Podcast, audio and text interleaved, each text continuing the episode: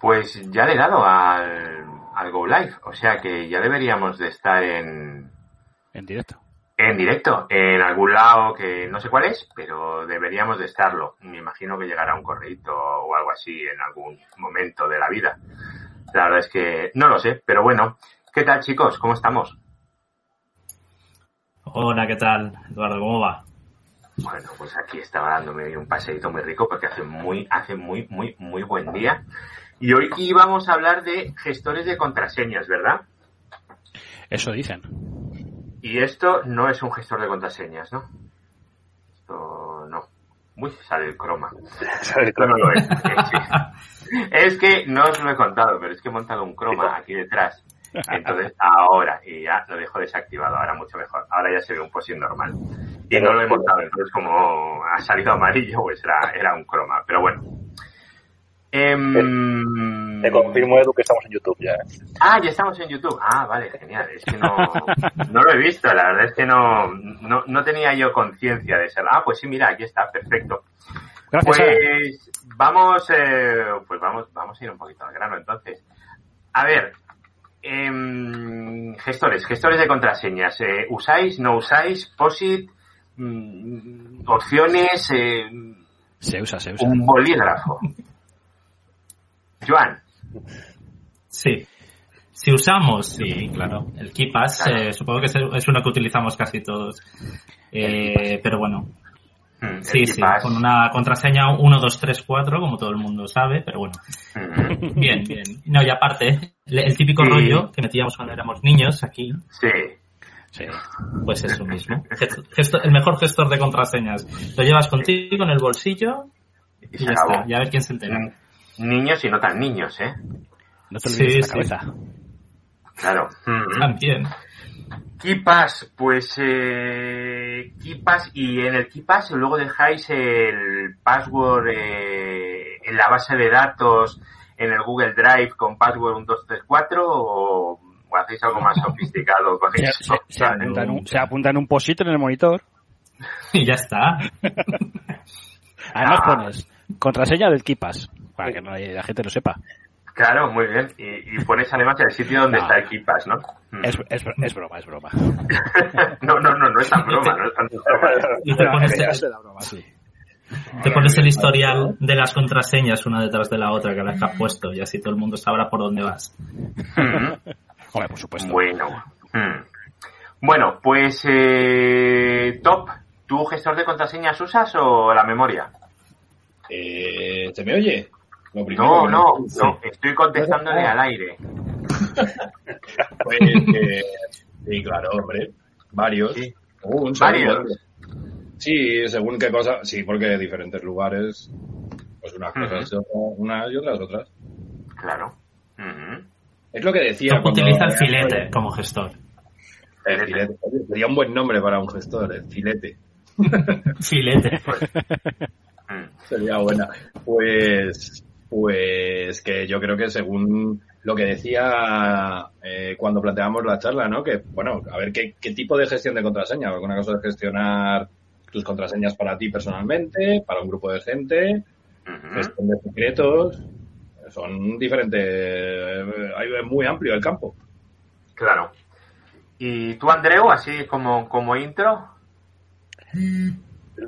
Tengo un- el KeePass para contraseñas que uso dos veces al año y el resto están en la cabeza.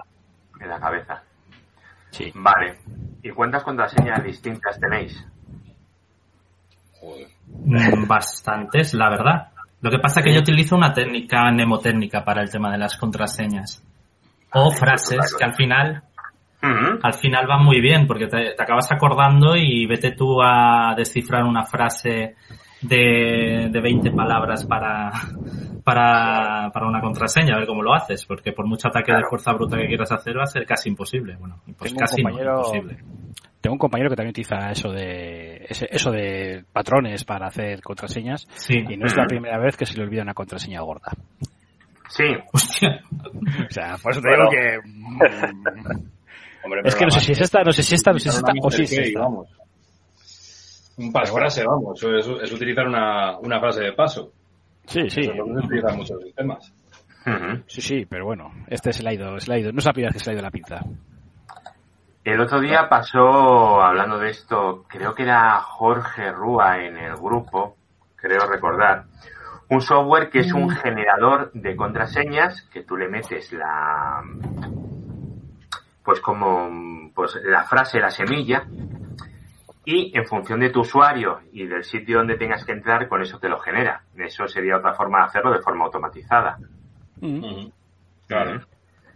Y una preguntita, los que usáis KeePass, si queréis em, utilizar la contraseña para compartirlas en grupo, ¿qué hacéis? ¿Ponéis el KeePass en un directorio compartido o algo así?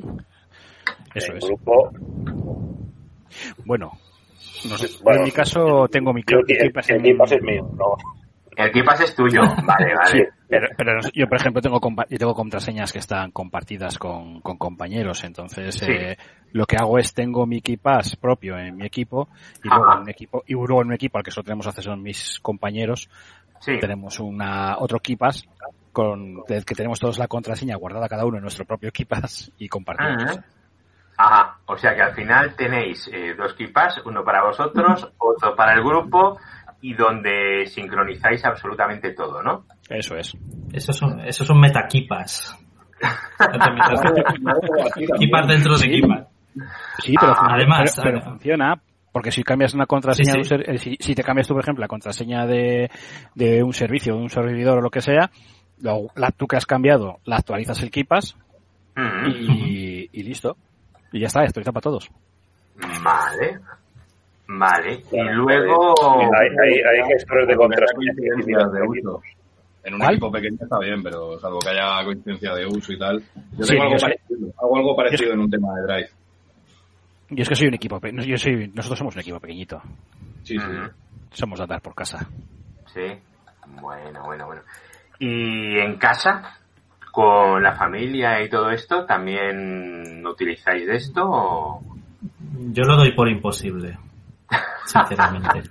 ya, ya, ya no sé cómo tengo que hacerlo para menos mal que mi mujer por lo menos está concienciándose un poco, pero que va, Sí. que va, lo doy por imposible. Lo doy totalmente por imposible. Ya los dejo y mira, si les hace- si les entran o algo, ya es responsabilidad suya, porque es que ya llega un punto que uno, ¿no? lo tienes que dar por perdido. Sí. Es una guerra perdida eso, con la familia. Mm, Vale, vale, vale, vale, vale. Por aquí, eh, de, el señor H, deduzco que se llama así, decía que él utilizaba Bitwarden. Es, eh, es otra opción. ¿Y One Password no, no lo usa nadie? OnePassword lo utilizo yo en casa, en el Mac. No. En el Mac. Sí, porque además conseguí una licencia hace años de, del de esto y, y vamos, me la regalaron la licencia cuando cuando compré el, el Parallels para virtualizar en el Mac hace años y, y lo sigo utilizando, la verdad. Funciona bien. Sí, y además Claro. con una integración en Mac brutal. A mí me gusta Sí. muchísimo. Sí, sí. Pero ¿por qué? Pero ¿por qué lo cogería? O sea, pero pero es el servicio, ¿no? El de One Password. O sea, el servicio en nube. Eh, no, pues, sí, puedes crearte tú, puedes crearte tú la, bueno, ellos tienen un sistema que llaman la bóveda, que digamos que es donde guardas la base de datos, que la puedes tener en local o incluso la puedes guardar en un Dropbox. De esa forma, si tienes eh, varios equipos, pueden todos al mismo. Dropbox, pues acceden todos al mismo, a la misma bóveda, ¿no? Al mismo, a la misma base de datos. Pero es que yo la integración, o sea, para mí, eh, personalmente, el, la mayor, o sea, quitando, si los pongo en orden, eh, para usuarios, eh, normales, Sí. de o sea, usuario, familia o un grupo de trabajo pequeño. Yo creo que es el que más complementos tiene, Kipas, por un lado. ¿vale? Y por supuesto, el máximo supremo PAS de Linux. O sea, tienes de todo para integrarlo en el escritorio, que te salga en el navegador, tienes Chrome Extensions, Firefox Extensions, tienes todo en ambos. Es decir, no la integración con el sistema sin pasar por eh, OnePower o de otra de empresas, aunque te permitan el almacenamiento ¿eh? en tu propio Sí, en tu propio ese, yo creo que supera con creces. Es verdad que la curva de uso, o sea, la, la dificultad de uso, pues a lo mejor el, ¿sabes? El interfaz es más, pues eso, es más Sí, sí. complejo o, o tal, pero son los dos que más. El PAS de Linux por encima de muchísimo, porque eso sí que tiene integraciones con, bueno, eso para sistemas. o sea. El PAS de Linux, el KeePass, dices, ¿el cuál? No, no, no, PAS. PAS, ¿cómo se escribe? A ver, PAS. espera, te lo busco. Sí, compártelo, compártelo, ilústranos. Hombre, esto lo conoceréis. Ahí. Passwordstore.org, poner. A ver, password, Esto lleva años. Esto, esto es la- el estándar, para mí, eh, para mí personalmente, ojo. Cada uno. ¿Cómo has dicho? ¿Password? Passwordstore.org. Ah, ORG, vale, vale, vale, vale, vale, vale. Ah, a ver, yo ¿vale? conozco. herramienta Linux es un CLI, o sea, una herramienta CLI, pero tienes, bueno, pues métete y verás que tienes todo tipo de, de cosas que giran en torno a él. Ujú. Puedes coger, almacenarlo, pues, yo qué sé, donde quieras, en una tumba, lo puedes meter, eh, eh, tienes integraciones de todo tipo porque es una herramienta de clic. También tiene, tiene, pues puedes pasar de KeePass a Pass, de Pass a KeePass, de to- todo, todo, todo. O sea, hay, em, existen infinidad de métodos, de extensiones, de, de cosas. Y si eres una persona de sistemas, yo creo que es lo que más te puede llegar a interesar. Ujú. ¿Vale? Sobre PAD se han, se han creado muchos servicios, pues en GUIs, en web, eh, lo que quieras. O sea, que no sé, vamos, para mí es eso. Y y un poco a la, a la par en ese sentido. Mm, Vale, pues no, no lo conocía este.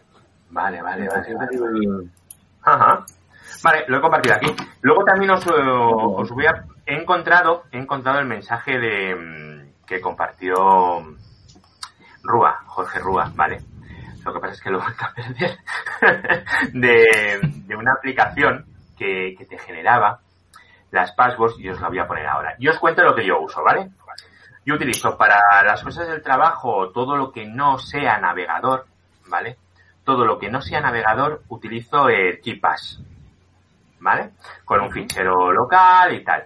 Y luego todo lo que es integración con el navegador estoy utilizando Bitwarden, que tiene una integración con los navegadores muy buena. En Linux, eh, que es lo que yo uso, el problema está que no hay buenas integraciones, ¿vale? Solo hay integraciones para navegadores, solo hay plugins para navegadores. Y ese es el problema que, que yo me encuentro. Yo no sé si vosotros este problema lo habéis tenido en Linux o no. En Mac está buen password, que es una pasada.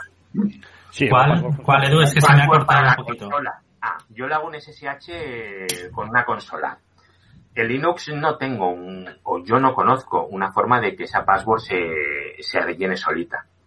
En Mac tienes el One Password, que es que eso es una, eso para También lo hace, también lo hace el llavero de iCloud. el llavero de iCloud. Sí, tú entras en una página web me, que Ajá. tienes que loguearte y tú Sí. dices- te preguntas si quieres guardar la contraseña o no la quieres guardar. Si la quieres guardar, la próxima vez que vuelvas te, Claro. te, te ofrece, la, te ofrece la, la, la posibilidad de que rellenártelo automáticamente. Pero cuando tú le haces un SSH a un router, No, claro, haces un SSH, no, eso no. eso es algo que yo he hecho en falta, pero Eso, pero eso muchísimo. ¿Cómo, cómo? O sea, hacer un SSH que te aparezca la contraseña. Sí, Lo puedes hacer Sí. con PAS. con Pass lo puedes hacer, claro. Yo es que no lo conocía, Pass. El exactamente. Mm, Es que eso a mí me parece, me parece bestial, vamos, eh, porque ahora para hacer eso te tienes que ir aquí, pas, eh, copias el usuario, lo pegas, copias la password, la pegas, tal, no sé qué, lo buscas, luego resulta que lo tienes triplicado el registro de la base de datos. A mí no me, no me es cómodo. Pues, ¿Y tú el Linux qué utilizas, Joan, para eso? ¿Cómo? ¿Tú qué utilizas el Linux para, mm, para, para eso? ¿Para el la almacén? Sí, para el almacén, sí, bueno, porque o SSH, yo no sé El si KeePass igual, la versión community. la versión community, ¿no? Y cuando quieres hacer un Sí, SSH a un router o alguna cosa, copias y pegas, ¿no? Lo mismo que tú, sí. Joder, es muy Eh, lo que pasa que ahora, ahora Top, ahora Top nos acaba de iluminar y la verdad Sí. que no lo sabía y esto, esto es la hostia en vinagre, tío. La Claro. Joder, ahora, ahora me lo leo. Yo es que, joder, O sea, yo, veo, yo veo a mis compañeros con el Mac usar el One Password de pim pam pum y me da una envidia que te cagas. O sea, es que claro, yo eso no lo puedo hacer. Y me parece increíble. Sí. A Mac está muerto. Después de esto, Mac está muerto. ¿Tú crees? Casado. Y así podemos hacer lo mismo. Si ya podemos hacer lo mismo, ya está muerto. Eh. Este era, este era el, el punto, el de break. Os voy a compartir también la, la URL de lo que decía, lo que comentaba eh, Jorge Rúa el otro día, que eso es un software que está chulo. Mirad, os voy a compartir la pantalla si queréis. Está, está guay. A ver, ¿dónde os la comparto? Porque os la voy a compartir en un Firefox, ¿verdad? Lo bueno de esto que estoy usando, que todavía no controlo mucho, a ver, share screen. Sabéis que podéis compartir la, la pantalla vosotros también, ¿no? Sí, No. Vale, No, esto no lo os sabía. lo- sí, os lo he puesto ahí para que podáis compartir. Este es el software que eh, comentaba Jorge Rúa, A ver, espera. No. que es, eh, El es sí. este de aquí. Está en GitHub, LacePass, y esto es, eh, es un software que tú simplemente genera, te va generando la password. O sea, tú entras y, y te la va generando, o sea, en función del, del sitio que sea y del usuario y de tu y de tu semilla. En función de eso te la va generando para cada uno. Problema, pues bueno, eh, todas estas cosas al final a mí me causan una íntima desazón porque mm, como te cambia alguna versión o algo y esto deje de funcionar, estás muerto. Porque en las que tienes en el Build Warden, pues a lo mejor te acuerdas de alguna, pero con esto no te vas a acordar de ninguna y es que estás muerto. Y por eso a mí Sí, no me acaban de gustar. Tiene su peligro Pues, esto de los gestores de contraseñas. Sí, y luego eh, la otra, la que decía Top, ¿vale? Que también os la, os la pongo por aquí, que es esta, del Password Store. Que, a ver, cuéntanos un poco, Top, ilústranos. No, pues que, no, a ver, Paz lleva muchísimos años, eh, tienes para generar, tienes, tienes todo el ecosistema que necesitarías en torno a una gestión de contraseñas, lo tienes, a través de extensiones, de, de plugins y de todo. Al ser una herramienta CLI, pues ha creado como un ecosistema alrededor de él, tanto para extensiones de browsers o de tal, como si es de escritorios, como en las X, ¿vale? Tienes para lanzar directamente y, pues eso, buscas una contraseña, haces un, un control, un control F, un control F, eh, UK o control la que tú quieras poner, vaya y te salta una, una ventana donde tú buscas tu contraseña y la asignas a la aplicación que, que tengas que la estés buscando, o sea, que estés utilizando en ese sentido. Eh, igualmente, también, Sí. Sigue, sigue. igualmente eh, claro, al ser una herramienta de clic, pues piensa en, la- en las tuberías que puedes hacer hacia otras aplicaciones Ujú. ¿vale? Y hay muchísimo también para traspasar de otros gestores hacia PAS y de PAS hacia, ¿sabes? En los dos sentidos. Tú todo lo haces con tuberías, ¿eh? Al final. Claro, todo el ecosistema eh, siempre pasa, yo creo que siempre pasa una buena aplicación de CLI, realmente es la base. A partir de ahí eh, es construir y que si eh, le falta un, un- un- una interfaz de usuario, se le crea, eh, sea tipo web, se- sea nativa, ¿sabes? Lo que sea. Y claro, es que a partir de ahí ya es todo. Claro, es todo. Una, una aplicación de CLI buena puede ser la- el, el origen de mucho. Mira, aquí en los, Sí. en los comentarios han estado comentando una cosa que se llama SSH Pass, que lo ha comentado Gaspar. No sé si lo conocéis, yo no lo conozco esto. ¿No? ¿eh? Sí, para gestionar las de SSH. Sí. Sí, no, no, yo esto no, yo esto no lo conozco. Eh, bueno, os, os enseño lo, lo que he encontrado, a ver si, si es esto. A ver, oh, abro una nueva pestaña. He encontrado algún articulillo, pero no sé si es, eh, no sé si es esto, Gaspar. Ilústranos. No, y que para SSH dice que utiliza Ashbrew Connection Manager. Ah, sí, hostia, ese es, sí, ese es también conocido, ¿eh? Joder, Sí, sí, pues, ese lo he visto, sí. Ese sí es conocido, hostia, ese me suena, a ver. ¿Por qué, ¿Por qué era ese? Ese tiene algo especial. eh. Uf, no, no. Este de aquí, a ver si viéndolo te- lo recuerdas. ¿Qué puede tener especial esto? Es que, perdonadme, ¿eh? porque estoy en el móvil y... Sí. Ah. El viejo pack, comenta Gaspar. Ese, ese, el viejo pack. Madre mía, pues yo este tampoco lo conocía. Oye, Gaspar, tienes que entrar aquí dentro, porque te veo que, que esto lo manejas bien. Madre mía. Eh, y- no sé si ya te digo alguno por ahí que recuerdo. Espera, voy a buscar. No, es que No, estoy- hombre, a ver, si, si la cosa no es apilar gestores de contraseñas, la cosa es... No, no, utilizar- no. Mm, La cosa es liberarte de, gestores de contraseñas. También. Claro. Claro, pero es que hasta que decides cuál va a ser tu base, es como en todas las herramientas, ¿no? ¿Cuál, cuál va a ser la mía, no? Porque luego, entonces, por eso es bueno, yo creo, el pass te da para ir hacia, hacia un lado o hacia otro, ¿no? Es decir, ese es el punto de pivote. Si me voy a ir luego a KeePass porque lo voy a utilizar, eh, voy a utilizar KeePass con gente en un equipo de trabajo tal, pues de Pass a KeePass o de KeePass a Pass, ¿no? Ajá. Que luego paso a otro tipo de base de datos de, de almacenamiento de contraseñas, tal, pues O sea, siempre vale. utilizas el pass como, como algo que está en medio, ¿no? Un, un pivote, sí. Un pivote es el, digamos, un punto central. Claro. Y porque luego tú puedes ser que utilices Keepas por, porque eh, tienes usuarios que lo utilizan bien y luego a lo mejor necesitas una herramienta web diferente y que no sea un, un interfaz de usuario de Keepas, que sea otra cosa que sea en nube, porque tal, en los Nest Cloud, con el que viene el Nest Cloud este. Ah, sí, ahí hay uno también, es verdad. ese, ¿Y qué opináis pues, de, de la gente que utiliza como gestor de contraseña el propio Chrome o el Firefox? Dentro del, del navegador. Sí, A ver, yo cualquier cosa que tenga que ver con Google ya no me fío sobre ya no te fías.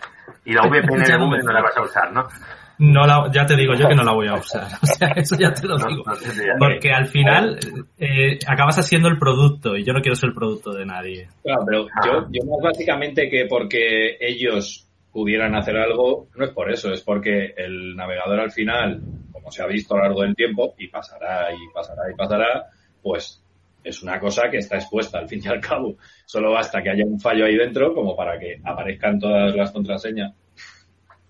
Pues hombre, si hay otros métodos, si lo puedo ¿no? Yo ahí siempre digo que tienes todas las contraseñas en un sitio donde se instalan plugins que vete a saber quién ha hecho y qué hacen, ¿no? Claro, bueno, es que en el navegador de una casa, por supuesto. O sea, Ah, un, un navegador, el único navegador seguro es el que tú controles a nivel empresa, instalado con, la- con, lo- con las cosas que tú controles y que pueden instalar ciertos plugins y tal. Eso lo puedes hacer o controlando por, por eh, ¿cómo se llama? Por Active Directory y ciertas cosas o, en Chrome porque lo controles porque forme parte de un G Suite y controlas los Chromes y lo que puede, y lo que puede tener activo o no, ¿no? Pero un navegador de casa que puede tener, que puede llegar tu, tu señora o tu señor o tu, quien sea y coger e instalar un plugin por ahí de cualquiera, madre mía. bueno. Acaba de entrar a Gaspar. Buenas tardes. Muy buenas tardes. Buenas tardes. Eres el amo y señor de los gestores de contraseñas. Anda, anda. Todo lo que sabe este hombre, por Dios. Que tengo, tengo un montón de aplicaciones por aquí perdidas Sí. y tenía un montón de conexiones SSH. Esto me pasó hace unos años Que tenía, tenía que acceder como a, a 30, 40 servidores y era un jaleo. Así que me estu- estuve buscando y encontré el pack que era el Perl Autoconnector o... El Asbru de ahora, ¿no? Sí, eh, le hicieron un fork y ahora el Asbru. Mm. Y está muy bien. A ver si puedo poner alguna... ¿Puedo meter la pantalla? Sí, simplemente le das abajo donde pone compartir pantalla. Tengo Chromium y no me deja. Toma ya. Te deja compartir pantalla. Mm. No. Pues Joder. ahora Pues, vengo. eh, Vaya, vaya, tardo. contrari- vaya contrariedad. Bueno, perfecto. El micro, a ver, revisa el micro. ah, ¿se me oye mal, chicos? Más No, que mal, a, a mí se me corta a veces, pero no mal no. Eh, nah, vale, pero se me oye por el, por el micro que tiene que ser y todo, ¿no? Vale. A ver, audio, micro, un momentito. Se me sigue oyendo igual que antes, ¿verdad? No, Ahora mejor. Ahora se te oye mucho mejor. Ahora Estabas por el audio del Eh, PC. Está con el audio de... Ah, pues eh, Muchas gracias, Carlos. Es que me acaban de escribir en privado. Revisa el micro que estás usando, porque debo de estar usando el micro asqueroso de la webcam, que eso ni es un micro ni es nada, eso es una cosa indigna. Entonces, pero, ahora, tengo un micro de verdad, joder, tengo un micro bueno, pues vamos a usarlo. ¿no? Ahora te oigo como en el podcast, igual. Hombre, claro, es que esa es la idea, esa es la idea. A ver, Gaspar, sin ojo. ¿Ya puedes compartir o todavía no? Te oímos muy flojito. Ha sido cambiar del Chromium al Firefox, fíjate. Mm, no sé. A ver, ¿y puedes subir el volumen un poquito?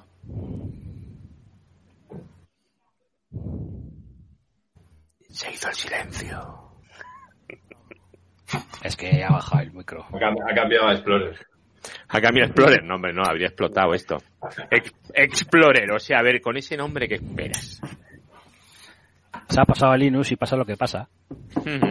Eh, ¿Qué pasa? Esto no se puede decir aquí. ¿eh? Eh, no, no, no, no le hagas caso, Joan. No le hagas caso. eh, El pobrecito hace lo que puede. Es buen chico. Es buen chico, pero claro, o sea, eh, ¿qué, qué te va a decir? ¿Qué te va a decir? Si es que, joder, ¿qué te va a decir? No, yo aquí, yo aquí estoy, yo estoy en Linux también, siempre, o sea, siempre, siempre lo he estado, o sea, no, no hay, no ha habido ningún momento en el que no lo haya estado, realmente no tengo otra cosa, o sea que no, no tengo, no Yo tengo estoy utilizando dos distribuciones ahora mismo, la verdad, y en el mismo Sí. ordenador las tengo una para una con el tema de, de long time support y la otra es una rolling release, o sea que Mm. así voy probando un poquito de cada, lo mejor de cada mundo. Sí, ¿no? Bueno, también, sí, sí. No, yo acabé de, bueno, yo un día os contaría mi, mi aventura con el Arch, lo tuve, pero me puse malo, estuve en el hospital 10 días, fue el cambio de System D y, mira, o sea, no, no, instalé una Ubuntu y fuera, ya está. Y estoy o en Debian, o en quieres. Debian o en Ubuntu, ya está, no quiero, Es que al final lo que quieres es que te funcione, porque si tienes que estar perdiendo el tiempo en estas cosas... no, no, yo ya estoy muy mayor, ya estoy. Bueno, Gaspar. A ver, Pues, si- Gaspar si puesto nos ha compartido la pantalla. Tenemos la pantalla de Gaspar, pero no le oímos. Y no vemos el número de cuenta. Y el número de cuenta, a ver, Available Connections. Eh, no, no, no, no le veo. A mí la, me gusta es la carpeta que tiene de, de familia, ¿sabes? Que ponía mi padre, mi madre. Esa me ha gustado. Pero no le oímos, no sabemos lo que dice. Y no, mi yo lo que espero es que no le, que se debe conectar vía SSH al- a mi padre y a mi madre. O sea, esto debe ser la hostia. Esto es, ya te digo. Sí, sí, no, la verdad es que el, sí. El padre tiene VNC también, ¿eh? Ajá. ¿Y esto, este, este programa qué es? O sea, no lo he visto nunca. Esto no, no sé qué es. Bueno, parece un gestor de, de conexiones. Sí, es como un, como un, un Yum Inver de esos o... Sí, un, em- un Remote NG o un Secure CRT o algo. Sí, un Secure CRT, sí, algo así, pero así como un rollo más, eh, más veos, ¿no? Un look así, no Sí. sé. Bueno. Gaspar, cuéntanos, Ah, además de enseñarnos un, ahí algo corriendo con PHP 7.0. Alguien se ríe, pero no sé quién es. A ver, habla más alto. He reído yo. Ah, tú te has reído. Pues sube, sube el volumen, anda, es que se te oye muy, muy, muy poco. Parece que estás en las afueras de Bilbao. Sí, sí, pero muy lejos y hablando sin el micro. Bueno, pues tenemos aquí esto, pero no, no me estoy enterando de lo de las contraseñas. Nada, cayó. A ver, Gaspar. Ahora. ¿Ahora me oís? Ahora sí. Sí.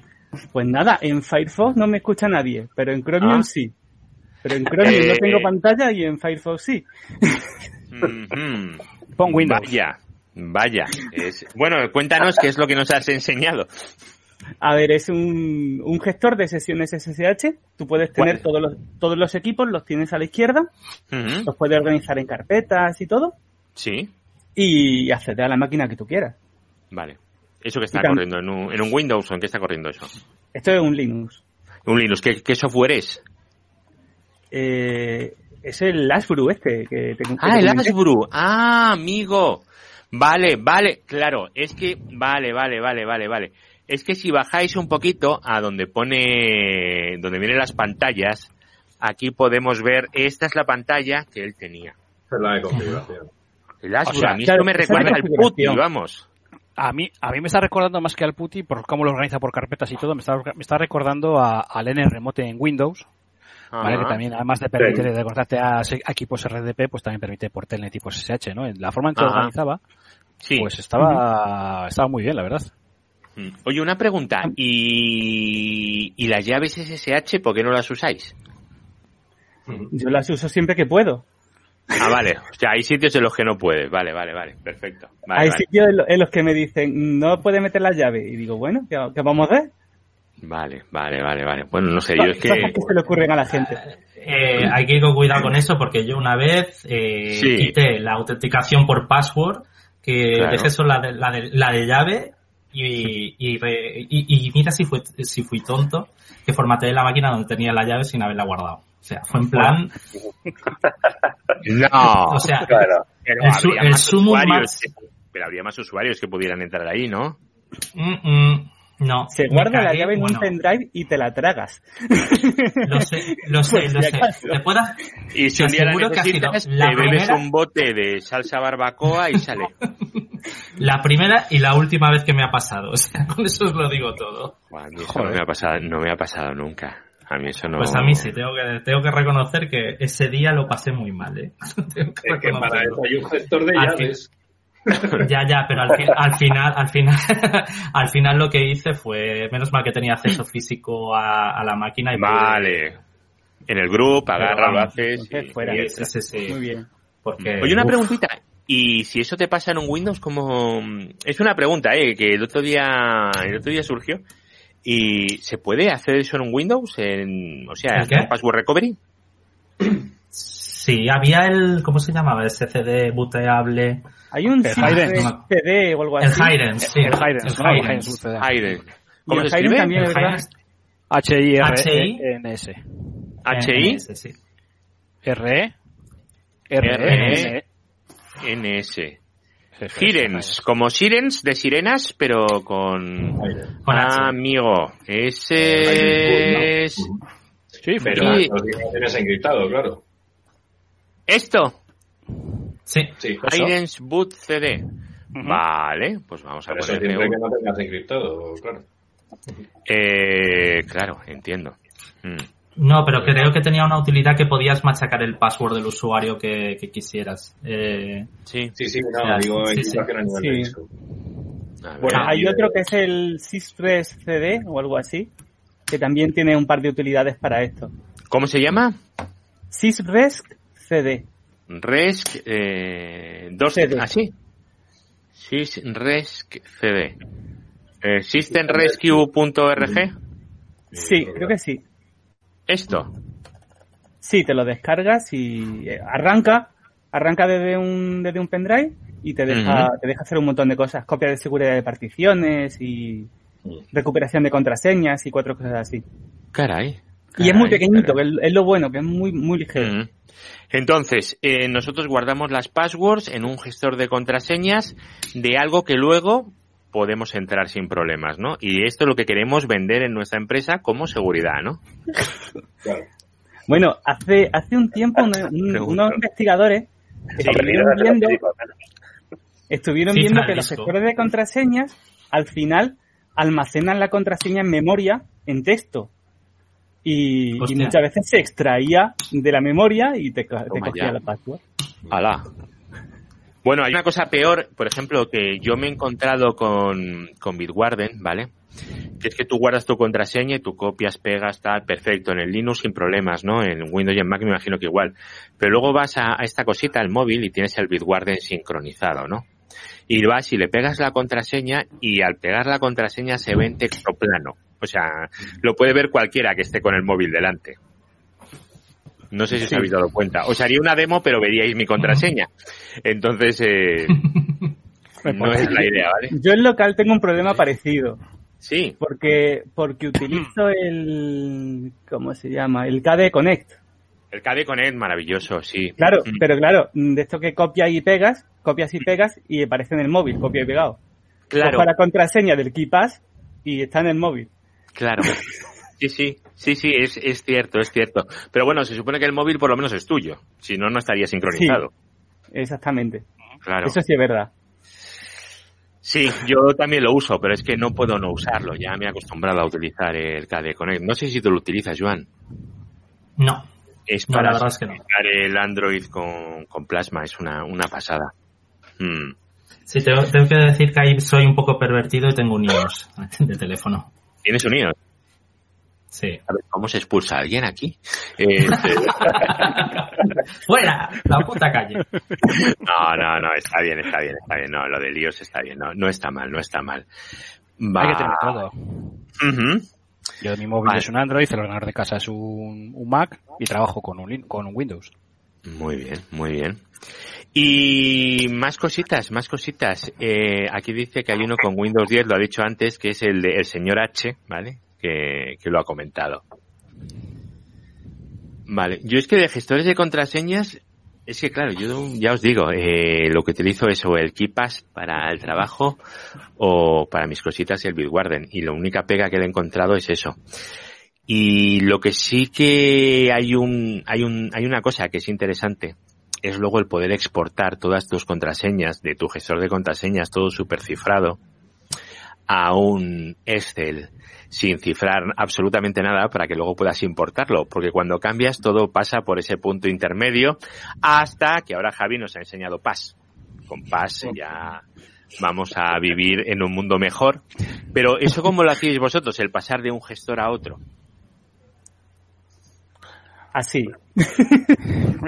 Exportando a CSV. Exportando CSV, texto plano y fuera.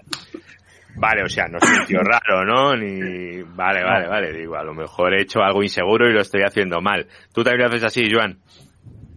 Sí, ¿Qué hacemos? qué remedio de todas. Claro. O sea, hasta que a alguien no se le, hasta que a alguien no se le ocurre hacer la exportación en cifrado, Eso te toca volver a teclear. Pero lo decimos Ya, entre nosotros. Luego, si hay alguien escuchando importante, no, no, estamos utilizando un protocolo seguro. sí, claro. Sí, sí. El, el SSH de las passwords, ¿no? Sí, ya, ya, ya. Y, y con, y con una clave que la pierdes al formatear. Claro. Se Ujú. supone que con un... Sí, o sea, la exportar... Bueno, nada, es tontería porque no sería exportar. O sea, exportar nos referimos a convertir realmente, porque exportar es sacar las claves que podría estar en el, digamos, en el mismo formato y volver a meterlas en otro lugar igual. Claro. Y eh, es convertir, de, de tenerlo en Es una que base de datos no puedes, es, es que no podrías pasarla sin desencriptar porque lo único que podrías pasar es el hash. Pasarías el hash y no sabrías qué contraseña es cuando te hace falta y no le puedes pegar el hash al Y navegador. que pegar que tienes es un gestor que lo que funciona es con una semilla y con una con una pas- frase, o sea, con una frase de paso, Sí, llevar la semilla y meter la frase de paso en otro sistema, claro, que tiene que ser un sistema que funcione igual. Que, que, que mismo algoritmo. Claro. claro, pero esto es lo de lo del software que decía Jorge, el SPAS, que esto está guay, eh, está muy bien, pero el problema es que al final tienes eh, es que claro, como te saquen la única contraseña que hace falta, que es la, contraseña La- de paso, ya, la- ya la hemos liado. Y la Claro. semilla. Bueno, no, es que la semilla es la contraseña de paso, ¿vale? O sea, tú tienes una semilla que es la que tú escribes y luego eso se genera con la semilla el sitio No web sé. y el usuario. No sé el, pa- el que ha- el que le ha pasado, no sé, pero otros software que lo hacen eh, tienen como, ten en cuenta que tienen como semilla la- el generador de aleatorios de la máquina o, ¿sabes? O sea, que, que puede variar, ¿eh? Ojo. Sí, bueno, no sé, la verdad es que no sé, es algo que a mí no me no me acaba no me acaba de A mí también me chirría. Mm. A ver, está bien, conceptualmente mola mucho, ¿vale? Y- pero mm, me acaba de... Igual que tampoco me fío mucho de la generación de passwords aleatorias del Bitwarden. Yo no sé qué algoritmo utiliza eso. Yo no sé si eso es reproducible, si no es reproducible, si... Pero bueno. Y luego hay una cosa que nadie me ha dicho, y estoy altamente sorprendido que no lo hayáis comentado, que son los... Eh, los autenticaciones de, de- de segundo factor. Es la, lo que te iba a decir yo, digo, pero sí, Claro. es lo que falta, es, lo- es la piedra que te falta para Eh. ahora. Esto. Mira, puedo enseñar mis passwords. Sí, si conseguís mi password en menos de 30 segundos y habéis capturado esto, podéis entrar en mis cuentas. Bueno, Sí, y los, tenéis y 30 los- segundos. Y Dime. luego los VKs. O sea, los, los, los hardware, los, los dispositivos Sí. de- Las Bueno, las claro. llavecitas también. con las llaves. Sí, pues, a mí lo de las llaves, fíjate que tampoco me gusta mucho. Porque. ¿y si se me rompe? ¿Y si la Bueno. pierdo? Tienes, hay cosas, pero eh, según qué llave utilices.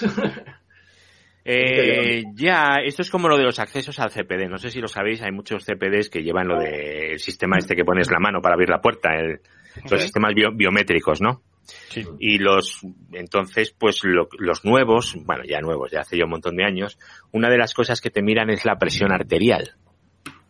Toma ya. Sí, para, para evitar lo de las películas. Para Eso. evitar lo de las películas, efectivamente, que lleguen, te arranquen la mano y con eso puedan abrir el CPD. Bueno, si te la acaban de cortar, todavía le queda algo de presión arterial.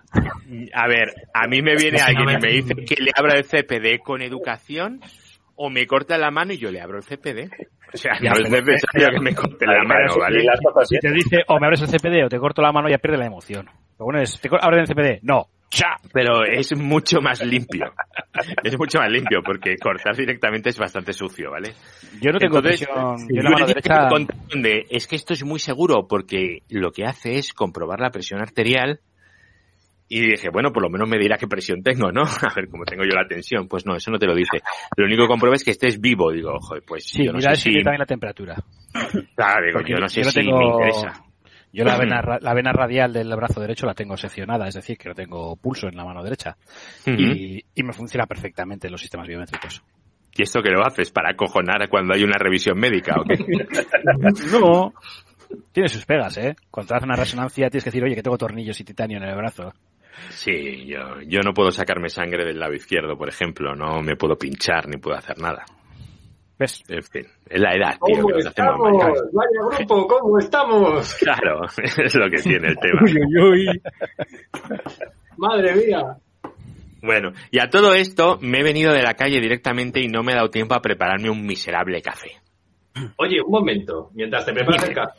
Vamos a Me voy- hablar de la historia, sí, ¿no? Vamos a A hablar de lo que tú quieras. Que me puedo voy a- ¡Ay, ay, ay, ay, ay, ay! Mira el Joan. ¿Qué pasa? Es un tío en condiciones, sí señor.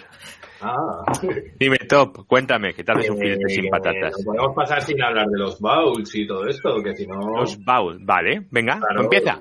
Venga. Pues nada, que todo el mundo, ya sabes, ahora con tanto sistema y tal, y todos somos DevOps y eso, pues ya sabéis que sin un HashiCorp, pues Baul, pues no eres nadie y eres, eres, eres, eres basura casi. Entonces yo no sé si la gente le da para sistemas, para clusters y para cositas. Hombre, es Mm. que te, te evita tener las firewalls los scripts, básicamente. Claro. Mm. Pues Ya, eso, Sí. Es, es conveniente. Sí, pero la gente lo usa además de ser conveniente. joder, sí, según lo que tengas, pero sí, por Dios, si no te puedes morir. Sí, Si, si de verdad te estás jugando con Dockers y los, Ah, la- los equipos de desarrollo están trabajando Mm, con, con lo que dicen que tiene que ser ahora, pues necesitas el Volt, si no, es- si no es mortal. ya, pero es que esto, esta, la- esta es una conversación equiparable a una que hubo hace 15 años o 20, que era aquello de hay que entrar en todos los routers, vamos a poner un radius. No, un radius, Dios mío. ¿Vale? O sea, es, Bueno, es, es equiparable al final, ¿vale? No es lo Bueno, mismo, pero Visto así, yo, yo diría, por, por decirlo así, sucio y rápido, diría que el Bold es un gestor, o sea, es una API, al fin y al cabo. Y ya está. Es una API de contraseñas, de sistema de, Sí. gestión de contraseñas, generación y todo lo que te dé la gana. A partir de ahí, pues te puedes imaginar que lo puedes utilizar individualmente como colectivamente para una máquina o para 10 millones. Por Lo bueno de eso es que si un usuario lo quitas, eh, realmente le quitas el acceso al, al Vault. Uf, bóveda, ¿puedo decir bóveda? Me gusta. Que. Pues mira, hablando, espérate, espérate. que Hablamos en español, que es muy rico en palabras. Hay un, Bóveda. Ya Mejor. que ¿no? hablamos de esto, os voy a decir un desarrollo que hay que está que te cagas para los que A este Ball y lo, y lo utilizan, o lo quieran utilizar, ¿eh? Espera, espera, ¿Cuál? que porque es el T-Ball, pero yo no me sé la página, un momento. T-Bolt. Sí, a lo mejor te aparece rápido. Ay, no, Es que- no lo conozco. Eh, hay una página aquí en GitHub. Sí, eh, tiene que estar en GitHub. Eh, a ver, es... eh, de Bull- aquí. El GitHub... Sí, en GitHub, el de, el de T-Mobile. El de. T-Mobile. Perfecto. Lo Vale. comparto. Uh, ¿Lo veis? Diversión sin fin. Esto, Vale. ¿no? Sí, bueno, pues ese, esa, que, que es un, bueno, es la parte de interfaz de usuario, bueno, tiene más cosas, ¿vale? Pero es la parte de interfaz de usuario para el Eh, o una de las interfaces de usuario que puedes utilizar, está bastante guapo. Para los que le gusten, ojito. Sí. Es herramienta que es configurable y, bueno, y, miradlo. Lo malo, Ujú. para mí, como siempre, las mierdas que desarrollan en Java se las pueden ¿sabes? Pero no, es verdad, es que, o sea, yo a mí yo me, a mí me cuesta ver dentro ahí dentro cosas. Yo yo es que no sé, yo soy un yo no valgo para el Java ni, ni eso, porque me cuesta ver todo. A mí me gustan Ajá. más las aplicaciones más sencillas, pero eh, para uso eh, muy guay. Mira, y te cuenta cómo montarlo con Docker y tal. Vamos, te lo instalas esto rápido, rápido, rápido, rápido. Esto lo tienes. Pues vamos a hacerla en C, como los machotes. No, a ver. Dale, dale. Si, si consiguen que les funcione en Java, está bien. En Basic, mejor en Basic. Porque diría de dos librerías. que Hostia. Java, realmente, pero si no es ¿Se te ha caído la taza, Joan, o algo así? No, que va, que va, se me ha caído un cuaderno que tengo aquí. Ah, El de las contraseñas. La taza, la- bueno, de las contraseñas. Además, es un cuaderno old, old style, mira. A ver si se ve aquí. al otro lado, al otro lado. Esto fue... Ah, vale, ya sé. Con Sí, cuerdita. sí. La molestia de toda la vida, vamos. Me esquí de traída. Eso es con la gomita para que las contraseñas no se airen. No se escapen. No sé si habéis visto eh, un dibujito que he compartido en el grupo que salió el otro día por la tele. Voy a ver si, un momentito, lo veo por aquí y os lo puedo compartir un momentico. Era una cosa de la que no hemos hablado, Eduardo, Sí. es la no contraseña, es decir, el La no, no uso de contraseña. Ah, bueno, eh, además de los accesos por SSH, quieres decir, y Sí, sí, doble claro. factores y ese tipo de cosas. Claro. A ver, a ver si te pillo. A ver, Es explícame. decir, otros factores. A ver, Mm. em, Ah, la- las nuevas arquitecturas, que ahora tengo que hablar con Andreu sobre esto, el ZTA, lo que es el Zero Trust Architecture, Ah, que vale. no se basa solo en el uso de las, de las contraseñas, sino otros, otros parámetros, como por, por ejemplo, que además Google lo, est- lo hace muy bien todo esto, la, la geolocalización, el estado de salud del dispositivo, eh, si tiene instalado los parches, no si está gestionado o no está gestionado. Es decir, una serie de parámetros que implican que la contraseña no es el valor, digamos, para identificar o autenticar un usuario o dispositivo, sino que se basa de muchos otros parámetros y también de, uy, y este es el señor Fernando Simón. Ahora me que, que me ha llegado y mirar el fondo de lo que te- tenía Sí. el señor Simón detrás, ¿vale? Qué bueno. Sanidad invitado. Pero, pero bueno, vamos a ver, es para los Bueno, invitados. Entiendo es que sea para los, para- es la invitados. Entiendo que sea para los Sí, periodistas sí. para que no anden preguntándola. Me parece correcto. Sí, no, a mí también, pero me ha parecido una cosa cachonda, o sea, sin más. Sí. La otra es sanidad, sanidad top secret. Pues vamos a ir a la mitad. Otros factores, o sea, eh, la manita que decíamos del CPD, por ejemplo. Sí. O sea, eso más otra serie de otra serie de cumplimientos que neces- serían necesarios para poder darte la autorización, eh, en este caso para acceso a recursos. Eh, esto es muy guay y si tenéis la oportunidad de mirarlo porque ya no se basa en tema de autenticación eh, en base a la red, sino que ya es en base eh, al acceso al dato. O sea, a- Eso- al mismo. Esto no era, O sea, es- esto es no era como aquello de lo que tienes, o sea, lo que sabes, Sí, lo que tienes, lo que eres y lo lo que que sabes. eres. Y, ¿verdad? Y son esas tres cosas. Esto no es, ¿no? o sea, que, que es algo parecido a las NPS que se usan en Windows, es decir, que te mida cuando te contificas eh, con una red, eh, una VPN de Windows, eh, te mira si tienes los últimos parches, eh, antivirus actualizado y Ujú. rollo, si no te coge y te echa. Es que- que, es que de- hecho Google, Google y Microsoft ya lo tienen bastante implementado. Es el Beyond Corp de Google que salió hace unos años. Era lo que estuvimos hablando bastante.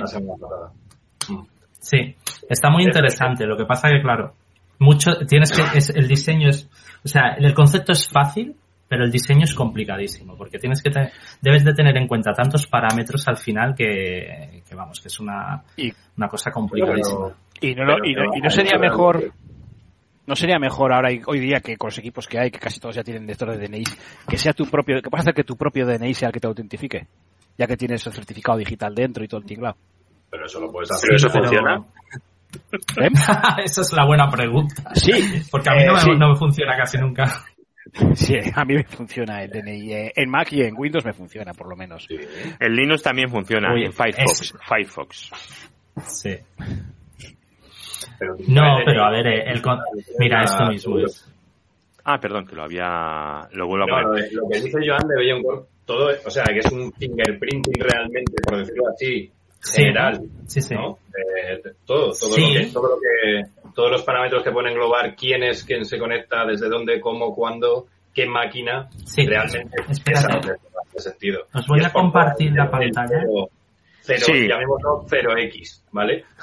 Todo lo que tiene que ver con 0 Trust Networks y, mm. y todo eso. Sí. Mira, aquí están preguntando cosas que, no me he dado cuenta de meter aquí en el vídeo. Dice, eh, Equality dice, ¿cómo veis tener un archivo de equipas en Drive y acceder desde iOS y Windows? Para tenerlos sincronizados. Bueno, esto lo hemos dicho antes también, pero... Si tienes no sé qué pantallas estoy compartiendo. Si tienes una contraseña robusta, robusta mm, No la veo. Tienes que darle compartir abajo, share screen. Ahora. Ahora, ahora, espera, que me está solicitando los permisos. ¿Lo veis ahora? Sí, ¿no? Sí, sí. Esto, esto me lo he hecho, es, un- es una cosa que me he hecho basando en el NIST y en varias otras cosas sobre el tema de la arquitectura. Y, espérate, voy a hacer, voy a poner. Sí, ¿veis? Espérate. Sí, es un, ma- es un mind map sobre lo que es ZTA.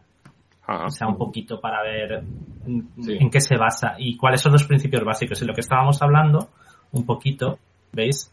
Eh, aquí en las condiciones, en cómo empezamos, o sea, cómo se empezaría a diseñar la arquitectura y todo esto, y las Ajá. condiciones que se deberían dar, por ejemplo, dónde quiere acceder, horario de entrada, salud del dispositivo, cumplimiento, ah, rol de usuario y grupo, riesgo de acceso basado en la identidad, y aquí tenéis de dónde viene. Si viene de una IP botnet, anónima, navegador no autorizado, ubicación no, no habitual, es sospechoso, intentos de acceso. O sea, es un poco, es, por eso decía, es, el concepto es muy fácil, o sea, no es complicado. Lo que sí que es complicado es el tema de, de, de las reglas, las políticas, las condiciones, todo eso es lo más trabajoso. De hecho, gente dice que esto, la planificación puede durar de uno a tres años. O sea, no estamos hablando de una cosa que simplemente de manera fácil y, y rápida.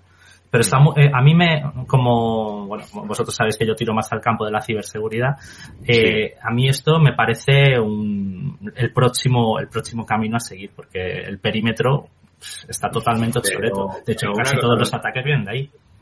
Una cosa, lo de- o sea, el tema con esto es que lo que creo que lo hablamos en el grupo, ¿eh? No sé si éramos nosotros dos o más, que lo estábamos hablando cuando puse lo de Bellon Puede Corp, ser. que eh, Bellon Corp y todo esto que ahora nos van a meter, que vamos a acabar todos con cero atrás y, y todo, ¿no? Haciendo así. Que es la realidad, realmente. Pero realmente no es algo nuevo. O sea, es No, no, no, no. coger, cada uno de los factores que realmente manejas y controlas para, para ofrecer un acceso seguro, porque a mí, pues hombre, lógicamente en un sistema mío, si un tío puede coger y a lo mejor meter una contraseña, pero si es que si viene de China, no le estoy dejando ya pasar. ¿Vale? Eh, lo, Sí, estoy pero- simplificando, lo estoy simplificando a, Pero- a dos factores ¿eh? mínimos. Sí, pero, es que, el- el- el- perdona, Top, el concepto del ZTA viene dado por el tema de la nueva infraestructura que se está montando alrededor de Internet, es decir, lo que sería el software as a service, el, billo- el bring your own device, todo este tipo de, de cosas nuevas, porque son relativas, el, el concepto no es nuevo, como tú bien has dicho, es muy, es antiguo, incluso creo que las primeras veces que se nombraron era a principios de, de los 2000, o sea, estamos hablando de hace muchos años. Mm. Eh, y, y- sobre todo el tema está en que mm, cómo se está planteando el método de trabajo con el cloud, con gente que se trae su propio dispositivo de, de casa para poder trabajar, eh, to- todas estas cosas, tiene sentido. Eh, ahora, a lo mejor hace 10 años no tenía tanto sentido. Y sí, otras cosas como bien has comentado. Pero ahora mismo sí que esto tiene un sentido útil. No, no, y siempre lo ha tenido. Lo que quiero decir es que siempre lo ha tenido. O sea, yo la problemática de que vengan a la oficina y, y vengan con sus dispositivos, con, eh, con sus dispositivos de casa que utilizan para ver información, lo he tenido siempre. Lo que pasa es que Sí. no ha estado integrada. O sea, todo el trabajo que realizamos, los que mantenemos sistemas de ese tipo, en cierta manera, eh, lo ve, teníamos la visión. No hemos cogido y la hemos agrupado en un, entre comillas, framework, ¿vale? Eh, es, es tu trabajo. O sea, nuestro trabajo era mirar todas las capas, estar atento a todas las cosas y, y a todos los factores y todas las cosas. Correcto. Ahora, ¿qué sucede? Lo que sí que yo veo en esto, o sea, por supuesto que es útil, ¿eh? Pero mucho, como tú has dicho, es en muchos temas de software as a service, y eso quiere decir, en sus productos, como verás, los primeros que van a sacar temas de Beyond Corp van a ser empresas grandes, o sea, los que ya tienen producto, Google y Microsoft. es un cloud. Olvídate, son clouds. O sea, Google, Microsoft, AWS, eh, los, los chinos y los otros dos que hay. Esos son los que van a sacar eso. Luego se va a crear un mercado de empresas en torno al Beyond Corp, bueno, al Beyond Corp, perdón, a, a las Zero Trust, que ahí están todas las de nuevas jornadas de VPNs, entre comillas, ¿eh? De hecho, Nuevas- de hecho ya hay muchas de estas. Claro, es que eso viene ahora y ahora con lo que nos ha pasado el coronavirus es, es que es acojonante de brutal cómo, cómo han aprovechado, oye, me parece cojonudo, porque Hombre, es la- ventana de, de marketing. claro, es la ventana perfecta para introducir ese producto que has estado trabajando o que has estado en eso, ¿no? Entonces, eh, Sí, esas nuevas metodologías que también, bueno, nuevas, entre comillas nuevas otra vez, que nos van a vender muchas cosas que son como, como cero, cuando realmente lo que me estás dando, me estás diciendo, no utilices VPNs y lo que me está dando es un proxy. Si te miras, te vas abajo del todo, te pones a mirar cómo es la Sí, sí. herramienta, cómo las cosas, me está vendiendo un proxy, ¿eh? Lo que pasa es que Un proxy de acceso, correcto. y, y bueno, tiene, o sea, es el camino, pero era, pero era el camino desde hace mucho, es lo malo. Era el camino desde hace Sí. mucho, lo que pasa es que ahora como que se agrupa y se solidifica. Hmm. No, se ha acelerado ahora. El problema es que con la COVID, como bien has dicho, se ha, acel- se ha acelerado un montón. Eh, el hecho es que, sobre todo, la diferencia, o eh, como lo veo ahora, es que nosotros siempre hemos tendido a, a lo que sería tenerlo dentro de como he puesto ahí el castillo. O sea, eh, dentro de mi castillo, más o menos, tú confiabas en los dispositivos, quien estaba ahí. Pues aquí se basa en no confiar, mm, vamos, ni en la abuela. O sea, es que no puedes confiar en nadie, ni siquiera en el CEO, en su teléfono, eh, nada. O sea, no, se basa en eso, sobre todo. Que sí, que era la manera que lo deberíamos haber hecho desde un buen principio, pues sí, estoy totalmente de acuerdo, porque es que además eh, no haberlo hecho así nos está llevando a todo lo que estamos viendo ahora últimamente, eso, los ataques de ransom, eh, empresas cayendo, otras que no, es que es, es tremendo Sa- todo ¿Sabes esto. una manera que, que yo utilizo para explicarlo y se la oí también a un... ¿De quién era? ¿De qué, de qué empresa era? No lo recuerdo ahora. Em, hemos utilizado siempre, eh, siguiendo la- el, el símil con el castillo, ¿vale? El castillo y los fosos y los, y los cocodrilos Sí, sí, y tal. Eh, o sea, el sistema perimetral eh, ya no son castillos. O sea, lo que tenemos no son castillos. Lo que tenemos son museos. Es decir, tú en un museo tienes algo muy valioso y dejas a la gente pasar a ver algo muy valioso, pero eso sí, tienes que tener un sistema de seguridad que te impida que si acerca un dedo, ¿sabes? pueda tocar eso valioso. La, mi- la, micro, la microsegmentación, lo que habla eh, básicamente. Microsegmentación y sobre todo que eh, no es, es eso, es la caída del sistema perimetral respecto a una apertura, pero lo que pasa es que está muy, estás muy encima. Hay una vigilancia por encima, por decirlo así. Es un poco conceptual, ¿eh? o sea, es una manera que al final siempre caes en sistemas de seguridad, sea de una cosa u otra, pero bueno, es que también esto es hablar muy, muy en genérico de todo, pero vamos, es el, Claro, claro. no, no casi no im- impedir a nadie que entre, sino que entra todo el mundo. Lo que pasa es que no pueden tocar. Todo el mundo entramos a ver la Mona Lisa, pero nadie la toca. Hmm. Eso, eso es- eh, también es una de las cosas básicas, es decir, eh, las directivas de acceso, que tú, por ejemplo, puedas em, leer algo pero no puedas descargarlo. O sea, lo que tú Claro. acabas de decir, leer es mirar la Mona Lisa pero no puedes coger y llevártela a tu casa. O sea, Sí. pero bueno, en son, eso, no sé, A nivel, parece que no, pero a nivel, claro, en, viendo la información, ¿no? En ese sentido, hasta qué información accede. Hoy lo hablaba con un amigo de una, de una grande. Tienen un- tenían, bueno, de- de- ellos, ellos trabajan con el tema de Big Data, ¿no? Y, y él está muy centrado, digamos, en la, en la capa de, bueno, arriba, en la aplicación y en datos arriba, ¿no? En la capa arriba. Y, y yo se lo decía, digo, ten en cuenta que muchas veces los datos puedes cortar que un dato aparezca no en la capa de más arriba, sino en la de muy abajo. Nosotros que estamos siempre con tema aquí, con tema de redes, ¿no? Es eso, el, Ujú. eh, el Lead Packet Inspection, con, con- con lo que quieras, tú puedes ir cortando, que enseñas, desde capas muy abajo, ¿sabes? O sea, según en qué capa tienes una manera de, de cortar que una persona llega a tener un tipo de información u otro. Yo puedo hacer que en un formulario no aparezca un dato, o sea, en, en una representación web de un formulario, ¿no? Por ejemplo, no aparezca un dato, lo puedo cebar a varios niveles. En la base de datos, eh, cuando el dato va traspasando a través de la red. De muchas maneras puedo, puedo cortar que ese dato acabe visualizando. Y eso es un poco también donde va, yo creo, lo- el tema de Zero Trust y Beyond Core realmente. Por eso toca en las redes. Por eso toca en, en todo lo que es el control de, de red. Que también va para abajo, Sí. eh, que, que más nos toca a nosotros, creo. Sí, es que al final siempre acaba, eh, para el tema de administradores de red, acabamos haciendo un poquito de todo. ¿Sabes lo que me da a mí? Entendemos cómo ver los bits.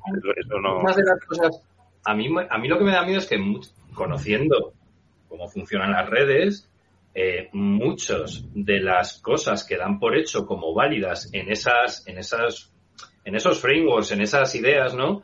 Eh, es como si te dijera, no, es que confían en las IPs, pero ¿cómo que confías en las IPs? Me cago en la leche. O sea, no, no me jorobes. O sea, es como confiar en la Mac. ¿De ¿Qué me estás contando? De verdad.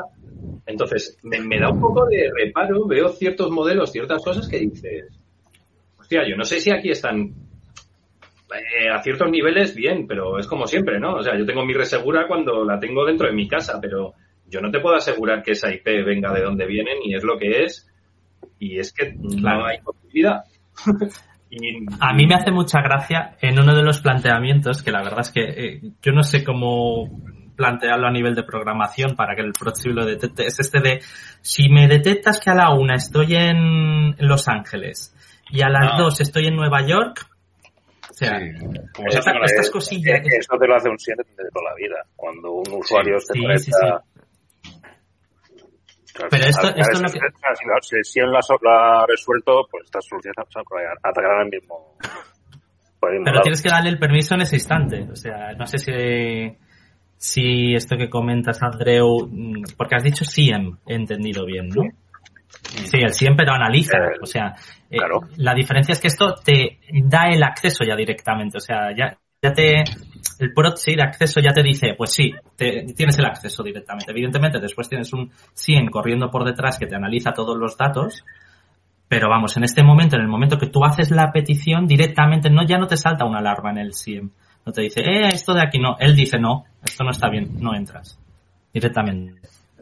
Sí, pero me, re- me refiero que la, la lógica interna será la misma del SIEM. Sea, una comparativa de usuarios con franja horaria, geolocalización de la IP, que será la que, que es tan buena como es, pero al final la lógica del programa va a ser la misma que del SIEM. O genera una alarma o, o doy el ok o no ok al, al acceso.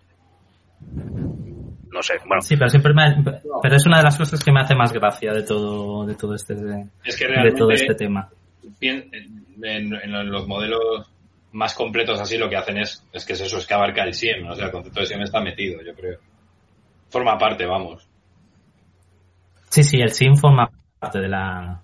O sea, Claro, ya, claro. ya tiene que formar parte de todo, evidentemente, Claro. pero ya forma parte dentro de esta infraestructura. eh, el SIEM es algo, una pieza fundamental, es decir, no puedes vivir sin un SIEM, cosa que no debería hacer nadie, evidentemente, pero eh, eh, en este caso sí que específicamente te dice o tienes un SIEM o estás muerto. Claro, pero es que es a lo que vamos, que al final eh, eso lo que hace es que, vale, hay empresas que se lo pueden permitir y otras no. Entonces, la seguridad solo existe en lo grande. O sea, si tengo medios, me puedo permitir la seguridad. Y si no, los tengo que contratar.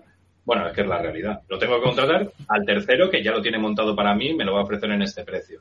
Pero no hay una alter- alternativa intermedia de que yo, siendo pequeño, puedo tener mi pequeña infraestructura que me permita. Complicado. el, el problema es que la ciberseguridad necesitas de gente preparada y con conocimientos y de echarle horas. Correcto.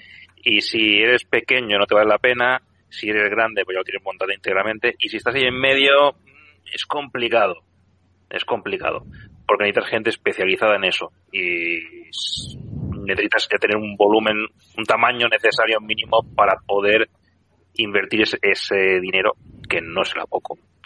y Eh, además, además, Andreu lo ha dicho muy bien, necesitas gente especializada y dentro de esa especialización necesitas que alguien se especialice en otra cosa. O sea, es que no es, que además tiene, tiene tela el asunto. O sea, que no, no es tan, no es tan fácil. La verdad es que es como Y- todo. Ah, Si aprendemos muchas cosas no somos maestros de nada.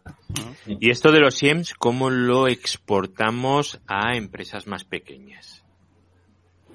Porque estas soluciones valen un... bueno, hay gratuitas. Hay Sí, gratuitas, hay pero, gratuitas. pero tienes que gestionarlas. O sea, Claro. Tienes que gestionarlas y tienes que tener a alguien que, que te lo monte, ¿no? También. alimentarlas y configurar. Claro, Claro, eso es. o sea, es- Claro. es un- realmente sí que se puede, claro. Claro, O sea, pero es que lo que dice, yo creo que lo que dice Eduardo es, esto es una empresa pequeña, ¿vale? Pequeña, Claro. una pyme, que ¿Cómo no lo tiene, eh, que, que muchas de ellas No no lo tienen informático propio, ¿cómo lo hace? Eh, eso es ahí donde voy. No. ¿Esto cómo lo haces? básicamente Al no final lo contratas a un tercero. O contratas a un tercero que te lo haga. No Pero tú. Sí, sí, pero tiene- vosotros sí tiene- creéis que para una empresa pequeña es entendible No, este concepto. Si, si- si no van a No. poner antivirus, porque no, porque ya es demasiado caro, imagínate buscar un SIEM. O sea, hay que ser Claro, es que Claro. es ahí Sí, a donde yo voy. No ya un antivirus, ¿Sabes lo que ya ponen un Fortinet, muchas de ellas les cuesta pasta, ya dicen que de qué coño No, vas a es que- Es que un Fortinet es Es que un Fortinet una pasta. Por eso te digo, mucha pasta. Por eso te digo que muchas el muchas esto. es lo que te quiero decir, Todo, muchas ellas todo dicen, cambia, tengo aquí un... cambia, porque ahora ya, ¿qué, qué, qué oficina? No, ¿Qué ya es todo servicio. oficina? Yo Claro, claro, claro, es, todo es- es- que si todo el tu- mundo. Si tu, si tu pyme eh, tiene un servicio cloud, llámase Office 365, Google Suite, lo que tú quieras, al, fin- al final será contratar un extra más a ese mismo proveedor. Y te, te lo hará- y te lo hará ese proveedor. Exactamente.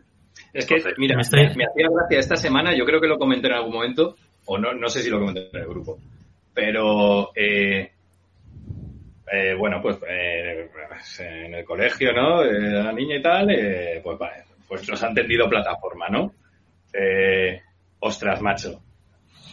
Yo, yo les doy las gracias, me acaban de dar gratis, eh, no os lo podéis imaginar. O sea, yo creo que no saben ni lo que han puesto. O sea, el, el que les haya configurado eh, la plataforma que han puesto, yo creo que le ha dado siguiente, siguiente y, y ha dicho, yo qué sé, licencia, pues venga, pues de esto, pues también, de esto, o sea, ahora mismo puedo montar una, o sea, joder, no, no necesito infraestructura, me han dado gratis infraestructura que no veas, ¿sabes? Y soy el usuario final. y, y eso les está sucediendo, o sea, es decir, es una empresa, ¿no? Que, que pone una infraestructura en cloud que la han puesto rápido porque era la necesidad que había, no se han dado cuenta y está mal configurada y está, sobre todo, mal dimensionado lo que me han dado, por supuesto que no hace falta. Y espero que no les hayan cobrado y de rebote me estén cobrando a mí ese, esas cinco o seis licencias que son para cosas que no tienen nada que ver con, con lo pero, que... que, pero que les han montado. eh, Un pues, Classroom. una de las plataformas grandes, macho, tengo de todo. O sea, que puedo desarrollar ahí, mi, puedo poner ahí un testbed mío, puedo montar mi infraestructura sin... Vamos, de todo. todo. Todos los servicios. Hostia. En vez de, en vez de solo Madre manejar mía. documentos y tal, pues de todo, tío. De todo. Pero yo creo que a los colegios esto se, o se lo regalan o se lo dan a un precio fijo, le dan todo y se acabó, ¿eh? Le, le dan un yo- precio, tiene, tienen una de esto de, de educación, una licencia de educación normal. Y ahí entra todo y se acabó. Y es aquello de dame y, X. y- y- y ahora con el COVID, eh, cada comunidad autónoma habrá, habrá negociado con sus proveedores y, Sí. y el proveedor Mira, yo- yo os diré una cosa. El otro, el otro día estuve hablando con alguien de la Consellería de Educación de aquí de, de Baleares y me preguntó un poquito que qué haría.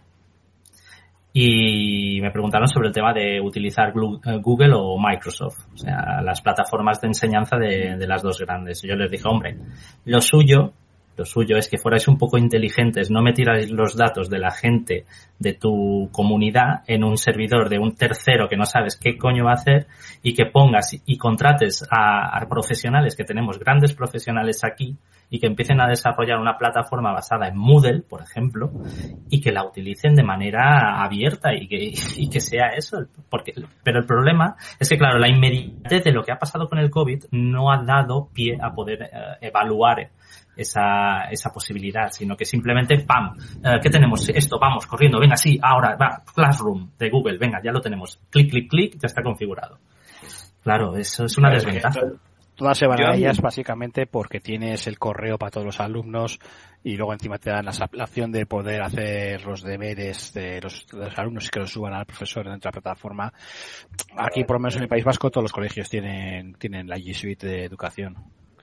Y, y, los, yo lo veo por el crío mío, que tiene ocho años y medio, ya le han dado dirección de correo electrónico, que es de, Google, con, la, con, la dirección del correo, con, con, la, con el nombre de, con, con el nombre del correo, pero que está alojado en, la, en Google, vamos. Sí, el mío también. Yo, tengo uno también de esa edad y, ¿cómo se llama? El Meet, el, el Sí, de Google es el Meet, ¿no? El Meet, sí. El sí. Pues ahí ocho años y, vamos, viven ahí, en las salas esas. Sí. Hay que estarle vigilando ahí de cerca, pero vamos. Yo lo que puedo decir es de haber puesto y, de, y las pongo y las utilizo. O sea, lo que yo voy, eh, o sea, se ha hecho exactamente lo contrario a lo que yo he ido haciendo, por lo menos, que yo voy de menos a más. Y, o sea, es decir, ¿tú sabes lo que cuesta controlar una nube externa? O sea, cuando tú dices voy a meter Google o voy a meter eh, Microsoft, ¿vale? Eh, en, en un colegio, o sea, controlar lo que es en sí la nube es muchísimo más complejo de lo que puede parecer. O sea, afecta muchísimo. es.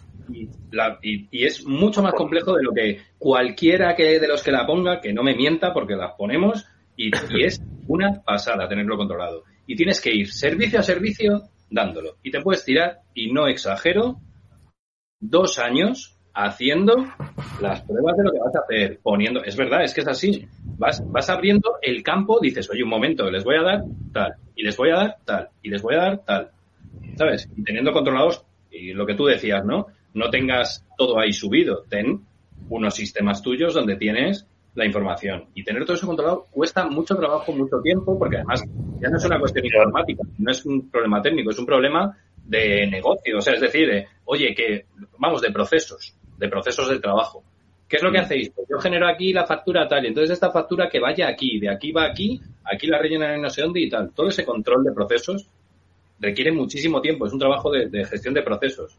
Y eso no se ha tenido. Se ha cogido y se ha dicho, pon una nube, zasca, no mires los procesos, los hacemos ahí, lo que venga. Y han empezado a trabajar con ello. Y no, solo lo están haciendo. Ojalá fuera solo a nivel alumno, pues el Classroom, pues el, el disco duro del alumno, el docs del alumno. Es que no es así. Es que lo han hecho con los trabajadores. Es que lo han hecho con la dirección. Es que lo han hecho con los administrativos. Es que lo han hecho con todo. Con todo el mundo al final. Claro. Bueno, acaba de entrar eh, Jesús, el señor Onieva. Muy buenas.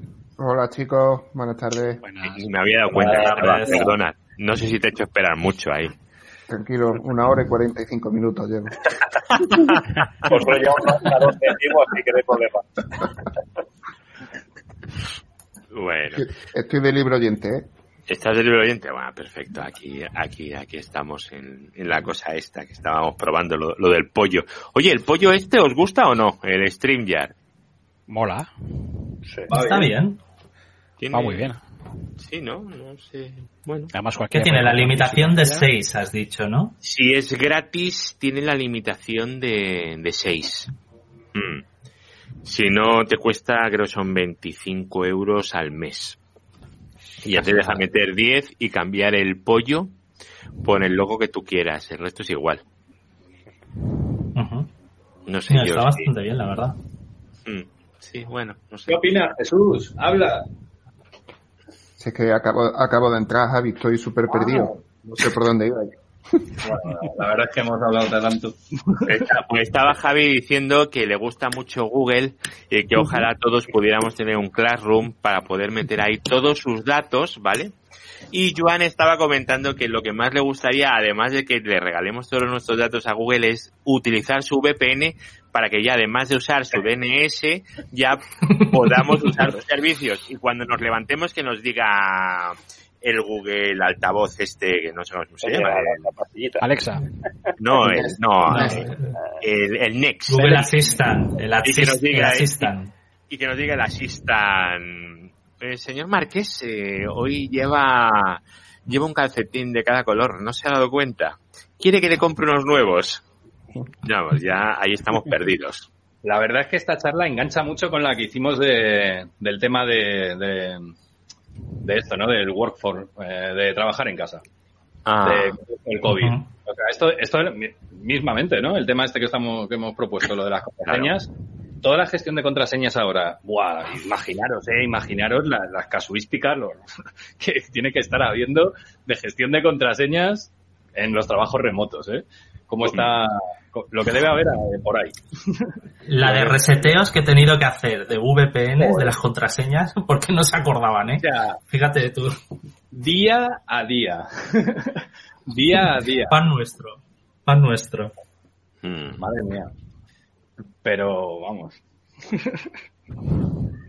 Es lo que tiene, es lo que tiene. Aquí, A aquí ver, el con tema, cada de- circunstancia. el tema del teletrabajo, mira, yo me he puesto un mapa mundi detrás porque así cuando me veo en una pantalla parece que estoy en otro sitio, no en mi casa.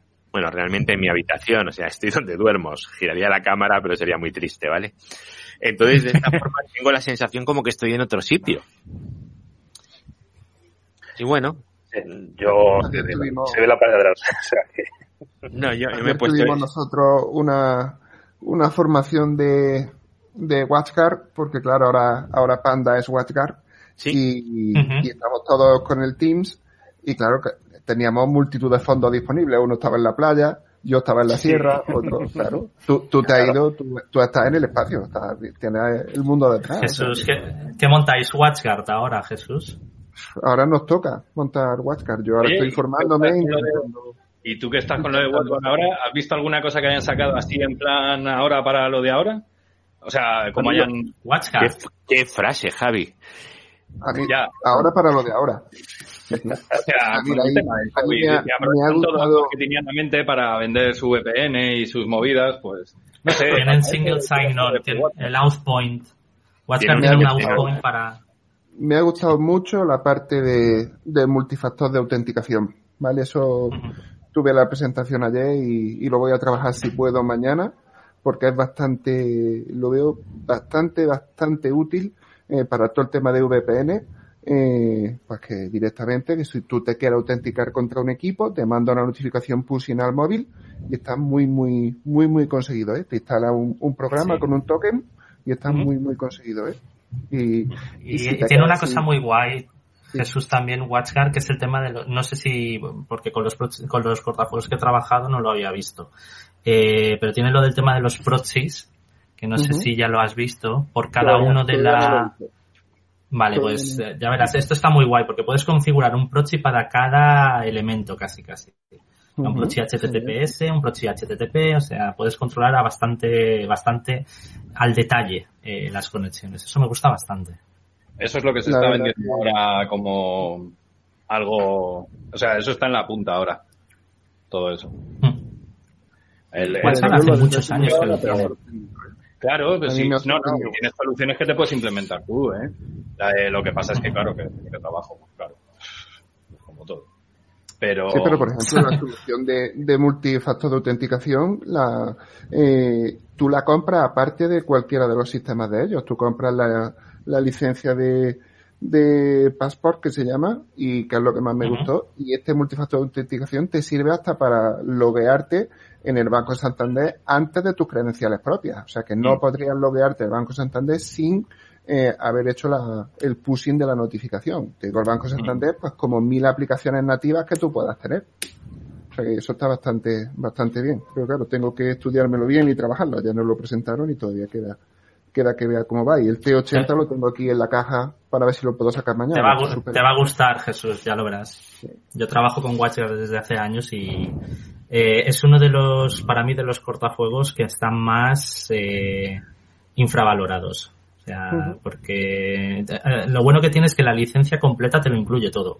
Todo. Sí, sí, No tienes que, como con Forti, como Forti tienes que comprar una licencia para esto, una licencia para lo otro. Esto no te incluye el SIEM, te incluye el APT, el, bueno, todo, es que todo, todo. Y, y ya te digo, ahora tengo, tengo que ponérmelo. Y, y la verdad que cuando, cuando se anunció la fusión de, vamos, la absorción de Panda por parte de, de yo me puse eh, contento en la parte de decir, coño, esto es lo que nos faltaba. Nosotros únicamente tocábamos lo que tocábamos y nos faltaba el perímetro y uno de los gordos del perímetro es el que ha comprado Panda y, y yo es que lo veo lo veo súper, súper bien. Vamos a ver si somos capaces de integrarnos, somos capaces de venderlo y capaces de, de dar un buen soporte, que es lo más importante cuando vendes estos productos. Yo creo que sí, Jesús. Yo creo que os va a ir bien porque además es lo que hablábamos. Los precios son más contenidos que otras soluciones. La Ujú. verdad. Cierto. Pero no le digas perímetro ahora, que ya no existe. Ahora se llama Edge. Ahora diles Edge. Que si no. tiene que no- poner, tiene, mira, tiene que poner un WatchGuard en cada ordenador. Microsegmentar, perimetral a cada ordenador. si no, no va a funcionar el tema. Tú solo puedes Os reiréis. palabras, palabras como ¿eh? difuso, humo, No, no, no. ligero, lo que Yo lo estaba planteando, yo lo estaba planteando todo esto con una Raspberry Pi y un IP Fire integrado, meterlo en cada ordenador eh, a modo de, de microsegmentación y hacer unas imágenes para cada departamento. O sea, esto lo tenía pensado para, para implementarlo. Bueno, a mí, a mí me denostasteis en la anterior charla mi idea de os digo que va a acabar habiendo, y lo vuelvo a decir, y cada vez lo tengo más claro, va a acabar habiendo una caja negra específica para cada trabajador remoto en su casa, destinada única y exclusivamente a gestionar las conexiones de trabajo en remoto. Es que esto es lo que se debería hacer. Una caja negra única y específica, lo que va a hacer es Telefónica integrarlo dentro de un router. Y, o Mierda. sea, fulanito. Ya nos ha jodido el negocio. Ya nos ha jodido el negocio. Es que, es que está así. Es así. No, hombre, no. El negocio hay. Todo, todo lo que quieras por crear. No, no, es que ya te digo, yo mi idea, mi idea era poner eh, estas Raspberry Pi y meterles el IP Fire, como está enseñando, creo que es Eduardo, que lo está poniendo ahora en la compartición de pantalla. Hmm. Y, y, y todo conector, todo conectado a través de VPNs y con imágenes específicas para cada departamento, es decir, ya preconfiguradas con todo. O sea, porque es una solución barata y que funciona. Hombre, a ver, sí. Eh, hombre, ahí tienes la opción. eh, siempre, y en el otro, la otra vez cuando lo comenté, me parece a mí que, que, bueno, es la idea también, ¿no? O sea, al final te va a acabar pasando que te van a pasar, te va a pasar, ¿y por qué no tener esto dentro del propio PC? ¿Y por qué no una máquina virtual? O sea, ¿sabes lo que te digo? Em, Sí, sí, sí. ¿Por qué no tener integrado, no? Porque al final te quitas la caja, pero no puede Eso, ser. Realmente la caja es mismo. necesaria. La caja La es necesaria. Y en la cajita Es esa. Mismo. Una caja segura. Es que para Sí, mí sí. es totalmente necesario. Además, se piensa que la facilidad que tienes de cambiar la SD en, mi- en un segundo con la imagen ya hecha es que es, es tremendo. O sea, si se te corrompe o, o, o incluso si tienes un problema a nivel de hardware que te falla, ¿Quieres haces hacer clic, clic, y ya está. ¿Quieres hacer algo así? Yo te digo dos maneras de hacerlo sin tener que cambiar SD ni nada, ¿eh? hacemos Vale, vale. hacemos una, una prueba de concepto. El que se quiera Pues no unir... estaría nada mal, ¿eh? Pues No estaría nada mal. Ponemos pruebas de concepto y vamos probando conceptos. Pero que se pueden hacer, o sea, yo creo que sí que es una... eh, algo así va a acabar habiendo, ¿sabes? Porque, mira, si- es que la otra vez cuando lo hablábamos es, es el mismo concepto. O sea, em, a ver, la seguridad de una persona trabajando fuera de lo que es una red cerrada, ¿vale? A mí no me vale para nada. No hay manera técnica y si no, que venga aquí y me lo diga alguien para la que igual me puedas asegurar que en un ordenador doméstico, sin controlar, como decíamos, o sea, yo con mi dispositivo me voy a conectar a una red y esos datos están en mi ordenador. Cualquier persona, si ese ordenador está puteado, está puteado. Y da igual, eh, podrán acceder a lo que se vea por pantalla. Me- me- es que me da igual, hay mil maneras, eh, mil cosas, eso lo sabemos. Entonces, hace falta un dispositivo que sea aparte. sea Correcto, por eso. que tienes tú en tu casa o que está metido en un data center, pero es eso, y eso lo sabemos. Solo lleva a un camino básico que sería un VNC. El VDI. Otra vez. VDI para todo. ¿Eh? ¿Un VDI? Eh, sí, uno- o sea, un VDI, vamos, eh, VNC lo digo por la conexión, ¿no? Sí, Un sí, VNC no, no, evidentemente, o- pero que, que un VDI. Habla de tener un VDI y punto. Y tú te conectas como te dé la gana a eso. Y solo te conectas a eso. Y de ese VDI a todo lo demás. Yo lo que digo es el VDI dentro de casa, pero controlado. Un hardware. Un hardware. Sí, claro, claro. Bueno, chicos, creo que Andreu, creo que Andreu, que le da vergüenza decirnos que se tiene Que ir, no se tiene que ir, que está el pobre ahí, llevo un ratillo que le estoy viendo ahí, que tiene que irse. Muchas gracias. Andreu.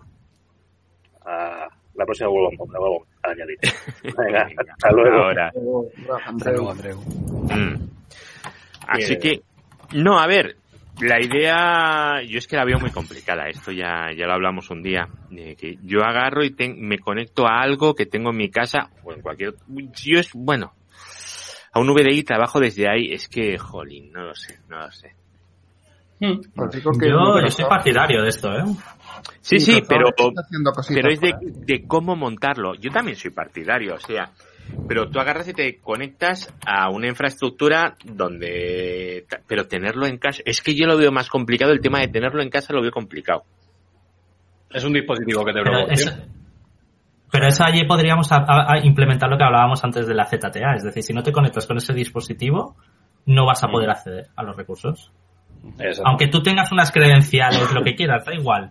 Eh, tengas un VPN corriendo también con un OpenVPN que te conectes contra la empresa, seas un poco manitas, te metas el fichero de configuración que tienes en el desk, da igual.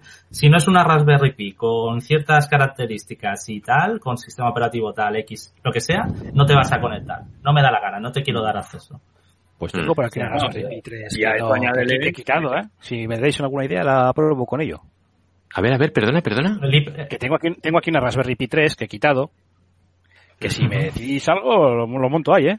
Hacemos pruebas con eso. el IP el IP Fire lo tiene, ¿eh? Es- tiene soporte para Raspberry Pi. Yo os digo que estoy Sí, haciendo una prueba, Ahora pero que- no va con Raspberry. estoy Ah, haciendo eh, una cosa, cosa, que ¿no? funciona, pero no con Raspberry. Y lo estoy haciendo sobre ARM y sobre x86. Y, Ah, y se puede hacer. Sí, porque utilizo. em, o sea, por, por, cier- por ciertas cosas que hay en, que se pueden hacer en ciertos ARM y, y en x86 otras que no se pueden hacer en esos ARM y ya está. Pero, pero se puede hacer eso y es lo que, y es lo que estabas diciendo, es me da igual, no va a coger esa, o sea, no va a obtener nunca ni contraseña de la VPN, ni va a tener nada. El usuario no tiene nada de eso. Y lo No. único que queda, el último gran eslabón es la máquina del usuario. Y la máquina del usuario, su sistema operativo eh, es incontrolable, por tanto, no puede ser su sistema operativo. En mi planteamiento, arranque por PXE y un sistema operativo propio, desplegado directamente desde esa máquina. Es lo único. Básicamente es- lo que estás planteando, vale, lo que estás planteando es tener una máquina específica solo de trabajo eh, que se conecte a, a la sucursal, en este caso. Sí, En tu casa. Es, es una máquina específica, ¿vale? Que, que securizada, tiene que estar securizada. O sea, hardening de verdad, del- de, de hardware, lógicamente.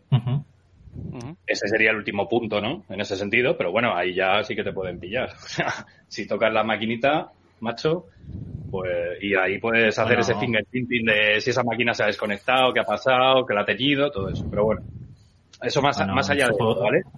Un, un usuario normal no será capaz de... Claro, un usuario normal no, pero bueno, eh, daría igual porque todo sería temporal. O sea, to- todo, el planteamiento que hago yo en lo que llega es temporal, por tanto le da igual que consiga lo que quiera porque le va a durar X tiempo. ¿Y por Ahora, qué no conectarse a un a un sitio y, y desde allí, o sea, tener, aunque sea en la oficina de la empresa, tienes ahí un, un hipervisor con un montón de Porque no puedes, no puedes controlar el final de la máquina. O sea, la máquina final, yo la única manera que encuentro de... Pero es que estás Hacer- exactamente lo mismo, porque tu PC es el que se tiene que conectar a la Raspberry Pi, o le vas a hacer Sí. conectar un monitor y un teclado a la Raspberry Pi. No, no, no, es el PC, la máquina elegida que vaya a ser la máquina de trabajo, es la única máquina que puede trabajar. Es la única Entonces, máquina que- entonces tengo que conectar el monitor, el teclado y el ratón a la Raspberry Pi. No, no, no, no. El PC, ¿eh? tú tienes un PC. Sea Sí, por o- VNC. Sí. Eso ¿Por qué es me el- conecto por- ¿Y por qué no me conecto por VNC a un a algo a un hipervisor con un VDI? Y, y eso, ¿Y eso qué seguridad me ofrece de que tu máquina no esté pirateada? ¿Y Pero qué a ver, de que ¿y tu qué seguridad te ofrece que yo accede a una Raspberry Pi que está en medio? Es que es que no veo la diferencia. A ver, vamos a ver. No, tampoco.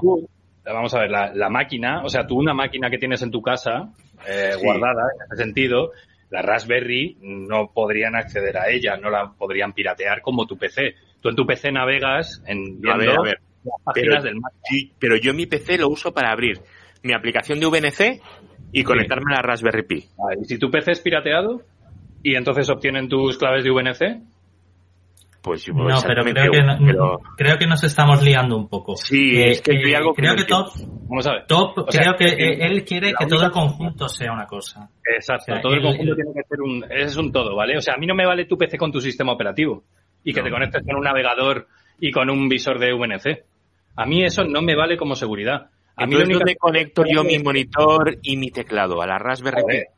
Que no, que no es una cuestión de que no, que no es que la Raspberry Pi vaya a correr el sistema, que el sistema tuyo es el que tiene que ser sustituido, que no puede correr tu Windows 10, que correrá el Vale, mío. lo que quieres- o vale. yo te diga.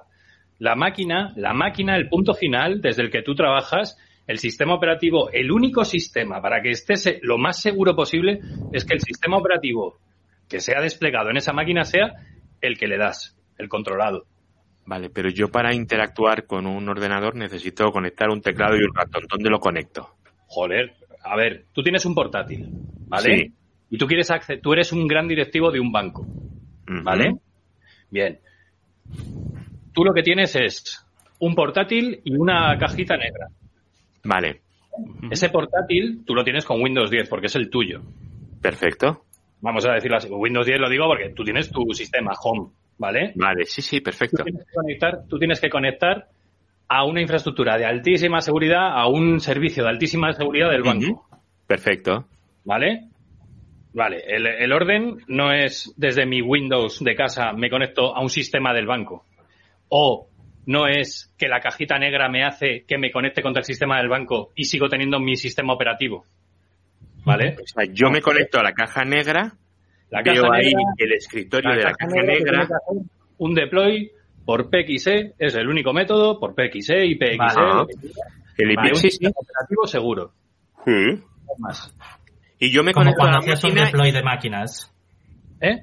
Cuando Pero es- un deploy de Windows. Pero esa conexión a terminal No, server no o a lo que sea, Bueno, de, Windows se puede, pero no, no, no se puede. No, no, lo que, no, no, lo, lo que, lo que quiero decir es, uh, había un, yo hace tiempo que no, no toco este sistema, de que tú desde, arrancabas por PXE y, y tú hacías un deploy de una, un sistema operativo Windows completo hacia la máquina sin que tuviera nada instalado. Directamente eh, conectaba contra el servidor de Windows y te hacía el deploy. O sea, te, te instalaba Bueno, todo. Una cosa similar.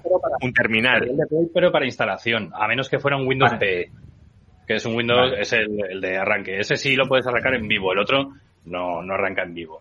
Pero, La manera de hacer lo que hay sencilla sería con, con un Linux. O con Pero un a ver, FreeBSD, yo- con el pero y, no sería, y, no, y no sería lo mismo montar una Raspberry con un, ter- con un, ter- con un cliente de terminal server Ujú. Y que se conecte ya por VPN, yo que sé, con un WireGuard automáticamente contra el servidor. tu y- sistema operativo sigue estando tu, tu sistema operativo tú ten tú parte de una de una situación tu sistema operativo tiene bicho Sí, si partes de, de la, de la idea de tu sistema operativo tiene bicho. Cualquier input que le hagas por teclado lo puede coger. claro todo Claro. en tu teclado, Entonces pantalla, yo mi Vale. teclado, ¿dónde lo conecto? ¿En la caja negra? Que no No, yo, no, él quiere hacer un deploy de un sistema completo a tu portátil. Eso es lo que he entendido yo, por ejemplo. Vale, o sea, va a instalar en mi Vale. ordenador algo, no ¿no? no va a instalar va a estar en vivo en, en RAM Vale, sí, me vas a meter un live, eh, lo que sea, ¿no? Pincho Claro, un live. Ubuntu, le Sí, meto te carga- un live te CD carga- y punto. Te carga por PXE un live, pero joder, te, Vale, puedes morir, te puedes morir de asco para cargar un sistema operativo un poco Pues, largo, ¿eh? vamos do- 15 hombre. segundos sí. 15 Nah, segundos tarda, tarda nada, Depende- tarda nada. dependiendo de la conexión que tengas. Con una conexión que tenga un usuario en su casa de 100 megas, Pero que ¿qué tiene la conexión? crío que tiene No, no, no, que ya- tú estás conectando en remoto. Te estás Es que conectando a la la, máquina. la caja negra que te han mandado no es desde la que te conectas. Esa es la que tiene las imágenes que va a hacer el Ah, es. del a tu PC. Entonces, el pe- vale, entonces, Joder, me ha costado días entender Sí, esto, sí, ¿eh? vale. Yo, yo- yo tengo otro problema. Normalmente la gente en su casa tiene el router que es el que le da el DHCP, el IP y todo lo Ujú. tinglado por DHCP, ¿de acuerdo? Sí. ¿Cómo coño le digo yo a mi portátil, a un usuario que no sabe más que justo arrancar, apagar y, ba- y bajarse lo primero que pilla, siguiente, siguiente, siguiente, siguiente, que se tiene que bajar la imagen de la Raspberry Pi? Que, que, que no se que ya le des no No nada. Él Es que tú- pone su tu cable directamente a la caja negra y ya está. O Sí, sea, el orden, el orden Vale, en la y- línea no es que tu router ¿Y la esté conectado. negra? Vale, ¿y la caja negra cómo se conecta a internet? Hombre, eso sí, la configuración la primera vez que la despliegas en Claro, casa. eso, te, eso te lo van a configurar los de la empresa. Porque tú No, no, mi casa configurármelo.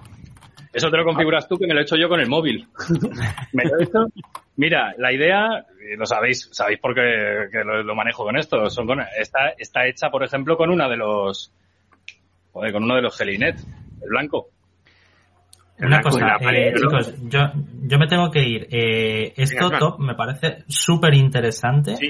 Eh, es una grandísima idea, la verdad. Muy, muy chula, tío. Eh, creo que deberías ir a por ello, porque al final vamos a tener que entender algo así. Yo, Si no va a ser todo- yo- vamos, que lo podemos ver todos juntos, que aquí no se cierra nada. Yo, yo es que, claro, yo te había entendido que tú te conectabas Chicos. a la Raspberry y... No, Venga, yo. Claro, yo te había entendido, yo te había entendido lo otro, que tú te conectabas a la Raspberry y luego desde la Raspberry te conectabas al otro lado. no. La, Rasbe- la Raspberry, vamos, la caja negra lo que es es un sistema de despliegue. Sí. O sea, es un sistema de despliegue y de conexión de VPN. Él lleva Sí. todo, ¿vale? Y todo lo recibe eh, vía securizada y, y ya está. El primer despliegue de la, de la máquina es lo, que- lo que haces es eh, eso, obtiene la configuración. Realmente no tienes ni que tocar nada. Solo tendrías que darle la wifi o la red a la que se conecta por DHCP y ya se conecta contra el servidor de despliegue de las máquinas, ¿vale? Claro. de, esa- de esas cajitas negras. Ahí obtiene los primeros datos de configuración, el usuario mete los suyos para validar que es él, o sea, que no se la han robado de camino Sí, a casa. sí, sí. Y una vez desplegada, tu PC es el que se conecta a esa Raspberry, a esa cajita negra. ¿Vale? Y tu PC como si te has, como si te has cogido el disco duro y se lo has arrancado, porque va a arrancar por red. Efectivamente. Entonces así no mezclas el sistema Lo que operativo. del necesitas es que el cliente final tenga una máquina que arranque por que, que- que pueda arrancar Eso- por red. ese es el gran problema, que tiene que pulsar Claro. F8 o F12 o Ya. según. Es el único ya, gran ya. problema. Vale, tenga configurado en BIOS y tal, pero de esa manera podrías proporcionar PCs. Es relativamente fácil hacerlo, pero claro, ese es el gran, el gran break, ¿no? Ya. El de, oiga usted, usted tiene una máquina que tiene una cosa que se llama arranque por PXE o IPXE, sabe que puede hacer esto, mire, tiene que entrar, si no lo tiene activado en la BIOS o si no pulsar F12 y elegir arranque por red.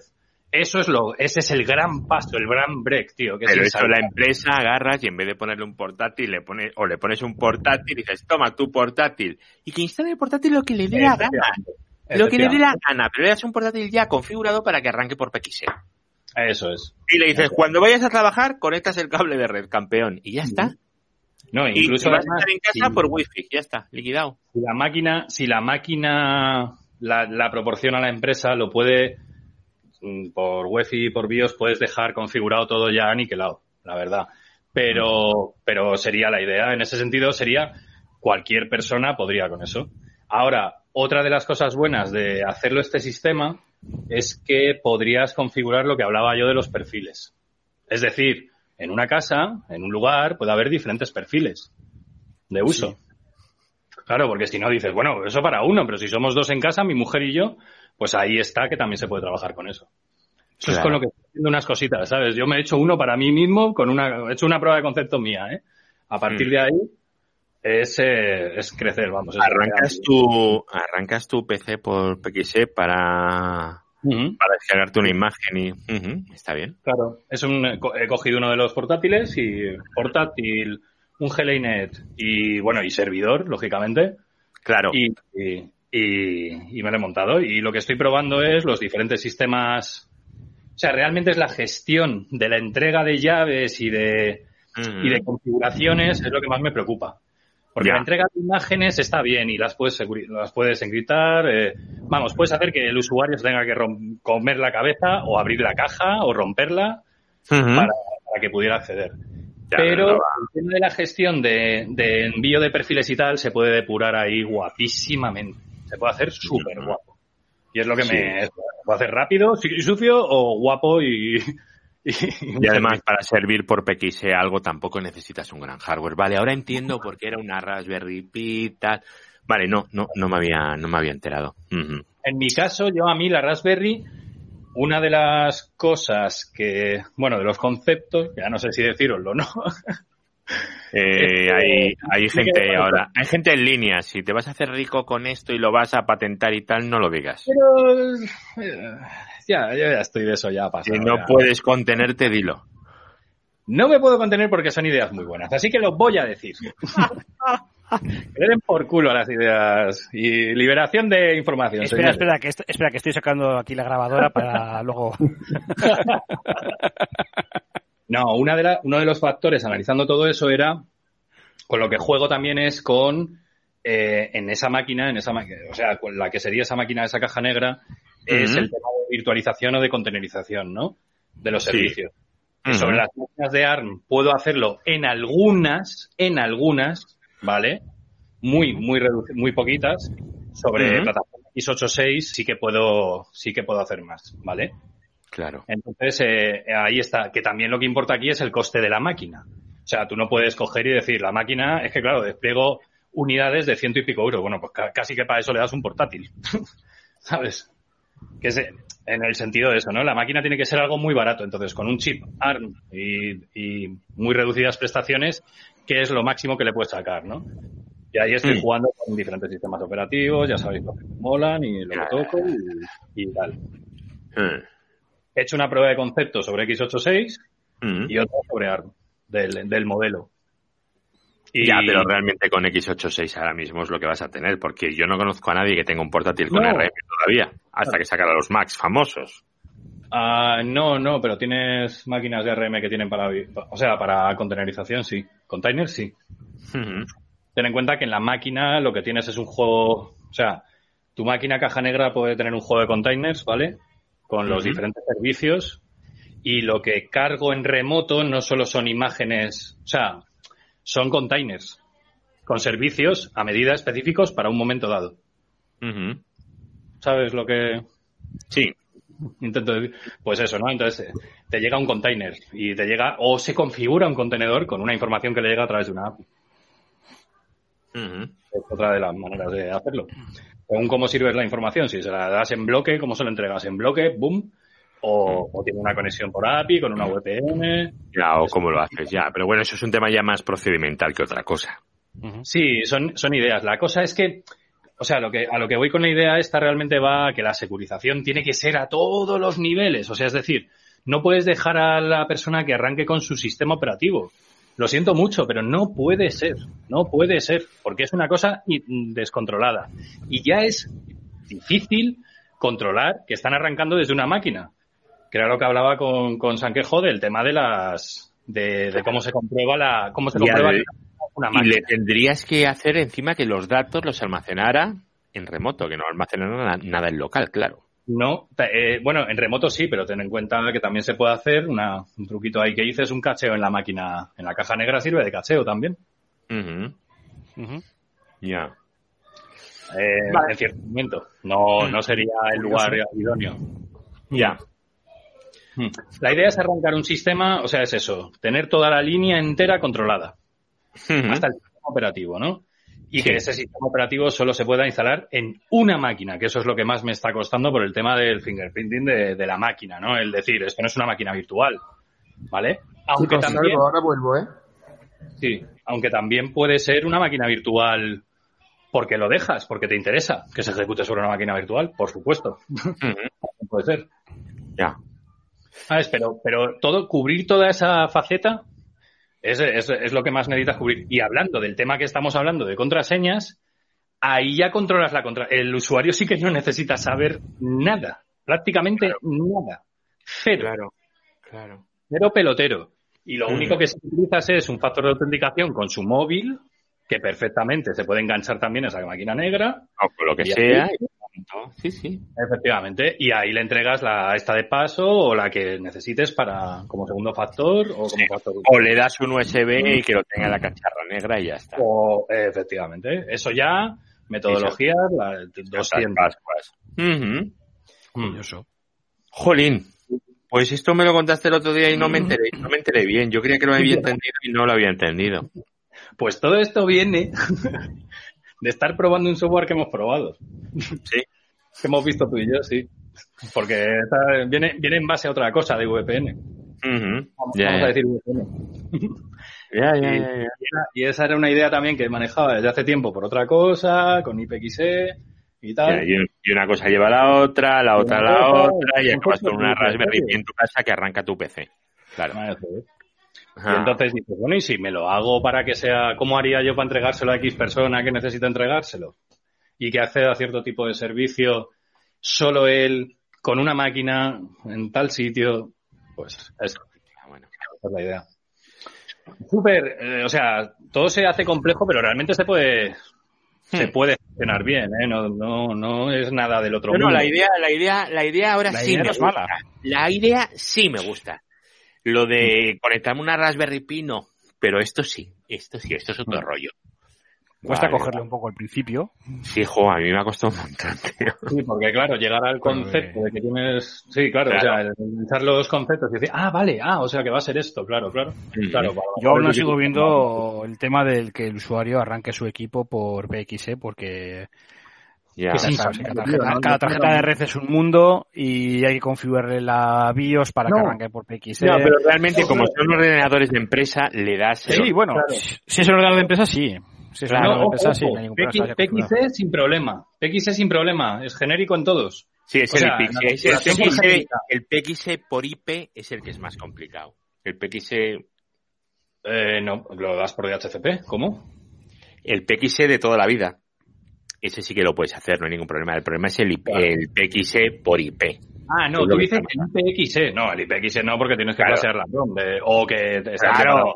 Vale, vale, vale. Yo es que estoy Un hablando de puñetero otro. día.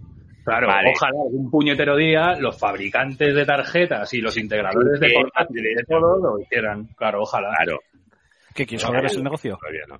¿Eh? ¿Quieres joderles el negocio? No, quiero que lo hagan, coño. Que no sé por qué están tardando tanto en integrar algo que es que me parece que tenía que ser. Es que estoy cabreado con este tema. Estoy cabreado porque es que es años, tío. Años esperando eso que dices. Pero ¿por qué leches no meten esto, esto en todas las tarjetas? De verdad que no lo entiendo. Yo tampoco lo entiendo. ¿sabes? Y además te permite arranque por Wi-Fi, o sea, te permite PXE por Wi-Fi, te permite un montón de cosas que se podrían Claro. hacer. Hmm. Y te juro que no entiendo, no sé cuál será, será una puñetera, como siempre, una puñetera eh, patente. Es que estoy seguro que por ahí hay algo de eso que lo cierra, tío, porque es que no tiene sentido. O sea, es que no Mm. tiene sentido. Que esté tardando y que, y que no llegue, y que no llegue, y que no llegue a todos los fabricantes, vamos. Hmm. Puede ser que hay algo, será una tontería, que tendrá una patente y ala, cortado. Sí, seguro, seguro. ¿no? No, Qué brutal. no algo, algo debe de haber ahí. Bueno, a ver, es igual que porque las drags seguían veniendo con Java hasta hace dos días, pero bueno, da igual, eso tampoco es cuestión de... Bueno, señores, llevamos dos horas menos diez. Bueno, Vamos a por las dos horas, ¿no? Vamos a por las dos horas, vale. Y yo café. Esto es una tortura, de verdad. ¿eh? Me voy a hacer un café, macho. Te, te vas a hacer un café, claro, tú que te puedes mover. Claro, yo no puedo. te, te dejamos que te muevas, ¿eh? Espera, que, Yo te- no que te puedo. hago uno, que te hago uno, Edu. Claro, me haces uno y me lo mandas por el cable, no te fastidia. No, por la cajita, por la cajita negra. La cajita. En fin, en fin, en fin, en fin, será fin. Pues, aunque os parezca increíble, hay gente conectada viéndolo, ¿eh? Acabo de mirarlo y ahora mismo hay, hay 18 personas constantemente, constantemente viendo lo que estamos hablando. Sí, Vamos a tener que, que asesinar. Mm, porque han, han escuchado tu idea. Yo no, yo no sé si alguien de los que está ahora mismo viendo esto, si quiere comentar alguna cosita o algo, porque antes, por ejemplo, mirad, comentarios. Vale, vamos a, hacemos un descanso, ¿vale? Walter eh, nos dice, nos ha dicho antes que Equipas XC también soporta TOTP y quién lo integra con Asbru, con Firefox, con todo. Pues mira, es una opción. Yo la verdad es que no, no lo había probado este Equipas. Sabéis que de Equipas para Linux hay dos, ¿no? Sí. Vale, luego eh, también han comentado un rato antes, hace mucho, mucho, mucho rato antes, ¿vale? Eh, Carlos Castillo, que estaba con un- preguntando si conocíamos Safe in Cloud. Que in Cloud es otro software, ¿vale? Que lo tengo por aquí y os lo voy a enseñar ahora mismo, ¿vale? Que es un, un gestor de contraseñas también es, es este de aquí y, y, tra- tran. y a ver esto como y ahí vamos pumba es este Safe in Cloud ¿vale? Este es el que, el que ha comentado Carlos, ¿vale? Saving Clause. A ver, Saving ¿qué Clause. clientes tiene? ¿Para qué sistemas tiene el cliente? Pues la verdad es que no lo he visto, Pues pero mira, de momento para Android y para, y para iOS. Pues parece que, a ver, voy a coger la URL para pegarla aquí por si alguien quiere copiárselo, que siempre se ve mucho mejor haciéndolo así, ¿verdad? Que no de la otra manera. Pues verás, esto parece que está para... No, mira, Desktop App también para Windows y para Mac. No hay para Windows. ¿Y tiene GitHub para o no? Linux. ¿Tiene, perdona? No tiene GitHub entonces, nada, nada. Eh, GitHub no parece tener. Pero mira, puedes usarlo en el smartwatch, en el, en el Apple Watch. Muy bien. Mira, aquí, aquí viene, viene, viene. Ahí para, ahí para casi todo. Ahí también para la tienda de Huawei, Chrome, tal, Edge, Opera. Pero no para Linux, ¿no? No, para Linux no. Y pone pricing. Tienes, bueno, tienes la Pro versión. Mira, si es para Mac, la Pro versión vale cero. Es gratis. Y para Windows también. Eh, Ah, ah, no. pues sí. Sí, sí, sí, sí. Sí, dice sí. que algunas pequeñas facturas premium valen 13 dólares. Bueno, a ver, tampoco nos vamos a arruinar por gastarnos 3 dólares en el Saving Cloud. No. Si es una aplicación que merece la pena, Efectivamente, si es que es, es como todo. Bueno, pues aquí está el Saving Cloud, que era tardas menos en otra- pagar 3 dólares que en buscar la pirata. Eh, la verdad es que sí. Yo recomendaría no instalar aplicaciones de gestión de claves que no sean código mínimo, código abierto. O sea, por Dios. Por Dios. Mira, sí. ¿Por Porque qué? Porque no sabes lo que hay dentro.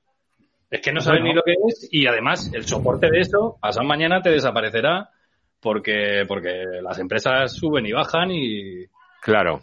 y es que ahí está tu vida. Hmm. Pues sí, así es. O sea, que estás diciendo que usemos dos, por lo menos dos gestores de, cu- dos gestores de contraseñas, ¿no? No, lo que está diciendo es que puedes utilizar eh, apa, Bitwarden, por ejemplo. Ya, pero ¿y si mi Warren también desaparece? No, hombre, pero esto es No, software pero- libre, esto está por ahí, ¿no? Ya, ya. ¿Esto era Sí, sí. software libre o se me ha ido la pelota? A ver. También puede Sí, desaparecer. open- open Pero bueno, seguro que, seguro que, sale, que sale un fork. No Claro, es, o sea, la cuestión es que puede haber un forgo que dé tiempo para eso, claro. Pero a ver, No, pero si esto se te rompe, no hay ningún problema porque tienes les pass. No, tienes pass, pass, pass. ¿Dónde está? Aquí. Tienes pass, que lo he sacado de donde no era, perdón. Ahora, pum.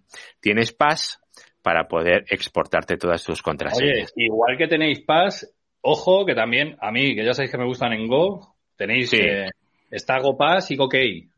Otros dos clientes que, que son chulos para los que para los del sistema, vamos, para los del click. Bueno, a ver, en resumen, de, de los que hemos visto ahora, hemos visto Password and Store, hemos visto el Spass, hemos visto el Hidden, no, el CD, este era otra cosa, el, bueno, el T-Ball también. Todos estos enlaces los voy a poner en las, en las notas.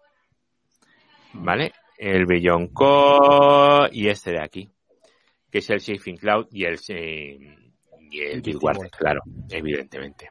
El del Volt, eh, sí, eh, lo tengo por aquí, el T-Mobile, este de aquí, dices. ¿Qué El, sí, el tipo, ¿no? El. T-Volt, el T-Volt, sí. de- de Bolt. Este de aquí, ¿verdad? Mm. Este de aquí, efectivamente. Este de aquí, Eso sí. para los de para los de los que kuberneten y, todas estas cosas. Sí, para eso es este perfecto, ¿no? También Bueno, poner pues, One Password, uy. aunque es de pago. Y el One Password, Aunque es One de pago. Password es de pago, pero yo os digo una cosa, a mí me gustaría poder pagar por él, pero a los usuarios de Linux nos tienen olvidados. Y a mí, yo cuando veo a mis compañeros con, con Mac eh, utilizar One Password, digo, jolín, eso es una maravilla, ¿eh? Y funciona muy bien. Muy, muy, muy, muy bien, ¿eh? Muy bien, sí. Muy bien. Sí, sí. Una, Sí, sí. una maravilla. Ya digo, yo lo tengo, tengo hace Mm. 5 o 6 años y funciona muy, Sí. muy, muy bien. Se integra muy bien con Safari, con, con Opera, con Firefox en el Mac, se integra de vicio. Mm. A ver, eh, Astrid Lin dice, yo llego tarde, no sé si habéis hablado de Bitwarden. Pues mira, ahora mismo hemos estado hablando de, de Bitwarden. Eh, Francisco habla que de- dice de 18 masocas, los que estaban ahí totalmente, y de Bitwarden nos dice Astrid Lane que, que es gratuito, efectivamente. Y luego lo que decíamos antes, eh, nos ha dicho Walter que por eso utiliza el KeePass XC. Hmm.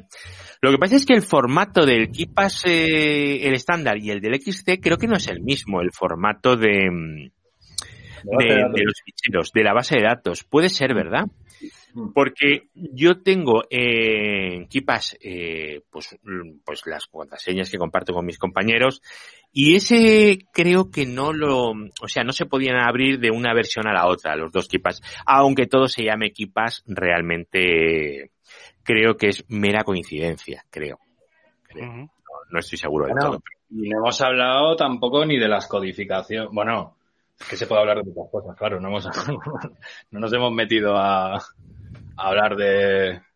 Claro, si quieres comparar cada uno, es que tienen. Bueno, por ahí hay comparativas en internet. Y ya. Mira, al final lo que tienes que hacer es utilizar aquella que, que mejor te funcione en tu caso concreto. Con la, sí. con la que más te encuentres, con, con la que más como te encuentres. No, Claro. utilizar pensando una. la gente técnica que, que supongo que habrá gente que vea esto, que pase por aquí o que esté escuchando y dirá, joder, pero no me analizas si en Utu, ¿qué debo utilizar?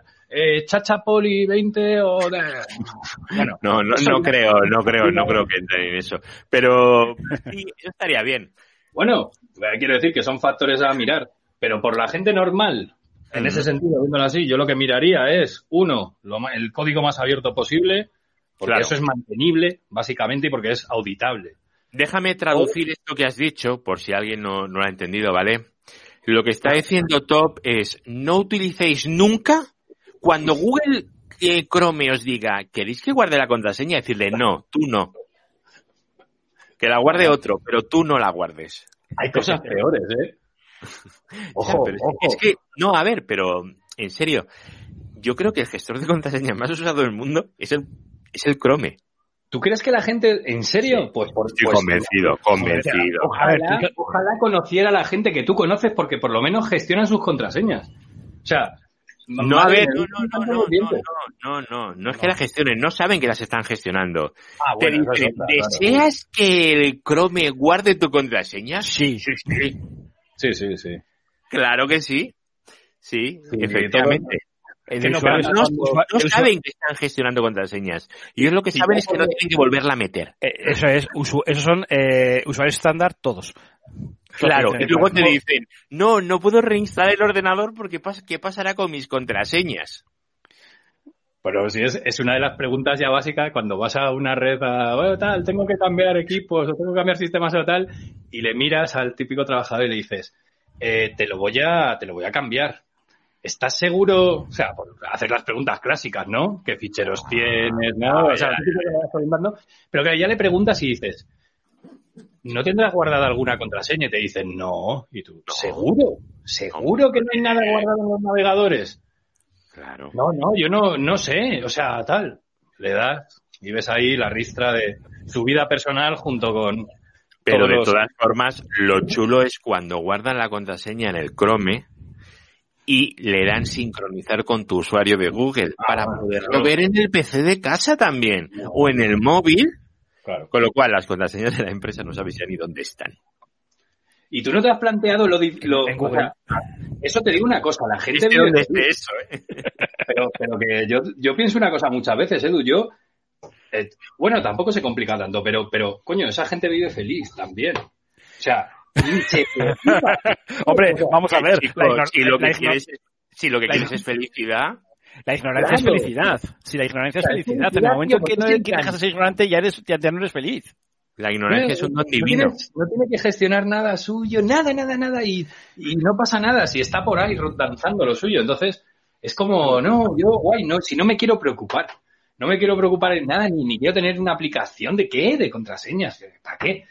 Mm. O sea, no viven como tú y como yo que, ¿sabes? Inviertes 0,2 segundos en darle una cosa y que haga clic, y te la... A ver, pero la- si la única diferencia es que te sale que le tienes que decir al Chrome de no me vuelvas a pedir nunca más guardar una contraseña Mm. y poner el... ¿Cómo se llama? El- los plugins de los navegadores, ¿cómo se llaman? Los Bueno, add las funciones. Me pones Claro. el add-on del Bitwarden, ya está. O sea, no es tan difícil. Se tardan 10 segundos. Bueno, pues, pues no sé cómo lo harán, pero consiguen instalar todos los demás add-ons menos el de la contraseña, macho. No, es O sea, que ese es muy difícil. Pero es, es que eso no es muy difícil, tío. El del Mm. chino culeiro que, que no se sabe qué hace, lo consiguen instalar siempre, tío. Ese Siempre, siempre, siempre. Y luego los de mm, los de las minerías, todos, todos, todos. Los de minería, los de, los de descargas de películas y eso que dices, si es que ni yo los conozco algunos, ¿cómo te has enterado de tantas cosas? Claro, por supuesto. Pirateo de MP3, no sé, cosas. Pero esos son, los, son los importantes esos, joder. Eh, Claro, la- sí. Exactamente, que, eso- es que luego les dices, no, si, te dicen, si no quiero tener más mierdas, y dices, joder, pero es que las seleccionas mal, ya tienes mierda. O sea, Si lo que pasa todas. es que la buena mierda, eliges la mala, macho. Es Pero para ellos, la, para, ellos, para ellos la mala es la buena y la buena es la mala. Es al revés. Claro, Claro. Tiene el concepto cambiado. Es un mundo al revés que, que es imposible extirpar de las mentes. Nada, eso no, no lo vamos a conseguir nunca. Bueno, señores, ¿sabéis qué pone aquí? Estoy viendo yo la pantalla, que la gente que está en el YouTube no lo ve porque no ve la misma pantalla que nosotros, pero ¿qué veis vosotros en el lado izquierdo? Al lado del live, ¿qué es- qué es lo que 20018. veis?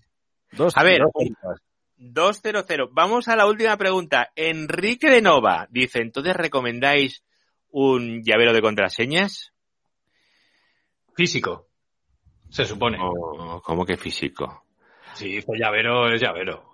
Eh, Ah, dices el... Pero eso es para la doble autenticación. Un llavero... A ver, esto... Hombre, no sé. Yo sí. Si, si no- si nos, si nos especifica un poquito más la pregunta, Sí, Sí, a ver, no la- exactamente porque es Y mientras pasamos a lo que nos ha comentado Francisco Javier García, que dice que no estamos al día de los plugins importantes. mierda. Mierda, cachis la mar. Mira, os voy a contar una cosa. Yo solo tengo un plugin instalado aquí, en el Chromium. Solo hay uno. Hmm. Uno. Y se llama Bitwarden. En el Firefox no, ahí tengo muchos más. Ahí tengo eh, el de los precios del Amazon y, y uno de sincronizarme los eh, los bookmarks. Ya está, es todo lo que tengo. Enrique ya nos dice de si es un software para tener todas las claves de forma centralizada. Ahí lo tenemos. Pues sí, sí, Manager. sí. Claro, claro. Pero, que Básicamente no, para no- pero para que no sea ni el de Google ni el de Firefox. Bueno, el de Firefox, no, tampoco, No, no, no, tampoco. tampoco, tampoco. Que no se almacenen los navegadores, no. Que No, hay extensiones Claro. seguras. Y claro, si es que... No, Tú es que además, piensa, Enrique, que cuando tú instalas un navegador en tu, en tu ordenador, imagínate que instalas un, un Opera, ¿vale? Uno que la gente no tenga instalado, te dice, ¿desea importar marcadores y contraseñas de su antiguo navegador? Y le dices, sí. Pues igual que lo hace el Opera, lo hace cualquier otra cosa. hombre, yo aquí voy a decir una cosa. Safari cuando quise acceder al llavero Sí. de las contraseñas Sí, te pide sí. por lo menos la contraseña. De, del sistema, de arrancar, ¿vale? Pero sí, no es bueno tenerlas porque, de hecho, muchos ataques de Ryuk que han entrado últimamente eh, es porque están accediendo a los llaveros de los navegadores. Mm, Entonces, No, lo mejor es tener los, llave- los navegadores, dejarles así la contraseña. claro. Y hay maneras de engañar y lo sabéis a través Sí, de sí, phishing. claro. Luego está el tema de phishing y luego se, y se puede leer hasta incluso lo que está escrito en la memoria, en la memoria RAM, se puede de leer. memoria. O sea, hay muchas cosas, ¿no? Pero sí, vamos, eh, yo lo comento porque el tema este que ha habido hace poco de Adeslas y todas estas cosas que parece ser de que han entrado De a través manera. de las, de las contraseñas almacenadas en los llaveros de los navegadores web. Toma Y, ya. y, y lo- y lo que estaba diciendo que nos toca a nosotros por el tema del grupo de redes y tal, que lo sabemos, que, que, que se puede falsear, que esté Sí. accediendo a una dirección con un certificado, con, con esa página, crees que es esa página, no es esa página, el llavero le suelta la llave y ¡chinin! ya está entregada. Y, y acabas de entregar, efectivamente. Hombre, el certificado te va a dar malo, te va a dar erróneo. Mm, he, Bueno, visto este- he, visto certifi- he visto certificados Bueno, pirateados y no te van error de certificado. Pero porque debes de tener una autoridad certificadora metida en el navegador que se lo coma, si no... Hombre, el- y como- si el CA es el bueno... y el es- CA, Claro, ¿qué, y como qué no les hay- cuesta colarte no un, hay ¿qué les cuesta colarte un, y ¿qué les como y una- una- te huelen un CA, ya estás muerto. ¿Y qué les cuesta colártelo? Ya. es que A un que navegador según- de un usuario doméstico, ¿qué le cuesta colárselo? Sí, en cualquier claro. aplicación que de, de, de- de instalar siguiente, siguiente, siguiente, siguiente, siguiente, ya te ha metido todo lo que ha querido y algo más. ¿Quieres ver fotos de gatitos? Pues dile que sí. Cuando te pregunte algo del CA, CA significa gatito, es cat, pero sin la T. Entonces dices, yo gatos, pa, muerto. El usuario que... Si acaso lo que se podrían plantear es si van a guardar, ¿dónde van a guardar la base de datos de ese, si tiene base de datos su gestor de contraseñas, que podría ser passwordless y tal, bla, bla, bla, bla. Sí. Pero, ¿dónde la van a guardar? Pues si la vas a tener en un pendrive, si la vas a tener en un, en un disco remoto, si la vas a tener en un disco al lado. El problema Eso- del pendrive, como sea una base de datos, un KeePass o un gestor de contraseñas eh, compartido, es que tú te No, puedes llevar el pendrive no. actualizado, pero viene después otro compañero, necesita una contraseña por cualquier motivo y ya no estás Mira, actualizado. yo en un pendrive no lo tendría. Un pendrive es una cosa que te puedes dejar olvidado en cualquier sitio. Hmm. Que un pendrive es una cosa que, a ver, yo no sé qué pendrive usáis vosotros, pero los que yo compro son una mierda. Y se acaban cascando al cabo de un tiempo, ¿vale? Hmm. Todos. No, me- Sí, no, todos, no, ¿no? Vale, vale, vale. Pero como todo no lo tienes solo en un sitio, la cosa es, Claro. la- una cosa es la cosa útil y tal. Pero que Mira, hablaba de... Francisco Javier nos dice que los programadores de la FNMT que tienen que contactar con los creadores del programa de los gatitos a ver si aprenden y la gente empieza a instalarse su CEA. Muy buena, muy buena. Me ha gustado mucho, muy buena. Mm. Joder, ¿dónde vi el otro día que me quedé flipado? ¿En qué aparato era? Que Ah. tenía la de la FNMT, que, pero que de verdad que ver. ¿qué aparato era? Porque me sorprendió que dije, no me lo creo. A ver. Lane, para, para lo que son clientes, temas de clientes de verdad, para eso, a menos en mi caso, llave- llaves SSH. O sea, esto es de cajón. Y luego lo que es el fichero de llaves SSH, todo eso lo gestionas o con un chef o con un Ansible o con lo que te dé la gana, ¿vale? Es decir, tú lo que haces es gestionar en remoto y en volumen todos los ficheros de llave, porque si utilizas una llave y no gestionas todos los ficheros de llave de todos los servidores de forma automatizada, pues para eso es como dar una password, es exactamente lo mismo, porque tienes que ir uno por uno borrando y eso no, no puede ser. Ahora, para aquellos sistemas que no puedes meter llaves para lo que sea, ahí yo, nosotros lo que estamos utilizando es KeyPass. Vale, pues un estándar. Y tenemos el fichero, pues en, en un sitio nosotros compartido entre nosotros en una infraestructura nuestra. Es decir, no está ni en un Google Cloud, ni está en un OneDrive, ni está en, bueno, y mucho menos en Mega, ¿vale? Lo tienes, Eh, en, se- lo tienes en tu servidor de ficheros si quieres de la empresa, te conectas a él por VPN para que accede cuando quieras acceder a él y fuera. Exacto, y ya está. Y lo tenemos todo así, y ya está, no hay ningún problema. Hmm. Y luego las Oye, passwords personales. por ahí, hay una herramienta por ahí para almacenarlo, para, para gestionar un password manager, no, no me acuerdo de cómo se llama ni tal, que la Otro.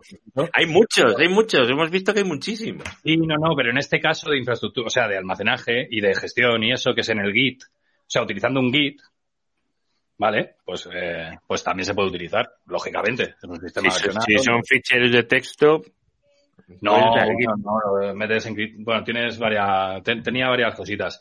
Hombre, y lógicamente no utilizar en un GitHub público. No, no, por Dios, un GitLab, tío. Un GitLab. Oye, que bueno, bueno, que si te quieres arriesgar a colgar las cosas ahí encriptadas en el Git y decir, mira, está encriptado, me da igual. Oye, que se puede. Que cada uno haga lo que quiera, como siempre, pero que... Mira, Que bueno, lo que, lo para ti es un algoritmo de encriptación súper seguro, a lo mejor para otro no. Y eso Bueno. no lo vas a saber porque el día que se descubra cómo romper el, el Hmm. chachapoli, ¿vale? Por ejemplo, que dices tú, porque algún día se descubrirá. Hombre, Eso llegará, ¿vale? claro. Pues ese día alguien sabrá romperlo y a lo mejor te lo dice o a lo mejor no. Eso Ujú. es. Así es. Mm, Entonces yo no lo hago, yo no lo haría. Bueno, señores, eh, Bueno. yo me iba a tomar un café. Yo me lo voy a tomar ahora mismo.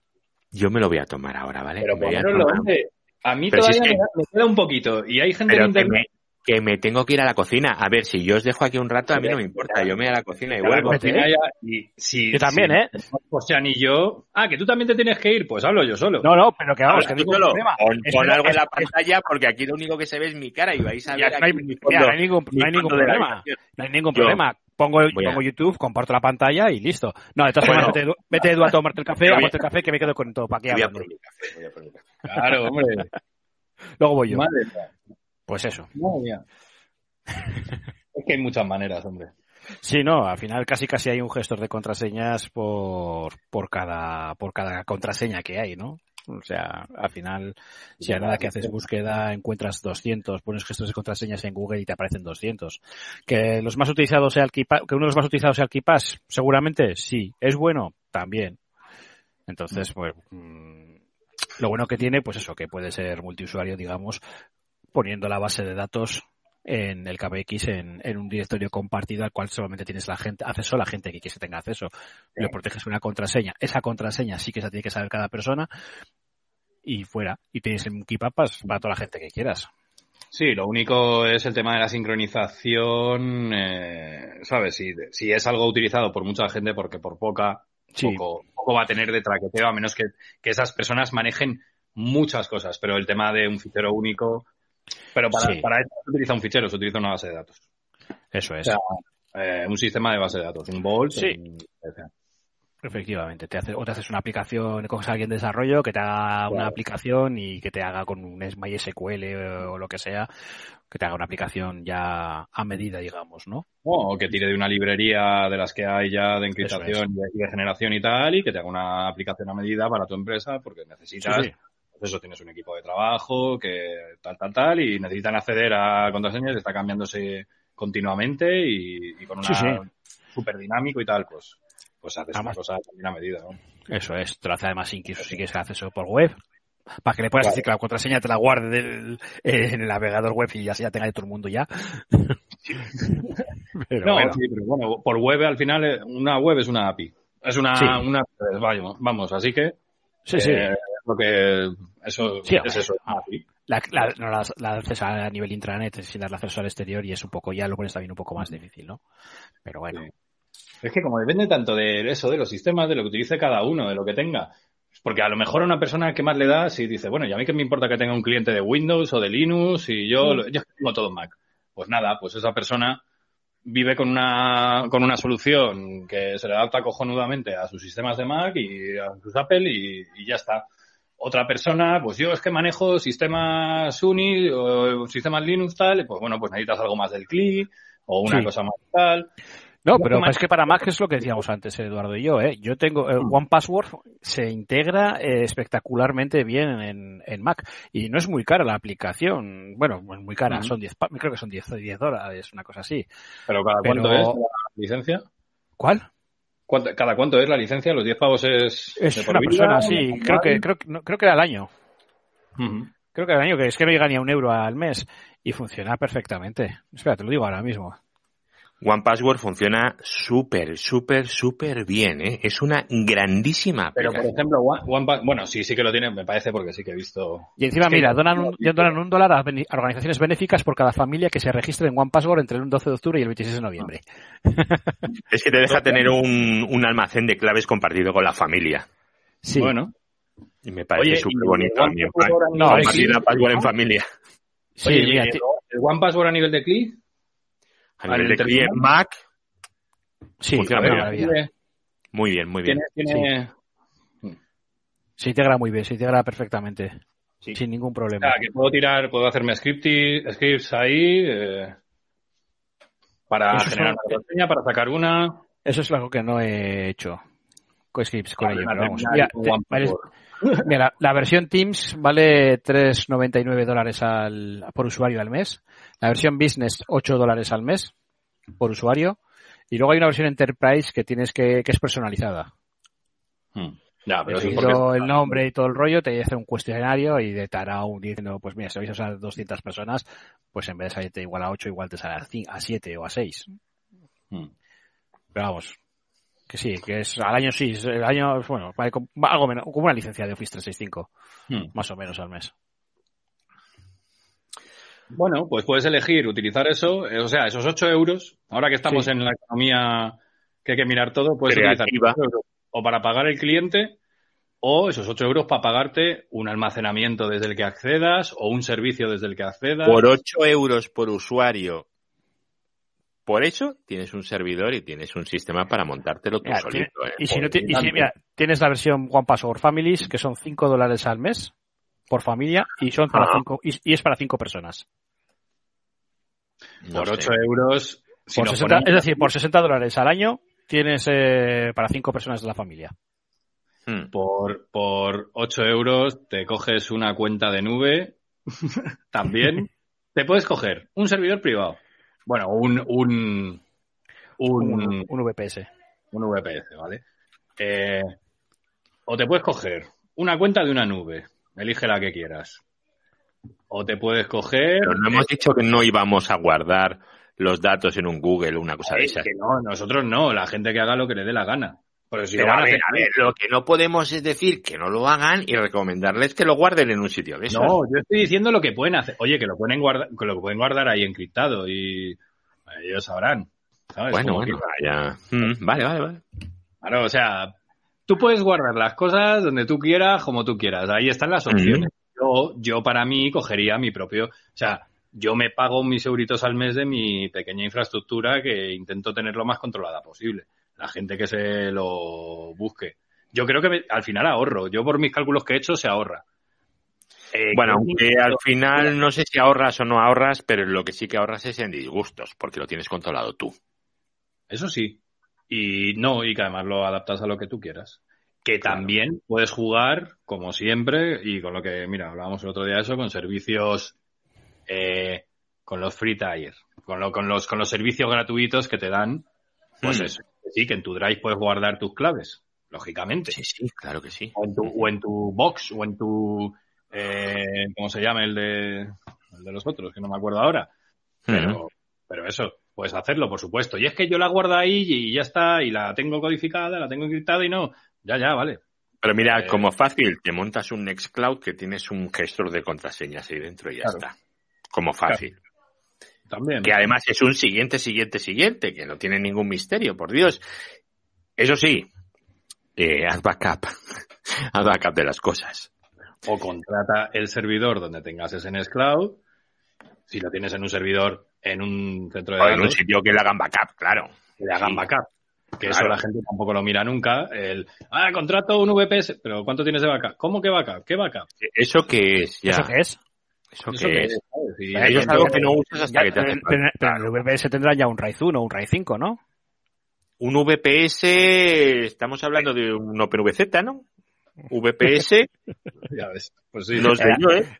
Era, era broma. Es que hay mucha gente, Ya, que ya. se piensa- hay mucha gente que se piensa que un RAID ya es un sistema, ya es un backup.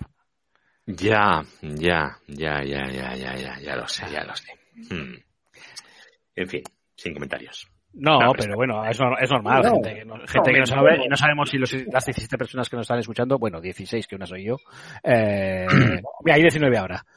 ¿Y tú por qué si- te estás, por qué te estás viendo por el, por los dos sitios, por el StreamYard y por el YouTube? Tengo- curiosidad, es curiosidad aquí. Te- tengo tres pantallas.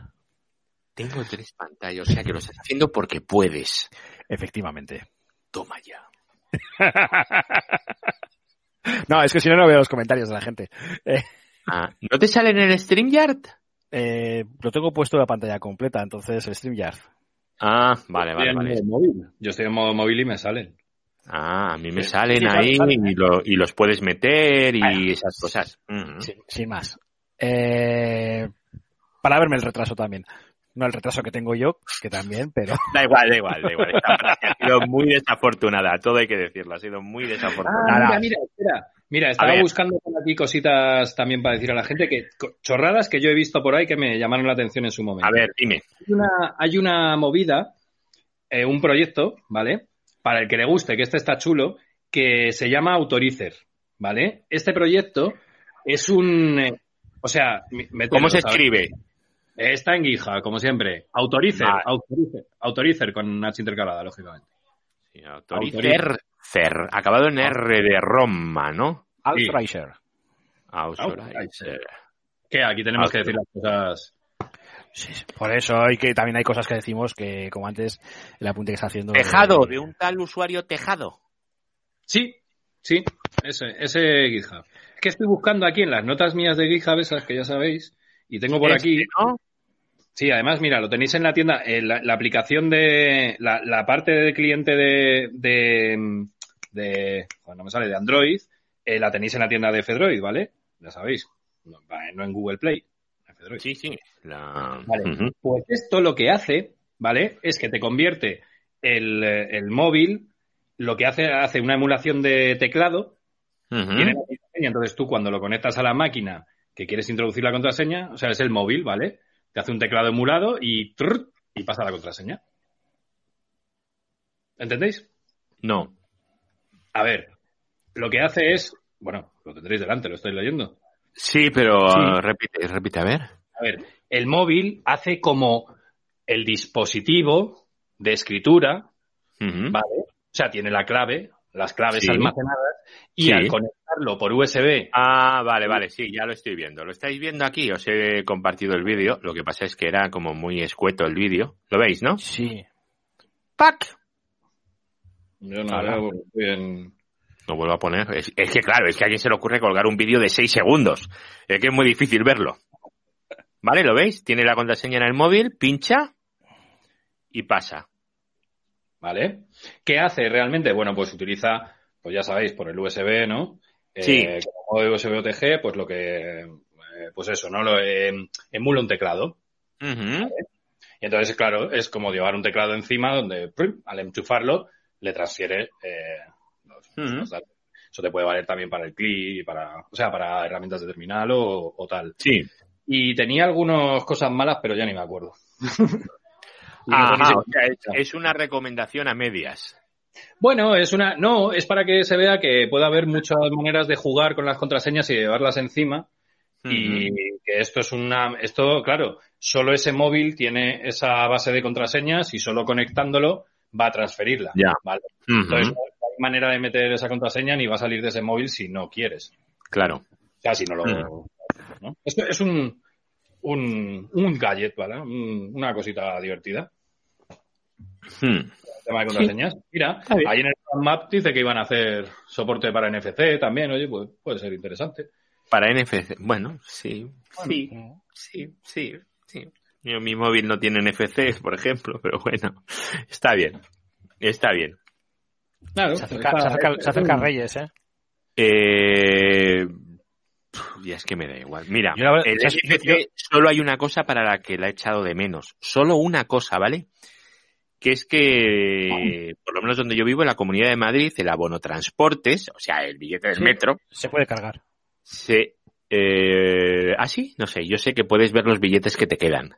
Yo en el, aquí en, en Bi- en Bilbao, en el metro, se puede recargar la tarjeta de transporte directamente desde el móvil. Mm, no lo sé, no lo sé. Yo sé que desde Sí. aquí puedes, eh, puedes ver los billetes que te quedan, porque el problema que tiene es que tú llevas una tarjeta, entonces no sabes cuántos billetes de autobús te quedan. Claro. Es que puedes mirarlo, yo lo que te digo, puedes mirarlo y puedes eh, comprobar los billetes que te quedan. Es Bueno, decir, pues yo como llevo desde marzo en casa sin coger el autobús, no sé cuántos me quedan. Y el móvil no, no me lo ofrece. tienes aquí la aplicación que te dice que acerques la, el billete y una vez que lo acercas, te aparecen los lo billetes que te quedan claro. y si tienes el mensual, cuándo te caduca. Claro. Con lo cual, incluso yo, y sabiendo que me va a caducar mañana el billete, puedo Ujú. coger, ya hoy y decirle que no me empiece a contar a partir de mañana, sino que empiece a contar a partir de pasado porque todavía me queda el billete. Claro. Entonces con la aplicación y está muy bien. Y otra cosa que tiene interesante es que, que puedes hacer pagos. Es decir, yo cuando Ujú. estaba hace, hace 15 días que fui a Valladolid a estar una semana, Sí, ah, me dejé la tarjeta de crédito en casa sí. y me importó un tercero y nada. Porque Claro, al final pues pagando por el móvil, móvil, pagabas claro. con el móvil y, y fuera. Y listo. Es que más, puedes, puedes incluso sacar dinero. Te vas a los cajeros nuevos que tienen la tarjeta No de... sé, no sé si me gusta eso ya mucho. ¿eh? Eh, bueno, como tienes que meter, yo lo tengo protegido con huella, entonces como tienes que protegerlo con, como, tienes que meter la huella del dedo, Sí, entonces claro, te la pide cuando vas a, cuando vas al cajero, la pones ahí arriba, te pide la huella, tienes Ujú. 30 segundos para, para meterla ya. Y ya puedes sacar dinero. y Pero Y puedes- te mira, y te mira la presión arterial. la huella en un cajero? ¿En medio de la pandemia de COVID vas a poner una huella en un cajero? No, el cajero no, tú la huella la pones en Ah. el móvil. Yo la huella Ah, la, la pongo en el Ah, móvil. vale, vale. O sea, esa forma de- es- Tocas el cajero y luego tocas el móvil. Sí, no, sí, sí. lo- como- Y luego como te lo es- llevas a la no, cara. No, lo que haces es cuando vas al cajero, metes la, metes la aplicación, la aplicación es la misma que de pagar, que, la, que utilizas para pagar, ¿de acuerdo? Tú ves a la, a la aplicación, metes la Oye, huella del dedo, Oye, acercas, el, acercas el móvil, no llegas a tocarlo.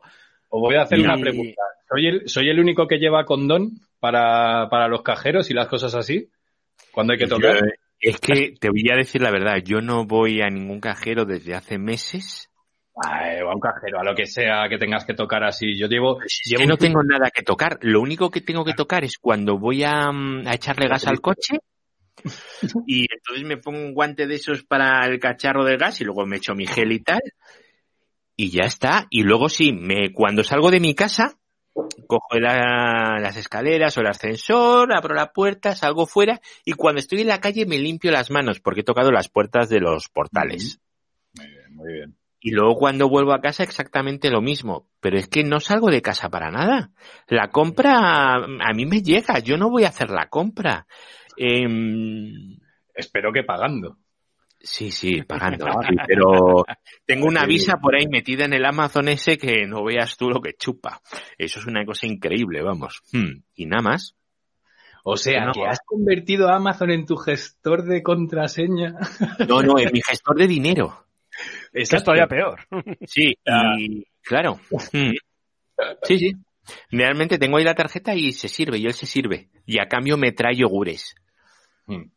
Claro, Así estamos todos. claro. Y luego como encima donde yo vivo están confinados todos los pueblos de alrededor, pues no puedo ir a comprar a ningún sitio.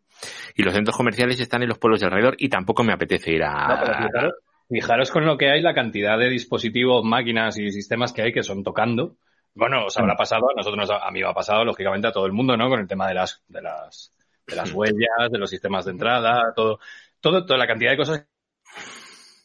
¿Sabes una cosa que hay que no sé si se nos ha quedado colgado? Top, ¿estás ahí? ¿Te has caído o me he caído yo? No, no, creo que se ha caído Ah, él. se ha caído él. Bueno, os cuento un sitio muy guay que hay un sitio para tocar, ¿vale? Que es cuando tú llegas al hospital, al que me toca a mí, que es el... Cuando estás ahí, top. No, aún no. Cuando tú entras al hospital, al que a mí me toca es el Hospital Puerta de Hierro, mundialmente conocido. eh, cuando llegas tienes que logarte en la máquina para decir que ya has llegado. Y la máquina es una pantalla táctil, Qué guay. ¿vale? Entonces, si no tocas eso, no puedes entrar en el hospital. Entonces tienes que llegar y luego desinfectarte las manos. Y ahí, aunque utilices el condón, como dice él, el condón en la pantalla táctil no sirve. Ay, amigo, sí, sí, sí, sí que sirve. Yo tengo los plastiquitos, ¿sabes con los que puedes envolver los bocatas de los niños? Sí. Porque son finitos, ¿no? Ese, ese Sí, plástico. el papel albal transparente. Sí, el, digamos que el papel albal transparente, ese. Yo llevo uno de esos y ahí corto y hago tip, tip, Funciona, tip, ¿eh? y funciona. Sí, sí, sí, funciona. No Eh, bueno, la- el 90% de las pantallas sí, ya sabes que hay varias Mm. tecnologías. Yo bajé el jueves a por el crío a, a Bilbao, cuando a, Cla- a que tenía karate, y metí la matrícula del coche en la máquina de la OTA con la moneda. Agarré una moneda de las que tenía en el bolsillo, tic, tic, tic, tic, tic, porque pasó de tocar esa mierda. O sea, ¿qué pasa? Que todos tenemos que estar aquí, no sé qué, no sé cuál, pero yo en las máquinas de esas no veo nadie que las esté limpiando, no veo nadie que haya puesto un guante, no veo que haya puesto Pues nadie nadie. una máquina. O sea, en todos los sitios tiene que haber, en todos los negocios tiene que ¿Y el haber una, surtidor de la gasolina? una- Ah, voy a una gasolina que me sirven ellos. Igual, Hostia, eso existe por ahí todavía. ¿Eh? Sí, señor. Y encima es de las y encima y encima es de las baratas. De las que es una, es tengo una tengo aquí a dos kilómetros una avia Oh, que me que me echan ellos la gasolina. No había oído eso en mi vida yo. Hmm. Avia, sí, es una marca de gasolineras. Pero en las gasolineras, igual en las que son de autoservicio, aparte del, aparte del tirador de la gasolina, ¿no? Del, del este, Mm. eh, la maquinita de la tarjeta que tienen integrado, ¿no? Pues igual, Sí, volvemos. Teclado físico, pantalla, donde todo el. Eso es. Ah, la de pagar en la propia sí. máquina, Claro, en el propio... Claro, porque Ya, además no, yo no no. son ni contactless. Muchas no son ni siquiera contactless, tienen un lector de tarjeta clásico de, de chip. Sí, vamos, pero bueno, en una gasolinera al menos tienes el, pa- el guantecito de, de plástico para ponerte con Uy, la fruta, en ¿vale? las que lo hay, en las que lo hay, en algunas. No, de- no, pero- yo la que voy lo hay siempre, ¿no? Pero, pero en la máquina de sacar el ticket de la OTA, hora, como se llame, Ahí lo único que quieren, lo Ahí- único que quieren yo no he visto, dinero. yo no he visto en ningún sitio eso es, y si quieres pagar con tarjeta, la has cagado. Porque Que sí, que sí, tocar. que es igual- Pero yo no veo que ninguna que tenga lado una maquinita de, de- de gel para echarte en la mano, como tienen que poner en todos los demás negocios. ¿Qué pasa? Que solamente. ¿No llevas una encima tú siempre, como esta? Yo es que no salgo mucho de casa. No, yo pero tengo que una ahora- de estas y yo la llevo siempre encima, siempre. Y las voy rellenando. Ahora te escribirá la gente, te escribirá la gente por YouTube diciéndote que te pongas la aplicación móvil de pago, porque bla, bla, bla, bla. O sea, ¿Y que- por, ¿Y por qué le tengo que dar a una empresa privada mis datos de, digo tarjeta- yo. de- de- de- de- Ahí de- está, de mi tarjeta? Hay, hay, hay una cosa más. Encima, encima, encima, una, encima una empresa que, que trabaja para el ayuntamiento que seguramente esté dirigida por un expolítico que no trabaja en su vida y lo único que sabe es cómo chupar la, la, la pasta. Quita, quita, hombre. Lo que por lo menos, por lo menos y, y de paso le doy las llaves de casa, ¿no te jode? ¿Has visto? Mira, es que es En igual. macho. Madrid, en Madrid hay unos, hay unas bicicletas de estas para, de estas que se aparcan por la calle. No me acuerdo Sí. cómo se llaman, ¿vale? Que la gracia que tiene es que tienen tres radios, la rueda, unas naranjas, mm, sin motor, o sea, son de, de pedales, no son eléctricas. Bueno, pues un día eh, estaba ahí esperando y digo, jo, me apetece darme una vueltecita. Digo, voy a alquilarme una de estas. Me doy de alta en la app y ya está, ¿no? Me doy de alta en la app y fíjate qué tontería que me puse a leer las condiciones de uso, ¿no? Entonces me decían que mis datos que se iban a archivar en China con las leyes chinas y que yo consentía eso. Fui, anda- fui andando. Sí, sí. Mm, Yo no meto mis datos ahí ni de coña. Pero lo malo, lo malo del aparcamiento, macho, es que son muchas de las, em- o sea, las empresas, si fuera una empresa estatal o, o de la comunidad, la que se supone que pone la aplicación y tal, no, no, que son terceros. Ya, ya, ya, ya. Hmm. No sé, eso os pasa por, por tener coches e ir a, otro- e ir a la ciudad. Lo que dice, lo que dice José me pasó, me voy a una máquina a pagar, ¿vale? No llevaba, eh, ¿qué era? Ah, no, sí, llevaba, no sé qué pasa, no, no llevaba suelto, ¿vale? No llevaba suelto. Y voy con la tarjeta, ¿vale? Y tal, me pongo, no, al revés. No llevaba la tarjeta y llevaba suelto. Perdona, no llevaba la tarjeta y llevaba suelto, era al revés. Y, Sí. y voy a pagar. Y, y delante mío, pues eso, tres personas. Todos tocando, ninguno, ya sabes, ¿no? ¿Qué más da? Pim pam, pim pam, pim pam. Ahí todo el mundo. Llego a la máquina, yo no, no estaba atento, no me di cuenta y, y me pongo a rellenar, ¿no? Con mi condoncito, pim pam, pam, te pones a rellenar todas las cosas que hay que meter y todo eso. Y de pronto acerque su tarjeta y yo, ¿cómo que su tarjeta? Digo, hostia, es verdad. Ahí va, que no tiene para meter dinero. o sea, la habían hecho solo de tarjeta. Bueno, ¿Vale? Y yo ya, o sea, es que es eso, dices, joder, o sea, ya ahora ya sí que, coño, no me saques una máquina que únicamente tenga solo de tarjeta, específicamente. Bueno, eh, los parquímetros de muchos sitios ya solo son de tarjeta y las máquinas del tren, las de comprar los billetes, eh, pues ya mitad y mitad son solo de tarjeta. Pero si yo tengo la- las mismas monedas en la cartera desde hace seis meses o siete meses y no he sido capaz de gastarme ni una Yo sola moneda, ni un solo billetito de cinco euros, nada. Sí, sí, yo creo que nosotros lo utilizamos mucho, pero, o sea, que somos los primeros en utilizar, pero que a veces Sí. que no llevas encima la tarjeta, chico. Que, y que no te funciona el NFC del móvil con eso o que no lo llevas encima. Bueno, a mí me pasó el otro día eh, al revés. Eh, fui a pagar con tarjeta el martes. Eso fue, el jueves pagué con la moneda. El martes que no tenía monedas, eh, fui a pagar con la tarjeta. Miré en dos máquinas y en ninguna de las dos funcionaba la, la tarjeta. Por supuesto, en Mm. Bilbao ninguna tiene NFC. Pues imagínate. Pues con la manga de la camisa, desabrochándote, agarrando tarjeta y tocando. Bueno, y tú, y tú y yo y, es- y la gente que eso, que tenemos estas cosas, pero en serio, te coges a un señor mayor o a una persona que no eso y tiene que aparcar en una zona y no tiene para introducir dinero normal en ninguno de los que tienen en la calle de pago. Pues eso es una... No, no, aquí sí que tienen, aquí son mixtas, pero ya te digo, las dos que cogí el otro día, las dos, ninguna funcionaba la tarjeta. Mm.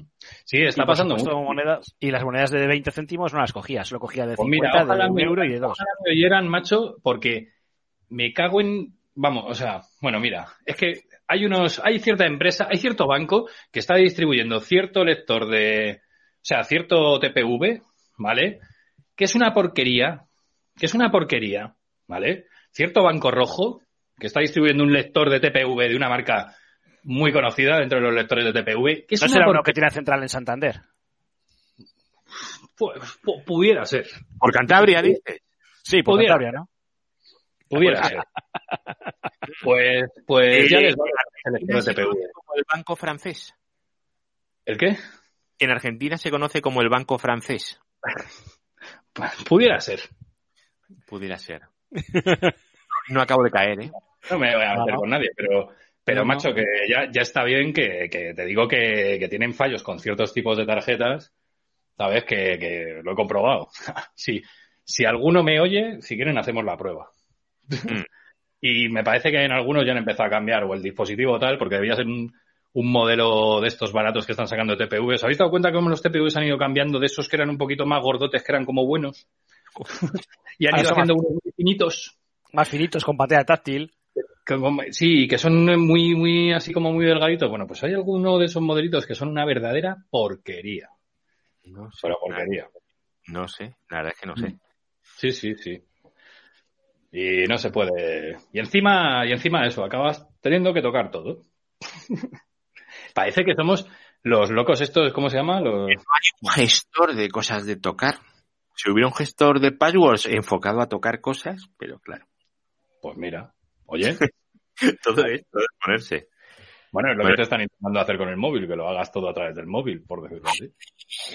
Tu móvil, tu móvil va a ser el gestor de contraseña. Al fin y al cabo forma parte del gestor de contraseñas, porque llevas un cliente de gestión de contraseñas. El móvil es una cosa que se puede perder y que a los chavales les roban mucho, ¿sabes? O sea, yo no creo que sea el sitio para guardar determinadas cosas. Pero es la base de todo en ese sentido. Es tu, tu extensión corporal. algo que a mí me gusta olvidarme en casa. Sí, de vez en cuando está muy bien. Claro, o sea, no, no, no es apropiado, no lo es, no lo es. Sí, De lleva- en casa. Dos horas y treinta y cinco. Yo creo que hemos hecho las dos horas. Justas, ¿eh? Sí, lo hemos pasado, venga. Justitas, ¿vale? O sea, no sé, no sé, pero yo creo que aquí la gente que quede se merecen todos mis respetos. ¿Sí? Yo creo que sí. Dime, dime. Que sí queda gente. Sí, Yo no veo sí. nada. Yo estoy aquí a... Sí, sí queda gente. Sí, sí, sí. Queda, queda, queda, queda Que gente. propongan, que propongan, venga. Que propongan cosas. O, yo antes lo he dicho, digo, si alguien quiere entrar, yo le doy, yo le doy acceso y entra, ¿eh? No hay ningún Haga problema.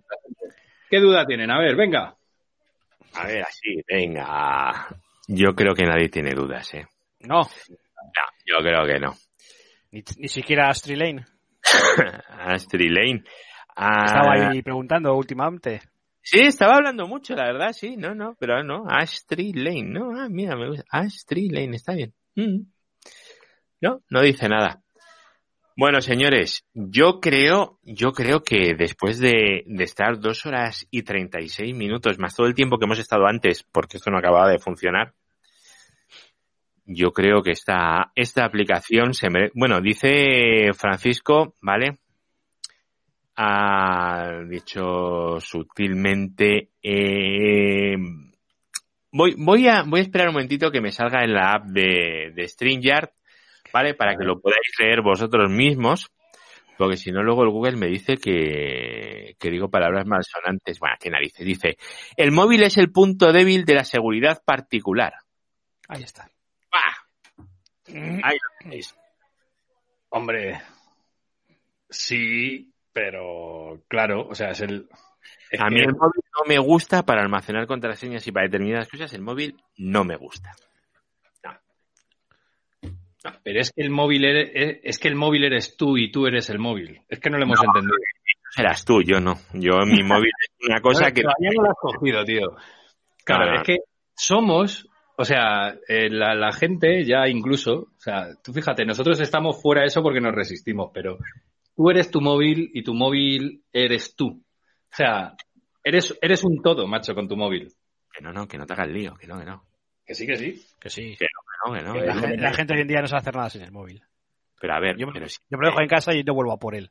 pero si gente es se deja en casa y hasta vuelve a aparcar el coche y vuelve a por él. el móvil. Sí. Joder, o sea, ¿qué más da? El móvil no lo necesitas. No lo necesitas. Normalmente Mira, no. Yo os voy a contar una cosa. Yo hay veces que Pero la gente sí. para ir a determinados sitios a darme una vuelta, en vez de usar el Xiaomi, ¿vale? Llevo un Nokia. Hmm. Bueno, si, es un, si tienes un Xiaomi, ya tiene todo- ya te- si tienes un Xiaomi ya tiene todos tus datos chinos, o sea que... pff, Ya, pero es que Pues no. puedes no- el otro día la aplicación esa de la bici. pero es que no me apetece, no me apetece tener el Telegram, el WhatsApp, el tal, no sé. No haga que, no me apetece. También nos dice Francisco que puedes tener la contraseña más brutal para las cuentas, uno como ese, efectivamente, sí señor. Pero si te roban el móvil tienes un simple símbolo de paz, tienen acceso a todo. Efectivamente. Puedes tener una contraseña más brutal. luego, luego lo de los duplicados de la SIM, claro. Eh, no recuerda la contraseña, no hay problema. Te mando un SMS al móvil y te han duplicado la SIM.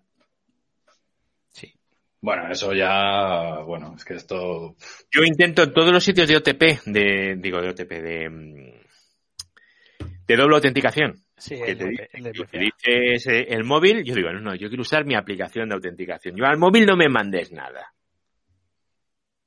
Me Pero bueno, eso ahora, ahora al fin ha explotado un poco y, y se está diciendo, ¿no? Que, que Sí, claro, yo me tengo que fiar de una persona que tienen contratando en una tienda de móviles, un chaval de 17 años o de 18 que esté currando, duplicando SIMs, de que agarre y que se asegure que el que le pida un duplicado, que tal. Y mi seguridad, al final, tanto gestor de contraseñas, tanto de tal, y al final depende de que una persona agarre y decida darle una SIM a otro, en serio.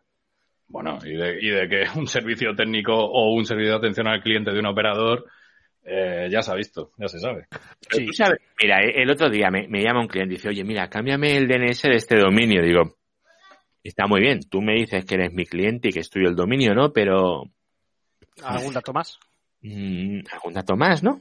Bueno, sí, sí, digo, tú eres fulanito, el titular, y dice, sí, sí, soy yo. Digo, pues no está tu nombre el dominio. Mucho. Claro, y de esos, pues te llegan, pues, Ah, pues todos los meses llegan pero, si sí, pero si hay gente todavía que dice, oye, que soy un técnico de Microsoft y sigue llamando, dando el control de su ordenador. Hmm. No lo sé, yo eso no me lo he encontrado, pero lo de la gente Pues. No, no, sí, sí. hay- pues hay ¿A gente cierto? todavía que, que hacen eso, todavía hay gente que da el control a su ordenador. Mira, a cierto, a cierto nivel, eh, por supuesto, de- en lo que es lo nuestro y tal, pues la gente está al tanto y tal. Pero bueno, que va a costar, ¿eh? Pero a nivel sociedad, el descartar que el SMS es algo inseguro y- o que puede ser tal, va a costar. Dios, Pero el si SMS es inseguro. no es seguro, el SMS es lo más inseguro que hay. Esto no se lo, pero esto es que no se lo va, o sea, no vas a poder transmitírselo a la gente porque la gente piensa que el SMS el que le llega es el de su banco y que él ve ahí que es de su banco y que sí que se lo ha enviado a su banco. ¿Sabes? Sí, sí, es igual que es. con lo del Mira, tú fíjate si está costando, si está costando Dios de ayuda que la gente entienda que ese correo que le ha llegado no es de lo que pone ahí arriba que es.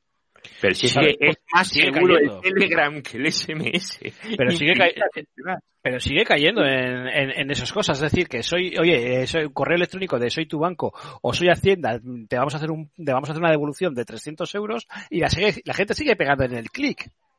Mm, Sí. Es que 300 pavos es dinero, ¿eh?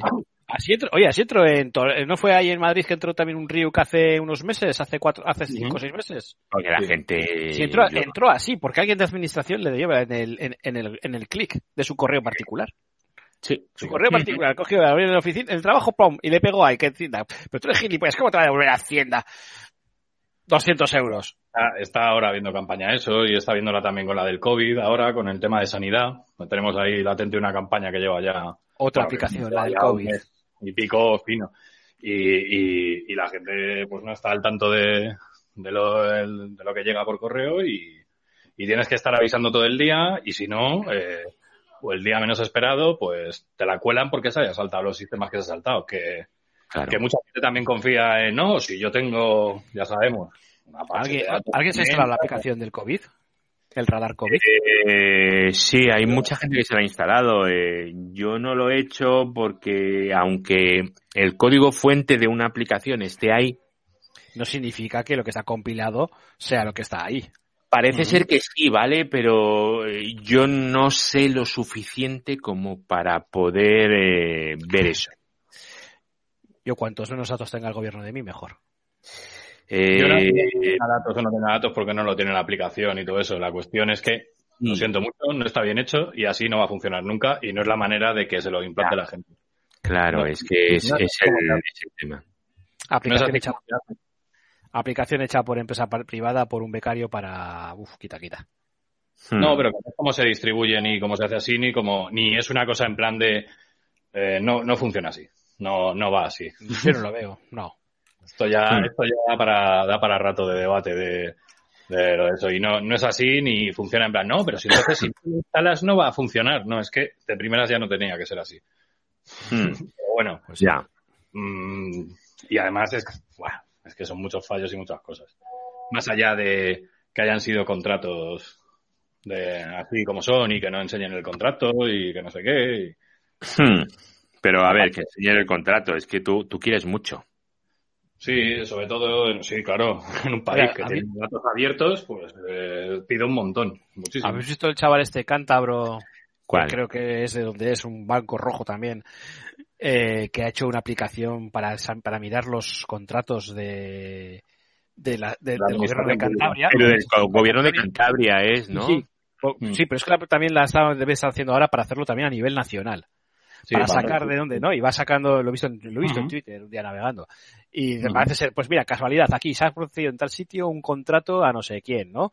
Otros contratos a no sé quién. Y empieza a mirar el contrato y dices tú, vale, el administrador de, este, de esta empresa resulta que es un tío que ha sido un diputado, del- ha sido concejal o de PSOE, diputado del PSOE en tal sitio, en tal, tal, tal, tal, tal, o del PRC, en tal, tal, tal, tal. O sea, salen cosas, dices tú, si es que al final salen cosas inverosímiles y todo siempre queda en, en el que tiene, en el que es el partido. Eso tenía que existir como sistema integrado de nuestro sistema de sistema de administración pública. O sea, ese chaval lo que está haciendo es enseñar lo que es lo que tiene que ser el futuro de nuestra administración Mira, pública. O- Osito dice que sí, que es uno de sus patrocinadores. ¿El qué? Osito dice que es, Osito dice que soy uno de sus patrocinadores. Good vibes. Ah, muy bien. Pues ya me no, digo, pues, es Marcos y trabajaba conmigo hace muchos años. Hace muchos años, es hace 20 años. Yo creo que sí. Trabajábamos hace 20 años juntos, sí, sí. ¿Quién? Ahora vive Osito, Osito, Osito, Ah. efectivamente. Sí. Ese- ese- eso es como tiene que ser. A lo que se Mm. tendría que hacer. Eso, eso es la utilización de, de los datos y, y no. ¿Sabes? Sí, pero, es que eso no, pero no interesa. No, claro que no interesa. Está jodido. No interesa, porque es que se va, se, se- va a sacar mucho, mucho, muchos chanchullos. Claro, Y hay claro. tanta gente implicada pidiendo bien o con cosas raras de estas que, mira, el, el contrato que hace poco este Illa, ¿no? Eh, para guardar los geles en un, en un sitio de mierda y le han dado 400.000 euros. Mm. Pues sí, Mira, dice, dice Osito que le paga 5 euros a... desde hace meses. Me imagino que está hablando del, del chaval cántabro, el sí, de los me imagino que sí. No me acuerdo cómo se Mm. llama. No me acuerdo cómo se llama. Sí, sí. ¿Cuál es el, Mar- Marcos, cuál es el enlace para, para, para lo de este hombre? Si lo tienes eh, ahí, exacto, y así lo ponemos aquí en el vídeo por si alguien lo quiere, lo quiere hacer. Mm. Dice Pues sí, que sí, que hace más de 20 años de Peñuelas, sí señor. Estuvimos en la central de Peñuelas, del CIC. Mm. Una larga historia, un curro muy chulo, estuvo guay. Mm. Bueno, a ver si nos pasa el, el enlace del, del Good Vibes para, para el, el hombre este que, que está sacando las vergüenzas de, bueno, de ahí, ya Ah, sabéis. ¿Está sacando la vergüenza? No, está cruzando los datos que tenían que ser cruzados.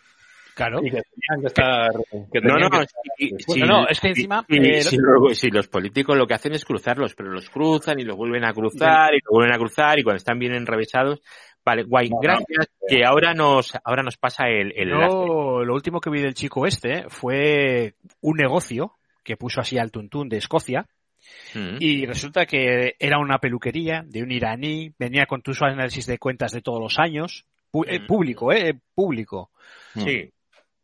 Con esto, y venía que había quebrado en 2019 la esta, porque era el último año que había y que se había dado de baja y todo el rollo este, ¿no? O sea, es decir, que todos los datos de la empresa, siendo una simple peluquería, en Mm. un pueblo perdido de, de Escocia, aparecían todos, eran todos los datos públicos, cosa que A ver, aquí, pero claro, es que los datos de la pero empresa los- son todos Los datos de las empresas son públicos.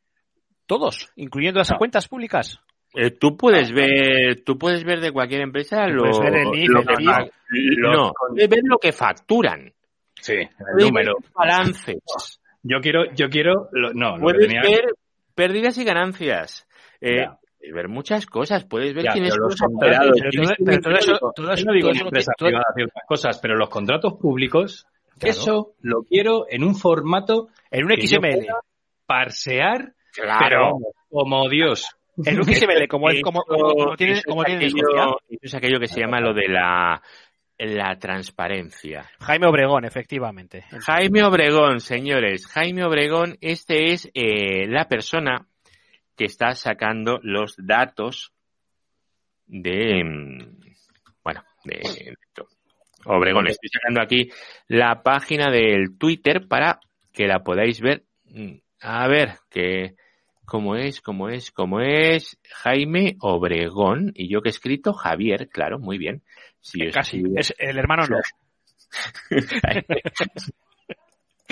Lo que es una vergüenza, lo que es una vergüenza es que de, los, de, de lo que se supone que tenemos de plataforma de datos abiertos en los gobiernos y todo eso, que es mentira. Bueno, y aparte, Es mentira.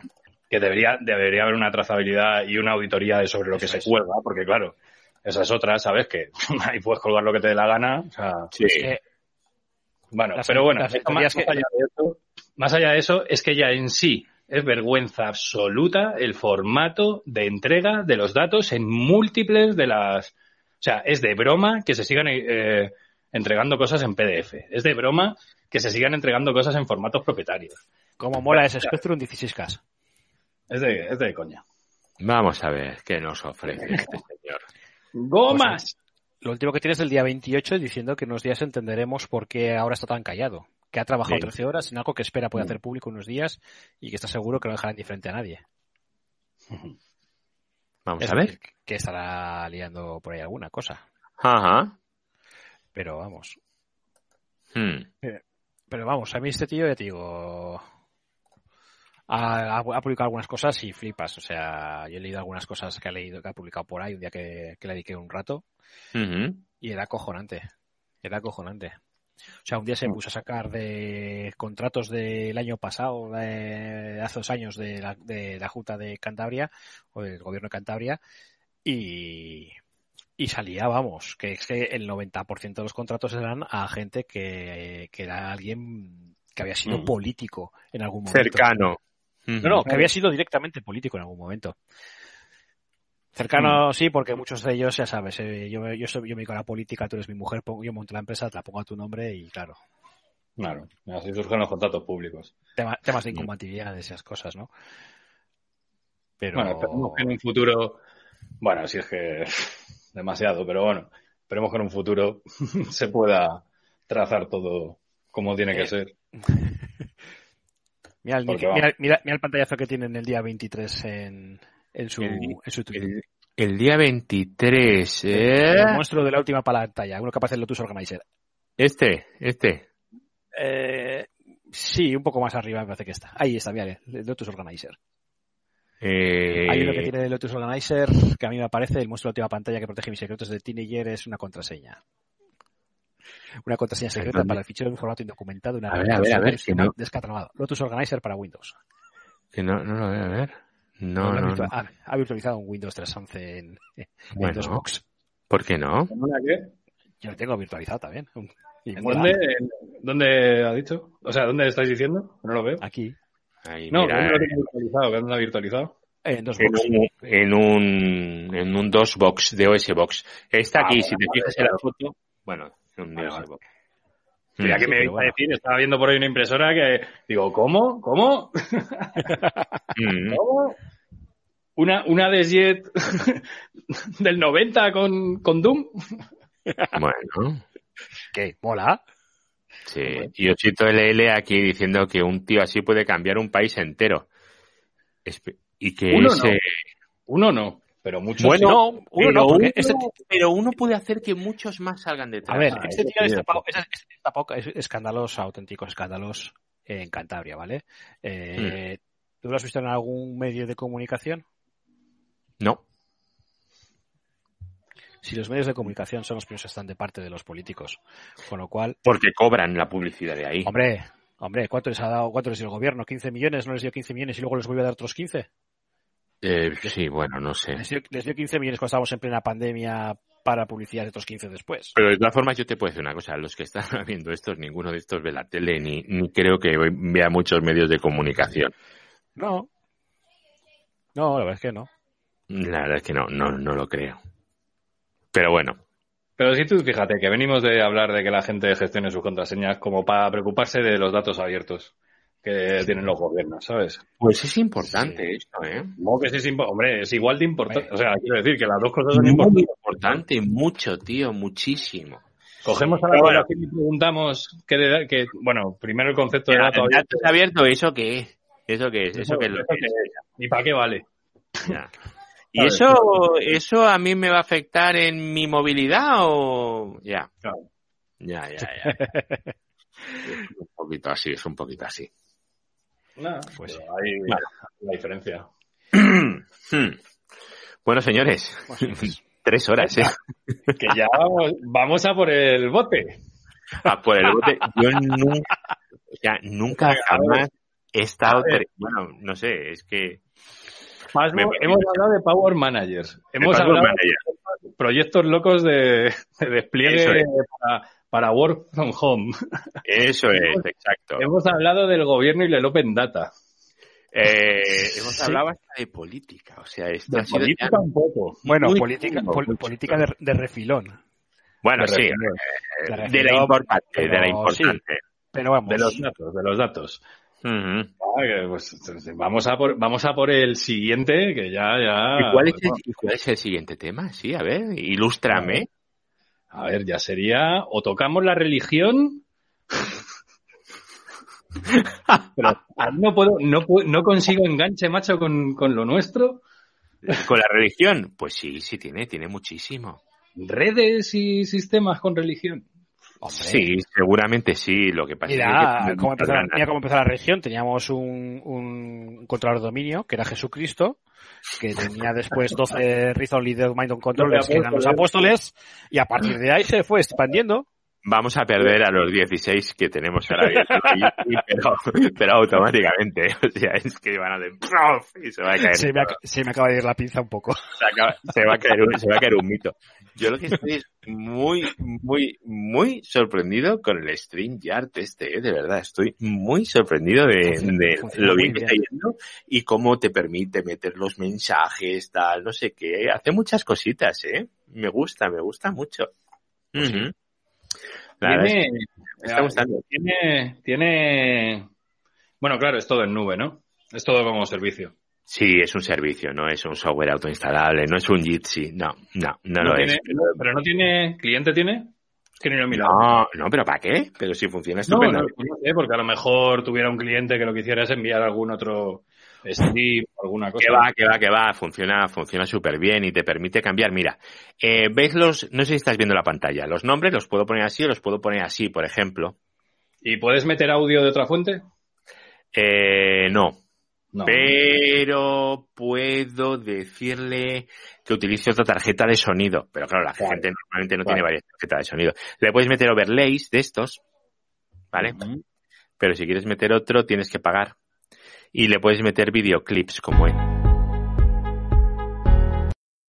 ¿Vale? Vale. Le he metido unos segundos, ¿vale? Pero le puedes meter videoclips y le puedes decir, pues por si quieres meter un anuncio o quieres irte a hacer un pipí, ¿vale? Y le puedes meter backgrounds, como este que acabo de meter ahora mismo. Y no sé si le puedo meter otro. No, para meter más tendría que pagar, efectivamente. Bueno, pero está, está chulo y, y luego puedes mostrar los nombres o no mostrarlos. Mm. Y el iconito de arriba lo puedes cambiar y esas cosas. Está, está bastante bien, bastante bien, bastante bien. Eh, en cuanto a la religión, Osito nos ha dicho qué es lo que opina de que hablemos de, de religión, ¿vale? No, por Dios. Yo creo que queda bastante, bastante claro. Y luego aquí tenemos ahora un comentario que dice, ¿para qué serviría un clúster de Raspberry Pi y cómo se podría combinar todo para poder, para modelado en 3D? Joder, o sea, ala, vamos a preguntar. Y Alegría. eso, Alegría. Eh, Pues mira, Pues me alegra mucho que me hagas esta pregunta. Ujú. A ver, Y yo creo que si quieres modelar en 3D, lo que tienes que usar es un PC. No, no, pero él se refiere. O sea, ¿qué quiere? Creo que lo dice por tema ¿Qué de. quieres usar? Como una granja de, de malla, por ejemplo. Para Claro, o sea, ¿qué quiere hacer? ¿Una granja de, No, de renderizado pero- o lo que pero o lo la- quiere para controlar máquinas y Yo- modelar en 3D con diferentes con varias Yo lo, máquinas? veo, yo lo veo más si te quieres montar un clúster de SQL, de MySQL. Pero además, ¿qué, qué manía tiene la gente con los Pero, yo pero para, para a mí me malla no tiene potencia.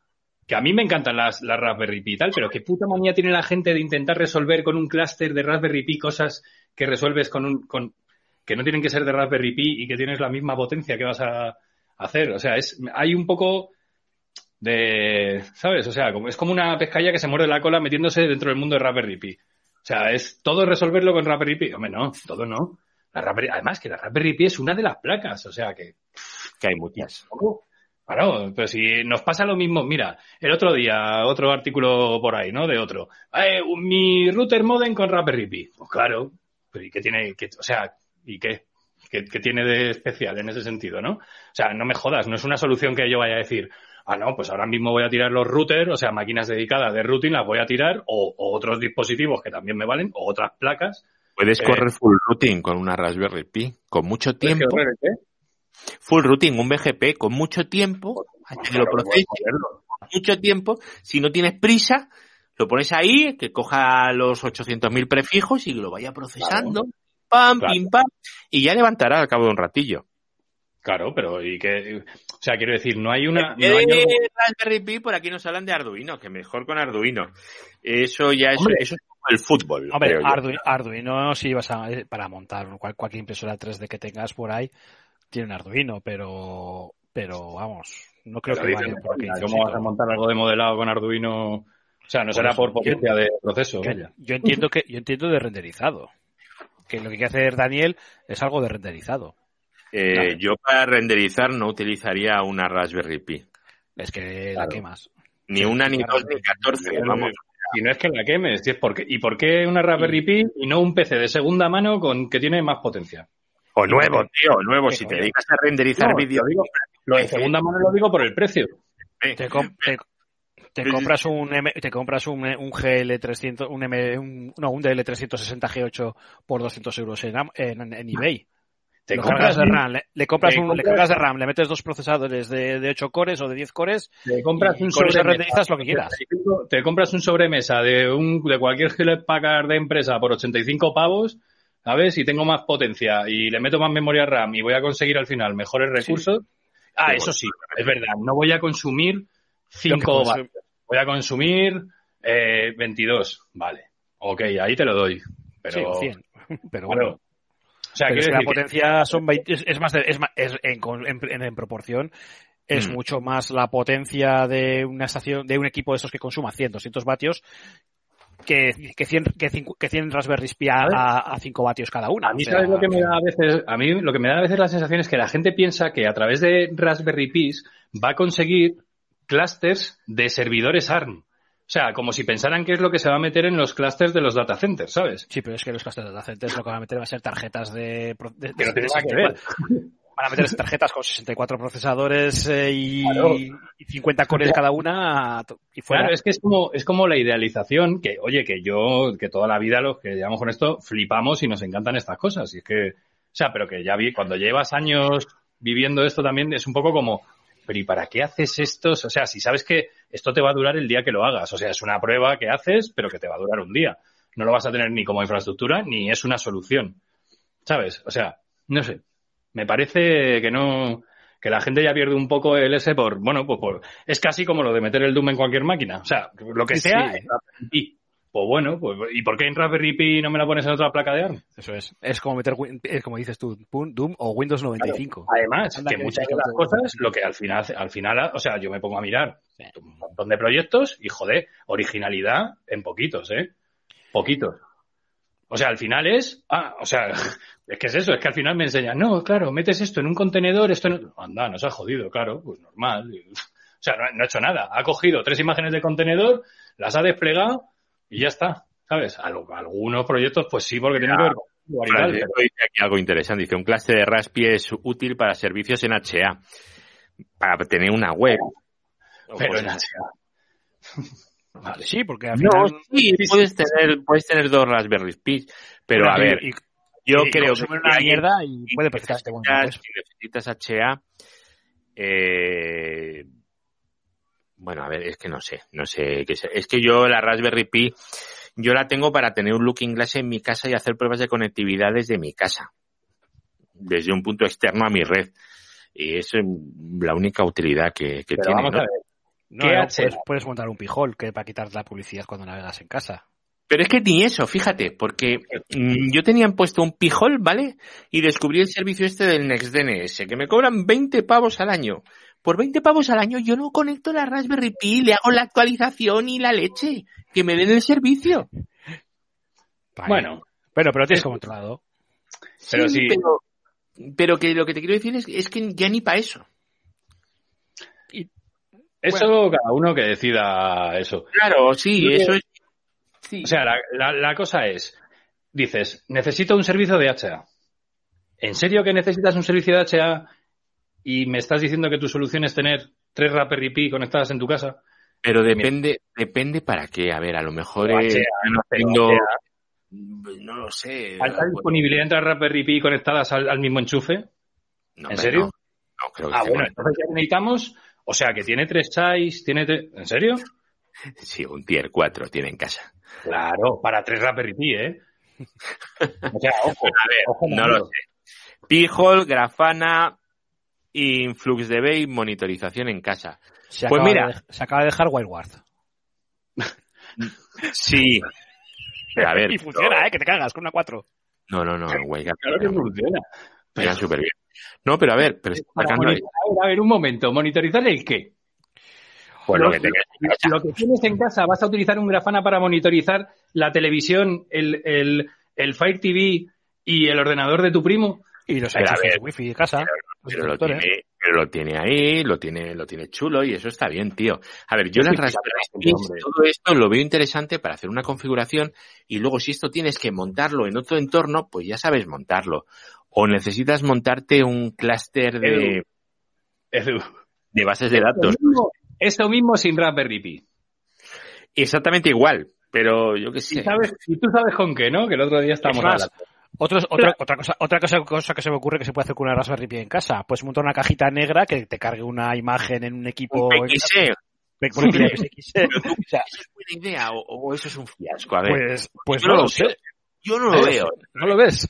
No lo veo, no lo veo. Lo veo, lo veo un poco fiasco. No Mm. sé, ¿eh? Yo le veo futuro, ¿eh? Mm, no sé, no Ahora, sé. también Mira, dependerá de la inutilidad del usuario, que ya sabes que muchas veces el problema se encuentra en la interfaz que se encuentra entre la silla y el teclado.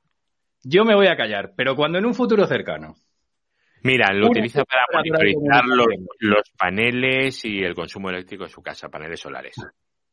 Yo, yo me callo, pero cuando en un futuro cercano una empresa de operador de comunicaciones diga que en su dispositivo o en lo que te están entregando como servicio va un tema específico de trabajo desde casa, os acordaréis de lo que he dicho. Y pasará. Y pasará. Y pasará. Esto del Wallbox, esto no lo, no lo conozco yo. ¿O qué? Pues Wallbox, esto, ah, un cargador para el coche. A ver, que hay sistemas de carga inteligente que combinan, traga, tra. Ah, no, no, no conocía yo esto. ¿Pero eso qué? ¿Con una Raspberry? No, no, no. ¿Qué tiene que ver la Raspberry? No, unos sistemas de carga y tal para los coches y estas cosas. Mira, te lo muestro. Lo que ha puesto Sito que me ha parecido. Yo cuando alguien pone algo en el chat, yo automáticamente lo que hago es buscarlo siempre, porque Vale, me vale. parece interesante. Uy, no, yo así no quiero verme tan grande. Quiero ver grande eso, no a mí. O un NAX, que dice Alonso también que se puede montar. Ah, sí, sí, sí. Media server también, sí. Sí, o un NAS. Bueno, llamar NAS a una Raspberry Pi con un disco con USB. Sí, se puede montar. Sí, pero llamar a eso NAS es muy agresivo, ¿no? Mm, Te da 16 megabits por segundo. Mm, La 4. A ver, eh, Algo, algo sencillito así para llevar. Sí, yo también creo que se refiere a un Powerball. no sé. A ver, Wallbox creo que se refiere a un Powerball. ¿Cómo que un Powerball? ¿Qué es esto? No Ah. sé qué es un Powerball, La tío. bolita esta que se pone en la mano para No. dar vueltas con la muñeca. Powerball. Que sí, joder, que es. Power- Vas a ver cómo la Powerball es eso, la bolita que se mete en la muñeca que luego acabas con un dolor de muñeca. Powerball, ¿qué es esto? Ah, Powerball, no Powerball. Joder, he ido mal. O sea, esto es, esto es una pantalla de NOC, ¿no? Es lo que pone aquí. Hmm. Bueno, por supuesto, Sí, eh, bueno, lo que estáis viendo, que, que no uso el Google tampoco. Podéis, lo habéis observado, ¿no? También. Ahora, ya que estoy aquí, que estábamos antes con lo de los datos. Yo soy escéptico absolutamente de utilizar la Raspberry para todo. Yo desde que Eh, quitaron el, el, el Netscape ya no me gustan los navegadores web. No, Netscape es Ajá. que- o, el, o el Mosaic, ya. a un cacharro para, para, para cargar los coches eléctricos. Mm. O sea, lo que habíamos visto al principio. Sí, sí. Ujú. ¿Y cómo Vale. cargas un cacharro de esos eléctricos con una Raspberry? Bueno, sí, para hacer la gestión con ella. No, no, para monitorizar el consumo de esas cosas y tal. Bueno, incluso, pues que No, pero a ver, monitorizar, está incluso bien. gestionarla. Está bien lo que han comentado antes. Si es una persona que tiene, eh, tiene en el techo de su casa sus placas solares y tal, y Ujú. necesita controlar cuánto están, eh, cuánto está aquello, a- cuándo está produciendo tal, y luego mira, el Powerwall este es eh, una batería masiva de almacenamiento, o sea, una batería. Pues bueno, con tus paneles vas cargando la batería, tal, entonces tienes que ir comprobando eso, tienes que estarlo comprobando todo el rato. Y- y- Pero para si necesitas- a ver cómo vas. Y luego con eso cargas el coche. A mí mm, no me parece mal. Esto- una para eso, ¿eh? Pero una cosa, esto que yo creo, o sea, este sí que es un tema en, en las casas, o sea, al fin y al cabo, yo es como lo veo. ¿eh? En un futuro, vamos a Sí. poner, no sé si cercano o lejano, ¿vale? Tenemos todos, yo creo que está clarísimo que un elemento o varios elementos en conjunto van a ser el centro de procesamiento de datos, ¿vale? De la casa. Llámalo Raspberry Pi, llámalo router del operador, llámalo router más Raspberry Pi más no sé qué, más no sé cuánto. Yo no creo que con un, o sea, no va, no va a ser un dispositivo del calibre de la Raspberry Pi, ¿vale? Porque todo lo que, o sea, si tú fíjate, quiero un dispositivo que sea un, para hacer la monitorización, quiero un dispositivo que sea el NAS, quiero un dispositivo que sea el, eh, el, el Pi-hole, quiero que sea un dispositivo que sea mi Pi KVM, quiero un dispositivo, o sea, o tienes 195 Raspberry Pis, O si no, tienes un servicio de Google Mira, Home, Cloud, no, No, sé. Como lo hace, como lo hace mucha gente, se compra un NAS y mete después Docker, y por Docker se le mete Pi-hole, por Docker se le mete la VPN, por Docker se le mete Plex, por Sí, Docker sí. se le mete todo. Claro, se compra y, y luego se quejan, es que me da renta la, la, la- esto es una puta mierda. Coño, Pues tío, ¿sabes lo que has pasa? pillado un NAS de, te has pillado un NAS de 400 euros. No, montando es- con, con Gluster, que sí, No, 3 por el tema de las, eh, ¿cómo se dice? El, del quórum de, los nodos. Pero si es que no está mal, vamos desde abajo diciendo, bueno, y si lo hacemos con una máquina de bajo consumo, ya, pero eso no llega para tener todo lo que quieres. Entonces vamos poco a poco subiendo y al final acabaremos con un servidor como Dios manda. Eh, Y ya yo lo tengo aquí, yo tengo un G8 aquí en casa, Claro. debajo de mi- aquí Entonces- debajo de mis pies. Claro, y es que al final, toda esa cantidad de cosas, porque al final tú no solo necesitas un pijol, necesitas un pijol y un NAS. Y necesitas un pijol, un NAS y un sistema de no sé qué, y no sé qué, y no sé cuánto, y no sé cuánto. Al final lo que necesitas no es una placa ARM, necesitas 122 placas ARM o lo que es lo mismo, un i7 o un i9. Si es la verdad. Mm, yo, yo- yo- creo que esas cosas en casa no van a estar. eh, todo eso va a estar en los clouds de los Amazon, de los Yo tengo un Google. controlador de dominio en casa. No, Lo va a controlar desde ahí. yo Yo creo tengo que un sí. controlador- Yo tengo un controlador de dominio en casa, ¿eh? Sí, y Yo creo- Yo creo que sí que va a estar, pero, le- le- le- o sea, vamos a ver. La, hoy, hoy se llama Raspberry Pi y tiene lo que tiene. Mañana Sí. será algo mucho más potente, lógicamente, ¿vale? Hombre, recuerda Pero- cuando apareció la, Raspberry Pi 1, la normal, que tenía 256K y lo que hacía. Nada, pero seguimos, seguimos más o menos en la misma. la o sea, Raspberry Pi 1, esa dices tú, la primera de todo, la que viene con 160 megas de RAM o 180, esa es la que yo tengo y en la que tengo corriendo el, el Looking Glass. Mm. A ver, y seguirá funcionando el Looking Glass, ¿no? ¿Eh? Mm, mm, mm. Un momentico. ¿Cuántos entonces, ¿cuántos procesadores necesitas para una- un ambiente doméstico medio? Ahí lo tenéis. Una Raspberry Pi de las antiguas. Looking Glass. ¿Cuántos procesadores creéis que se va a necesitar y cuánta memoria RAM para un ambiente medio doméstico de dentro de 10 años? Uf, por lo menos Dentro 20 de cores y por lo menos 20 cores y, 60 y, y 128 gigas, por lo Si menos. quieres te digo dentro de seis meses. y te quedarás No, corto aún así, ¿eh? Pero dentro de diez años. no No, lo 10 sé. años no es tanto, ¿eh? Llevamos 10 años con Raspi. No, no, no, no lo sé. Yo dentro de 10 años, dentro de 10 años, espero poder dedicar mi tiempo a la lectura. Pero Y Hmm. Bueno, eso no quita, no quita una cosa a la otra. Pero, A ver, ¿hay algo como VNC casero? Como VNC, VNC, UNC. ya está, VNC funciona, funciona muy bien. Y aquí tenemos otro, por eso es práctico la Raspberry Pi con sistema HA para servicios de bajo consumo. Hmm. Sí. Sí, Pues, pero claro, es- bajo consumo. todo, depende de lo que necesites eh, correr ahí. A mí que me diga que me diga ahí un qué servicio va a correr en esa Raspi. A ver si no tenemos otra cosa de más bajo consumo todavía. Eh, sí, ¿sabes lo que tiene bueno la Raspberry Pi? Que está todo trilladísimo para la Raspberry. Jorge, buen comentario. Pregunta a Jorge que, ¿y de gestores de contraseñas? Pues mira, Jorge, te Eso voy a contar la verdad. ha sido- ha sido hace dos horas, eso. Llevamos tres horas y cuarto aquí charlando. Tres horas y cuarto. Y ahora mismo es cuando estamos teniendo más gente. Es, bueno, no, igual, más o menos. Pues eh, en esas tres horas y cuarto hemos hablado de eso, hemos hablado de todo e incluso se ha hecho un intento de hablar de religión e informática. Pero no ha salido, no, no hemos sido, no hemos sido capaces. Le faltaba peso a la teoría. Sí, la teoría cojeaba por todas partes. Pero era buena, ¿eh? Bueno, no estaba mal. Le faltaba Con un de- con un smartphone será suficiente. Sí. Sí, con un smartphone y los servicios que te dé el Google de turno, Hombre, efectivamente. vamos a ver, cualquier smartphone de hoy se pule en potencia de cálculo a lo que se utilizó para ir a la Luna, a los que para ir a la Luna. ¿Vosotros sabéis que cuando fueron a la Luna, Aldrin y tal, ¿sabéis cómo fueron a desde sus casas? Con una maleta sin ruedas. Porque no se habían inventado las maletas con ruedas. Así que si hemos llegado a la Luna sin tener maletas con ruedas, ¿vale? Imaginar con maletas con ruedas lo que se puede hacer. Bueno, es un poco chorra, ya lo sé, pero es que No, me he acordado, claro, hemos sido capaces de llegar a la Luna sin inventar la maleta con ruedas.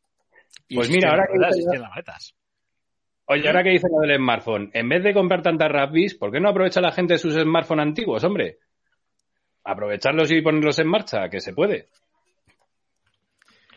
Eh, yo los destrozo, tío, ya no, no, no, no, no son usables para La nada. gente tiene en casa, tiene en casa smartphones de hace tres años y los tiene ahí parados. Y dicen, no, me compro, una Raspberry, me compro una Raspberry para aprender pues las bases de Linux. Jolín, que lo puedes hacer con tu, con tu smartphone igual. Y también Sí, lo puedes o, hacer o con otras cosas. o con otras cosas. Aprovecharlas, aprovechar lo- los medios que tenéis Mm. y no... O sea, que muchas veces no hace falta comprar tanto Pero a, la gente le gusta comprar una Raspberry Pi, montarla porque se puede tocar. Es como tener un servidor barato. Por 100 pavos tienes una cosa ya espectacular, ¿eh? O Y, sea, y- y tiene, y tiene una comunidad importante. claro, y luego tienes muchísimas cosas ahí para eso. Si y está muy bien. Y para alguien que, que, que, que, bueno, para ir a agarrar y comprarte un cacharrito y montar un pijol y aprender qué es eso del DNS y tal y no sé qué, está muy bien. O sea, yo soy partidario de que la gente se compre muchas Raspberry Pis y haga muchas cosas en casa porque se hacen cosas muy interesantes. sí. Estoy Oye, abogado del más, eh, eh, hay, hay, hay, hay placas con ARM que tienen incluso puertos SATA y todo, Sí. es decir, que son más potentes incluso que las Raspberry. Lo que, que ¿Por qué tienen el éxito? Pues porque no tienen la comunidad que tiene la Raspberry Pi. Claro, Porque tienen, porque, nada, te mientas, porque no tienen salida HDMI. Olvídate.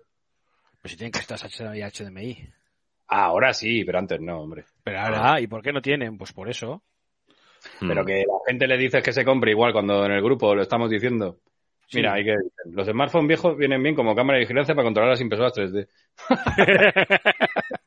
Efectivamente. Un Pues ya sí. que tiene- ya, los móviles viejos vienen bien para hacer un escáner 3D para poder después hacer piezas con la impresora 3D. A ver quién. Ahí, te- ahí dejo la idea. Por ejemplo.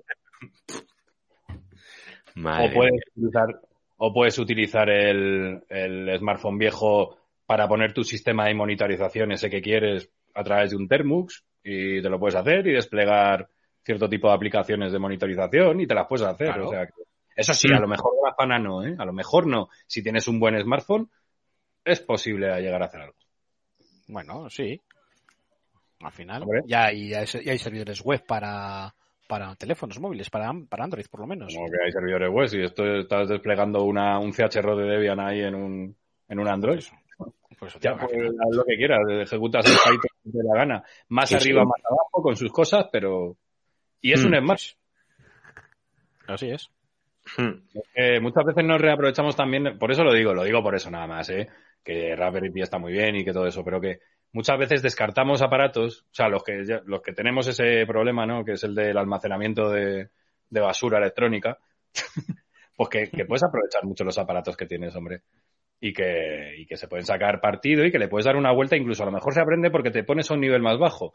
Mucha gente, muchas veces se compra una Raspberry, lo que hace al final es desplegar un Docker, que eso te da igual hacerlo en Raspberry, en, en el ordenador o en, o en tal, y no aprendes nada.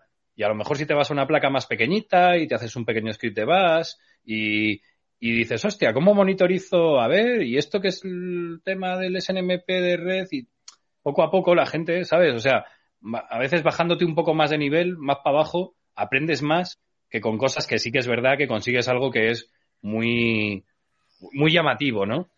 Muy llamativo. Pero, pero realmente, ¿qué has aprendido? Porque desplegar un grafana no aprendes, o sea, no tienes por qué saber mucho, la verdad. ¿Sabes? Es que según a qué nivel te bajes. No sé si me explico, ¿no? Sí. Si realmente quieres aprender, era lo que decíamos, mira, el otro día en el grupo, lo que hablábamos con el, con el bicho pequeñito, con el mango, ¿no? De los, de los greenet. Pues con eso es una herramienta perfecta para dársela a un chaval y que aprenda realmente Linux y que aprenda eh, y que aprenda las bases de un sistema operativo o de routing o de redes. Ahí Hmm. tienes. Ojo, bonito no es, por supuesto, es un terminal. Pero es que, ¿me podéis explicar en serio qué se puede aprender sin pasar por el terminal? Pocas cosas. Bueno, ¿sabes? Pues ahí, tiene, ahí tienes una herramienta para aprender muchísimas cosas. ¿Por qué, no- por qué no? ¿Y vale cuánto, cuánto costaba? Un 100 pavos. Al final, la Raspberry Pi No, con el cargador. no, no. ¿Cuánto costaba el Glinet del otro día? Ah, el Glinet costaba 15 pavos, pero ahora está Vale. en 22 porque lo compré en el... Bueno, eso. el- De 15 a 100. De Sí, 15 a 100. O sea, si lo que... eh, ojo que no estoy diciendo que sea en la misma máquina. Estoy diciendo... no, es que no lo es. Mira, aquí, aquí- aquí lo tengo, el Glinet. Este. Sí, Y con sus puertos. Los Es Ethernet. una maravilla. Esto está bien, pero lo he complementado con esto. Claro. Con un, con un 4G. Con Y un, lleva- bueno, este es 3. Bueno, un 3G. un Da igual, 3G. te llevas, te llevas una Cespoina donde te dé la gana. Mm. Si te tienes metido el cliente de WireGuard o de, o de OpenVPN, yo tengo con el WireGuard El cliente de. WireGuard está aquí metido y tal, y guay, y guay. la funciona de vicio. Sí, la verdad es que no, no se me ha quejado el cacharrito. Ah, Lo he probado solo un par de veces y va, va bastante bien. Mira, Y ya ese son- cacharrito- Y ya si le pillas una fundita de discos duros estos externos pequeñitos de los de dos y medio, algo Claro. así, para llevártelo aquí todo metido, ya flipas. Claro. Hola, hola, qué Top pro. profesional, qué pro, tío, esto es muy pro. Top pro, ¿verdad? O sea, esto ya flipas. Esto es muy, muy, muy pro, eh, muy pro, muy pro. Este es mi kit básico de supervivencia para cuando te vas por ahí. Te llevas Claro. esto con la Xiaomi de 20.000 miliamperios Claro, y ya está. y, y ti- y tienes, y tienes eso funcionando 24-7 una semana. Ya, ya, ya, ya, ya, no, no, no. Así. Bueno, no, no sé cuánto aguantará la, la wifi con esto. y además con un voy a- 3G también lo bueno es que tampoco vas a gastar mucho, porque como vale... Mira, voy a hacer, os voy a poner un, A ver, venga, os voy a poner un Glinet, os voy a enseñar un Glinet, a ver si tengo batería para que lo veáis. Ah, no me jodas que está gastada. Bueno, pues os lo imagináis. A Ah, ver, no, que, tiene carga. Espera, espera, espera. A ver si. A ver si lo veis. Espera. Te lo voy a poner como antes. Voy a, voy a poner solo la mano. Es tímido. Esperar. Ahí tenéis A ver. un router. a ver, eh, estás enfocando a la pared. Ahora, muy bien. No, arrímalo un poco más, más, más, más hacia ti, más hacia afuera. Ahí quedó. Ahora para adelante, para adelante, para adelante, para adelante. Va Hacia ti, ahí, para adelante, para adelante, para adelante, para adelante. Microser. Vale, vale, vale. Tenéis mi, mi, mi router en mi mano funcionando. Microserver, o no sé qué pone ahí. ¿Qué pone ahí? ¿Qué pone micro? Es el mi router, es el modelo, el, el, el USB 150. Mm. En microuter. El mi router de Gmail. Nada, pues No. ahí tenéis. Ahí tenéis un router funcionando ahora mismo, encendido en mi manita. Mm. Sí, bueno, al final esto es un poquito más grande, pero Sí, pero, pero que es así de pequeñito, o sea, que tampoco... es una cucada, sí. Sí. Es un, es un pincho, es como el pincho, pero todo en el pincho ya metido. Lo que pasa es que el pincho mola porque lo metes en la batería y no tienes un cable ahí colgando y queda ahí como todo muy flácido. A ver, es Sí, un. pues, eh, pues tiene 64 megas de RAM esa mierda, ¿eh? Claro que Mm. tiene. Porque yo con esta ya lo he puesto muchas veces. Lo prefiero por muchas cosas. Lo primero es el tema de la. eh, a ver, en el Glinet, en, en los que son los dispositivos, los, los Mango y bueno, y cualquiera de ellos, ¿no? Son dispositivos al fin y al cabo que son, aunque sean alimentados por USB, pero eh, ¿a dónde va? ¿Cómo te conectas a él? Quitando el wifi, ¿eh? O sea, olvidándose del wifi. Sí, sí. por Ethernet, ¿vale? Sin embargo, el 150 lo que hace es, el chip que lleva, el chipset que lleva es el de, o sea, te está abriendo en el sistema operativo una Ethernet por USB. O sea, te está añadiendo un puerto Ethernet, ¿vale? Claro. Entonces, eso te da mucho juego para muchas cosas porque ten en cuenta que también se lo puedes enchufar o a otro router o a otro tipo de máquina. ¿vale? O sea, eh, ya os lo he enseñado alguna vez, o a uno, o a Sí, un... pero eso o a lo, un- eso, eso lo tiene este. Este tiene su puerto WAN y su puerto LAN. Sí, pero tienes que hacerlo a través de Ethernet. Esto es por USB. Pero es que tú también lo puedes hacer por USB. Puedes hacer tethering por USB con esta mierdita. Yo No, no, no, no, no, no, no, tú no, no. Tú conectas ese, ese USB a un Sí. ordenador y no le abre una interfaz Ethernet. Mm, Pues mira, no se me ha ocurrido. Luego pruebo. No, no, que no, ya te lo digo yo. Ya te lo digo yo, que tengo eso, es todo lo que quieras. No, no, eso es simplemente el puerto de carga y el y, Bueno. y nada más. Otra Vamos. cosa que nos- otra cosa muy importante de la mierda esta del Glinet. Tiene servi- tiene su propia edición de DNS. De DNS. Sí. Tiene su propia. Dirección un, de servidor DNS. de, un servidor de DNS. Tiene su propio servidor de DNS. Es Ah, decir, Y tiene- luego tienes un DNS dinámico y tal. sí, a través, a través de, de ellos, pero tiene Ah, bueno, servidor claro. de DNS. Sí, sí. Si os vais para abajo, si os metéis en el OpenWRT, que ellos... eh, bueno, tenéis ahí incluso lo del tema del firewall chino. si, si navegáis por dentro, navegar, navegar por dentro del sistema, meteros por debajo. Podéis entrar en el Lucy. Tenéis el Lucy cargado. Aparte. Que la gente no lo sabía tampoco, que, que tiene el Lucy. El, el router que, que decía Javi, Sí, sí. que es este. Yo solo he hecho en falta una cosita y es que ¿Esto no sabes lo que pasa? ¿Esto sabes lo que pasa este dispositivo? Perdona, José. Sí, Que lo ¿qué le puedes convertir que te dé la gana. Ajá. Que, no es- que es un ordenador. Que es un ordenador que conecta por USB a otro ordenador. Sí, claro, porque además lo bueno que tiene esto es que si lo enchufas directamente por USB a- al Claro. ordenador, lo que tú dices, te genera una interfaz de Ethernet. Una interfaz de internet y yo puedo tener un ordenador, o sea, se lo enchufo a un portátil y quiero que se procese en el, en el Glinet, quiero que se procese X, X script. Se está generando ahí y luego me lo envían los datos. Sí, claro, por comunicación Ethernet, por, por el protocolo que quiera o como me dé la gana, Sí, sí. pero puedo, pero lo tengo ahí separado. Igualmente tú lo puedes tener, puedes hacer que sea un, tú lo tienes en tu, o sea, tú te llevas tu portátil y el Glinet, por supuesto, que puede ser un punto de acceso para otras personas y les das ciertos servicios también. ¿Vale? O puedes conectárselo a un router y tienes Sí, sí. un router conectado a otro router que te puede hacer cierto tipo de proceso. Sí, bueno, Mira, es- aquí está comentando Francisco también el tema del SAI para la Raspberry Pi. Esto de la BMS 3S, me imagino que estamos hablando de una power bank. Supongo. Mm, sí, bueno, una 3S son tres elementos, tres baterías 18650. Supongo que las pondrá en paralelo. Mm. No y sé. pero claro, son 3,7 voltios, 4,2 cuando está a tope una 18650. Entiendo que, es- y que, que, que luego también aquí hay muchas cosas que mirar. ¿Qué batería va a meter? Si una Samsung o le va a meter una LG G1 o le va a meter No, eh. una Babcell que le va a meter. Mira, está comentando Jorge. oh. ¡Apa! Vuelvo. Ahí lo tienes. Ah, sí. No, que está con- supongo que se referirá a todo lo que hemos hablado antes de Raspis, ¿no? Y todo esto. La gente va a buscar soluciones baratas y que no le implique invertir mucho tiempo, siempre. Ya. Pues eso se llama servicios en la nube al final. Por tanto, todo lo que se intente crear. Yo lo digo también por un poco por la gente que intenta crear en base a Raspi soluciones como casi como que para venderlas o para que sean, mm, digo, comercialmente un producto o algo así. Eh, estás luchando contra servicios de nube. ¿Vale? O sea, no, no, no me vendas un NAS en la Raspis y... Bueno, no, a lo mejor no es una buena comparación. Pero quiero decir que, o sea, que muchas veces se puede pensar que puede ser una solución y no la es. ¿Sabes? O sea, o que la gente al final, el consumidor final, como él dice, necesitan, quieren algo que funcione, que sea barato y tal, eso se llama un servicio en la nube, cuatro euros y lo tienes. ¿Sabes? Y la gente se olvida. Es igual que, sí, ten tu NAS y con tus películas, ya, ya. Eh, Yo tengo aquí HBO y Amazon. Ya tengo todo, no quiero más. ¿Ves? Al final ha ganado eso. ¿Por qué? Porque lo otro al final es mayor complejidad, es, es más gasto, quieras o no. O sea que... Y soy, ojo, que estoy haciendo de abogado del diablo. no sé si me explico. Aquí explican BMS, Battery Management System. Yo no, no lo sabía. La verdad es que no me lo había encontrado nunca. El MikroTik. Y luego aquí tenemos a alguien que parece que le está gustando la charla que estamos teniendo, esta charla que llevamos tres horas y media. Dios mío. Madre mía, qué barbaridad. Qué barbaridad. Mira, yo me alegro.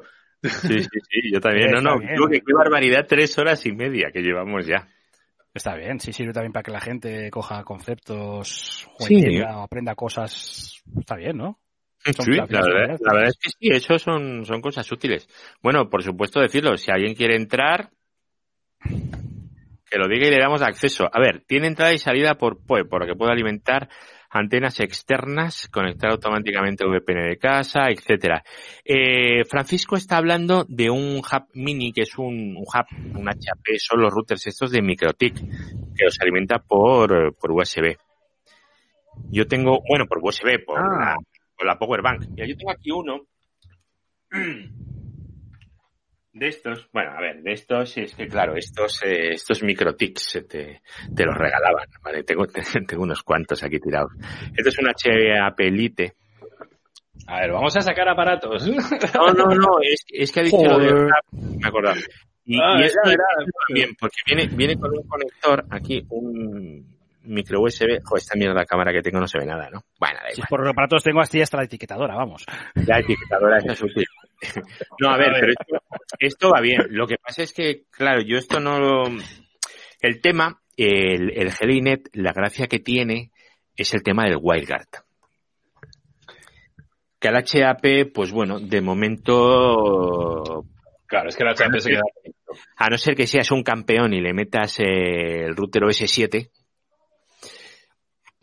que a ver, no es, meterlo no es ser un campeón, eso lo hace cualquiera, ¿no? Pero ser capaz de funcionar con eso sí. Ese es el tema.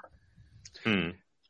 Yo, hablando antes del GLINET, el único problema que le veo es que no tiene 5 GHz, ¿no? Banda 5 GHz, pero... Claro, hombre, claro. Pero es, Es el único problema, pero es que, es que para... el bueno que sí las tiene. Sí, pero bueno, eh, eh, yo digo en este, en este tamaño, pero para 18 No, euros que cuesta, es una maravilla. Es que vale muy baratito. Y... Pero es que para qué, claro, pero- 18 pavos, por 18 pavos es una puta claro, lo que no pretenderá la gente es que por 18 pavos tenga un router con eh, Wi-Fi eh, 5G, con 811 AX. No, no, yo soy-. Yo estoy, yo estoy de acuerdo, yo, estoy- yo eso lo entiendo, de acuerdo, porque por 18 pavos no le puedes pedir más. No le puedes pedir más, sinceramente. Es lo único que he hecho en falta. Sé que si voy al más tocho, lo tengo. Prácticamente costará más, pero es que por 18 pavos tienes lo mismo que tienes cliente de VPN con OpenVPN o WireGuard, tienes el servidor de OpenVPN o WireGuard. Claro, y, eh, y que tiene puertos 10-100, pues vale, pues tienes puertos 10-100 para lo que vas a hacer, que eso sería... Vamos, eso pequeñita. es, que es, que es para, que, que es para tener un, un, un yo que sé, para, para irte de, yo que sé, a un cliente a Casa Cristo City, tenerte una VPN ahí a mano para conectarte a tu oficina rápidamente o para hacer unas pruebas, pues, suficiente. Claro. Pero lo que tengo yo, yo los tengo puestos como sondas en, la, en los racks. Claro. Import- Joder, y otra vale y- y- conectar en remoto para, para hacer despliegues, para hacer cosas. Joder. ¿Sabes? Ah, Pues Y eso, función- pues. y función importante, si le pones un pincho 3G, 4G, lo pones en el coche al mechero Sí, sí. y ya tiene el crío, ya tiene el crío wifi para su, para su Nintendo Switch. Sí, por ejemplo. ¿Sabes? O sea, y, y así ya, tienes, ya no tienes que aguantar tanto de ¿y cuánto queda para llegar? ¿Y cuándo llegamos? ¿Y cuándo llegamos? Ya no tienes, te lo quitas. Mira, os voy a enseñar una cosa que no pensaríais que se conecta. Pero también, bueno, yo por dejar ideas, ¿vale? A ver si os la pongo. Ah, yo, yo voy a aprovechar un momento el, aquí el ratito. A ver, vamos a ver. A ver, si consigo ponerlo aquí que se vea. Todos a desmontar cosas. No, mire, estoy sacando una, la SIM del, del portátil. Ahora la ves, ahora no la ves. El que la SIM. el truco de magia, no vas a hacer truco de magia. No, no, no, no, no, no, yo de magia. Simplemente quería, quería montar esto, ya que estáis, y total, aquí veo Sí. que se puede hacer de todo. Que a la gente no le importa. Pues- Estoy montando. Ah, mira, no, el plato, el Ubiquiti. y Pro y todo esto. Estoy Aquí metiendo aquí una SIM. Y, y eso ya tienes un punto de acceso donde, bueno, ¿no? Bueno, esto lo he hecho yo para enviarle, para cambiar ciertas cosas de configuración por el USB cuando estaban desconectados. Pero que, sí, bueno, aquí tienes ahora mismo pues un router OpenWRT, que la gente no lo sabe, que esta cosa blanca que tanto, tanto le gusta a la gente, que sí, lleva un Linux, un WRT, que no es ninguna tecnología de otro planeta y que no hay que denostar WRT a cambio de esto, porque es que esto lleva eso, Hmm. que no lo saben muchos. Sí, y si no puedes utilizar cualquier router viejo que tengas por ahí Claro. y le metes. Yo tengo un AC1900 con VRT que es el punto de acceso de mi casa. No, no, que me refiero al, al Ubiquiti. Sí, sí. Bueno, señores, Sí. acabo, acabo de montar un router. Ahora mismo. Aquí sobre la marcha. Vamos a ver si funciona, ¿no? Claro. Hombre, claro que funciona. Vamos a ver. Porque nos dará una IP de la Wi-Fi ahora mismo cuando se conecte. Tardará un pelín. Sí, tarda un poquito, tarda un minuto o así, pero funciona. Me llegará la alarma por pushover de nuevo dispositivo conectado a la Wi-Fi. Atención, intrusos. ¿Y eso? Bueno, seguir, seguir. Yo mientras voy, voy a ver esto y a ver si, si entro y puedo mostraros cómo es el GLINet ya por dentro, ya que estamos, ¿no? Ten cuidado con las pestañitas, que se rompen. Con las pestañitas. No, no, no, no lo iba a romper tanto, ¿eh? Tienes que meterlo con un clic. Para, para sacar la placa, digo. La placa, no, no, no, no pienso tocar. Ah, pero que no pasa No. nada. Le metes un palillito. Ya, no, no, pero ¿para qué? Si no me hace falta. Ah, bueno. si, si lo que quiero es, eh, es conectarlo. A ver. Eh, DHCP server, lises. Estoy viendo a ver si ya se ha conectado de esto, porque debería de conectarse, digo yo. Francisco se quiere apuntar a la charla, por cierto. Dice que quiere Pues, enseñar los trastos. Dice, como Francisco. empieza a enseñar yo trastos, que se apunte. ¿eh? Ole, ole, ole. Trastos. Eh, para entrar en la charla se entra pinchando ahí. Pueden entrar tres personas. Pueden entrar tres personas, nada más. Más fácil no lo puedo hacer. Entráis, pincháis y ya habéis entrado. Ah, no lo voy a sacar por el vídeo, ¿vale? Un GLINet con un GLINet. Eso, ese GLI, pero tú qué tienes, toda la gama o qué? Yo Bueno, tengo parece ser. Pero Si sabes que llevo con esto. dice, aquí dice Joaquín Ortega, dice que se empieza por estos trastos, por los trastos, y que se acaba trastornado. A ver, esto se lo estás diciendo a unos que llevan casi cuatro horas conectados. Y No tiene- 25 años, y 25 años dedicados a este mundo. Eh, ya ves, tío. eh, eso- De eso cuando sí. las tarjetas de red se configuraban la, dirección- la, la, la, la, IP la- la address y la IRQ y todo por jumpers. Eso, eso sí que es grave. Joder. A ver, Yo la primera tarjeta de red que monté era con tres hilos. No era ni siquiera quasial, era de par de, era de tres hilos trenzados. sí. A ver. 89, 125. Vamos a ver si he conseguido conectarme. ¿Cómo se entraba, mm, cómo se conectaba uno al, al Gelinet? Hay que entrar en barra 192, 192, 168, 81 es la IP por defecto que te da. Sí, con HTTP normal y ya está, ¿no? Sí, hecho eso. Vale, vamos a ver. Es que estoy aquí probando porque... ¿Qué quieres hacer? No, no, es que en teoría se me debería de haber conectado. Es que si me desconecto de aquí para conectarme al GLINet, entonces voy a perderos. Y no era, no era, no era la idea. Entonces estoy viendo a ver si acceso autorizado del no sé qué. A ver.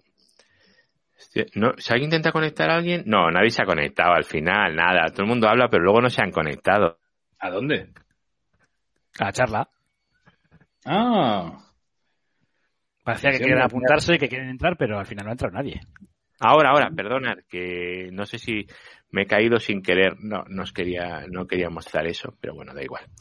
Eh, a ver. Vale. La edad que tengo yo. Aquí hay alguien que tiene 20 años. Astrid Lane tiene, tres, tiene 20 años. Pues consérvalos. Consérvalos. Consérvalos. Efectivamente. juguetea con todos los trastos que encuentres. Eso es. Eso es. Y cuando no sepas qué hacer con ellos, búscate un reto. ¿Como cuál? Eso ya, Cada uno al suyo, ¿no? Lo que quiera, ¿no? eso es. Ajá, muy bien. Macho, no encuentro una cosa que ibais a flipar. ¿Qué es lo que no encuentras? Tiene que ver con routers. Joder. Nada, no, no me lo he dejado. Me lo he dejado en la otra. Hola, no sé si me estoy cayendo porque estoy haciendo algo con el GLINet. ¿Podría ser? No, Vas lentito, vas a saltitos. ahora saltitos. Te has ralentizado mucho. Sí, se ha quedado ahí. Ahora estás congelado. Buenas, no sé si me he caído porque he hecho algo con el GLINet. No, vas a saltitos. No, saltitos. Sí. ¿Y ahora voy mejor o no? Sigue saliendo a saltos. Creo, pero ya estoy bien, ya no voy a saltos, ¿no? Eh, bueno, no sé, muévete un poco. No, ahora está, ahora, a ratos, te caíste. O he sido yo el que se ha caído. No, es, es el. Se ha caído él. Sí. Ay. Estoy No, por, pero mola. estoy por hacer esto ya en vivo total y tengo que bajar a comprar una cosa. Estoy por ponerme la mascarilla y bajar a comprar a la vez que vamos haciendo la Ponte, charla. pero enséñanoslo. Ah, Enséñanos el camino de cómo vas viendo. De cómo va yendo. Pones la cámara, te la cuelgas y tal, te metes en el ascensor y para adelante. ¿Te la pones al, te la pones al hombro? Claro, no veo ningún problema. Claro que sí. Mm. Bueno, señores, yo lo que voy a hacer, si os parece bien, son las nueve, es una hora buenísima para cenar ya. Vamos a plegar, ¿no? Vamos a, vamos a plegar, yo creo que tres horas y 41. Un aplauso a todos los que habéis aguantado aquí tanto Eso es. tiempo. Esto ha sido un experimento. Bueno, Re- bueno. realmente ir a la cámara oculta. Y Ah, se la habrá ahora pasado sí- bien. Una tarde de confinamiento de estas que tenemos, tío. No, ha estado guay, ha estado guay. Lo que pasa es que ahora tengo que explicar al resto de, homínidos que comparten solución habitacional conmigo dónde he estado en las últimas cuatro horas. Échame la culpa a mí. Es lo que hace mi mujer, siempre échame la culpa. Porque tiene, porque tiene razón. Si no la tuviera, no te la podría echar, pero es que tiene razón, joder. ¿Qué le vamos a hacer? ahora que Edu se va, José y yo nos quedamos otras 15 horas más. Yo ahí, yo ahí os lo dejo. O No, si 15 queréis- no, qui- 15 no, pero 12 horas más y mañana por la mañana a las 9 Je- este Eduardo nos da de nuevo el relevo sin problema. Hacemos Yo- una maratón. Yo propongo un reto. Montar esta noche un sistema de monitorización entero. Hmm. Se puede montar, ¿eh? Se puede montar. Cuatro- Eh, empiezas por SNMP Walk, tal, no sé qué, y Claro, claro. Claro, y luego SNMP tal, no sé qué. ¿Cómo era? En SNMP World menos C, la community menos V2C, ¿no? Versión 2 de SNMP y todo lo que te baja. Luego tienes que buscar la MI para hacer el SNMP Get del OID correcto. Te lo scripteas y a funcionar. Casi nada. Ya ves, maratón de cacharros. Bueno, Maratón de cacharros debería ser, joder. Gente, Venga. Un placer inconmensurable y voy a cortar el broadcast. Y gracias Así. a todos por la aguantar. no hay huevos, dice. Muchas gracias a todos, chicos. Eh, no, sabe que, no sabe que hay uno de Bilbao aquí. dejarme, bueno, dejarme, bueno. dejarme terminar el vídeo con la frase que hay que poner justo debajo nuestro, que es esta. Así podemos terminar con elegancia. Venga, hasta luego, chao. Vosotros no os vayáis, vosotros dos.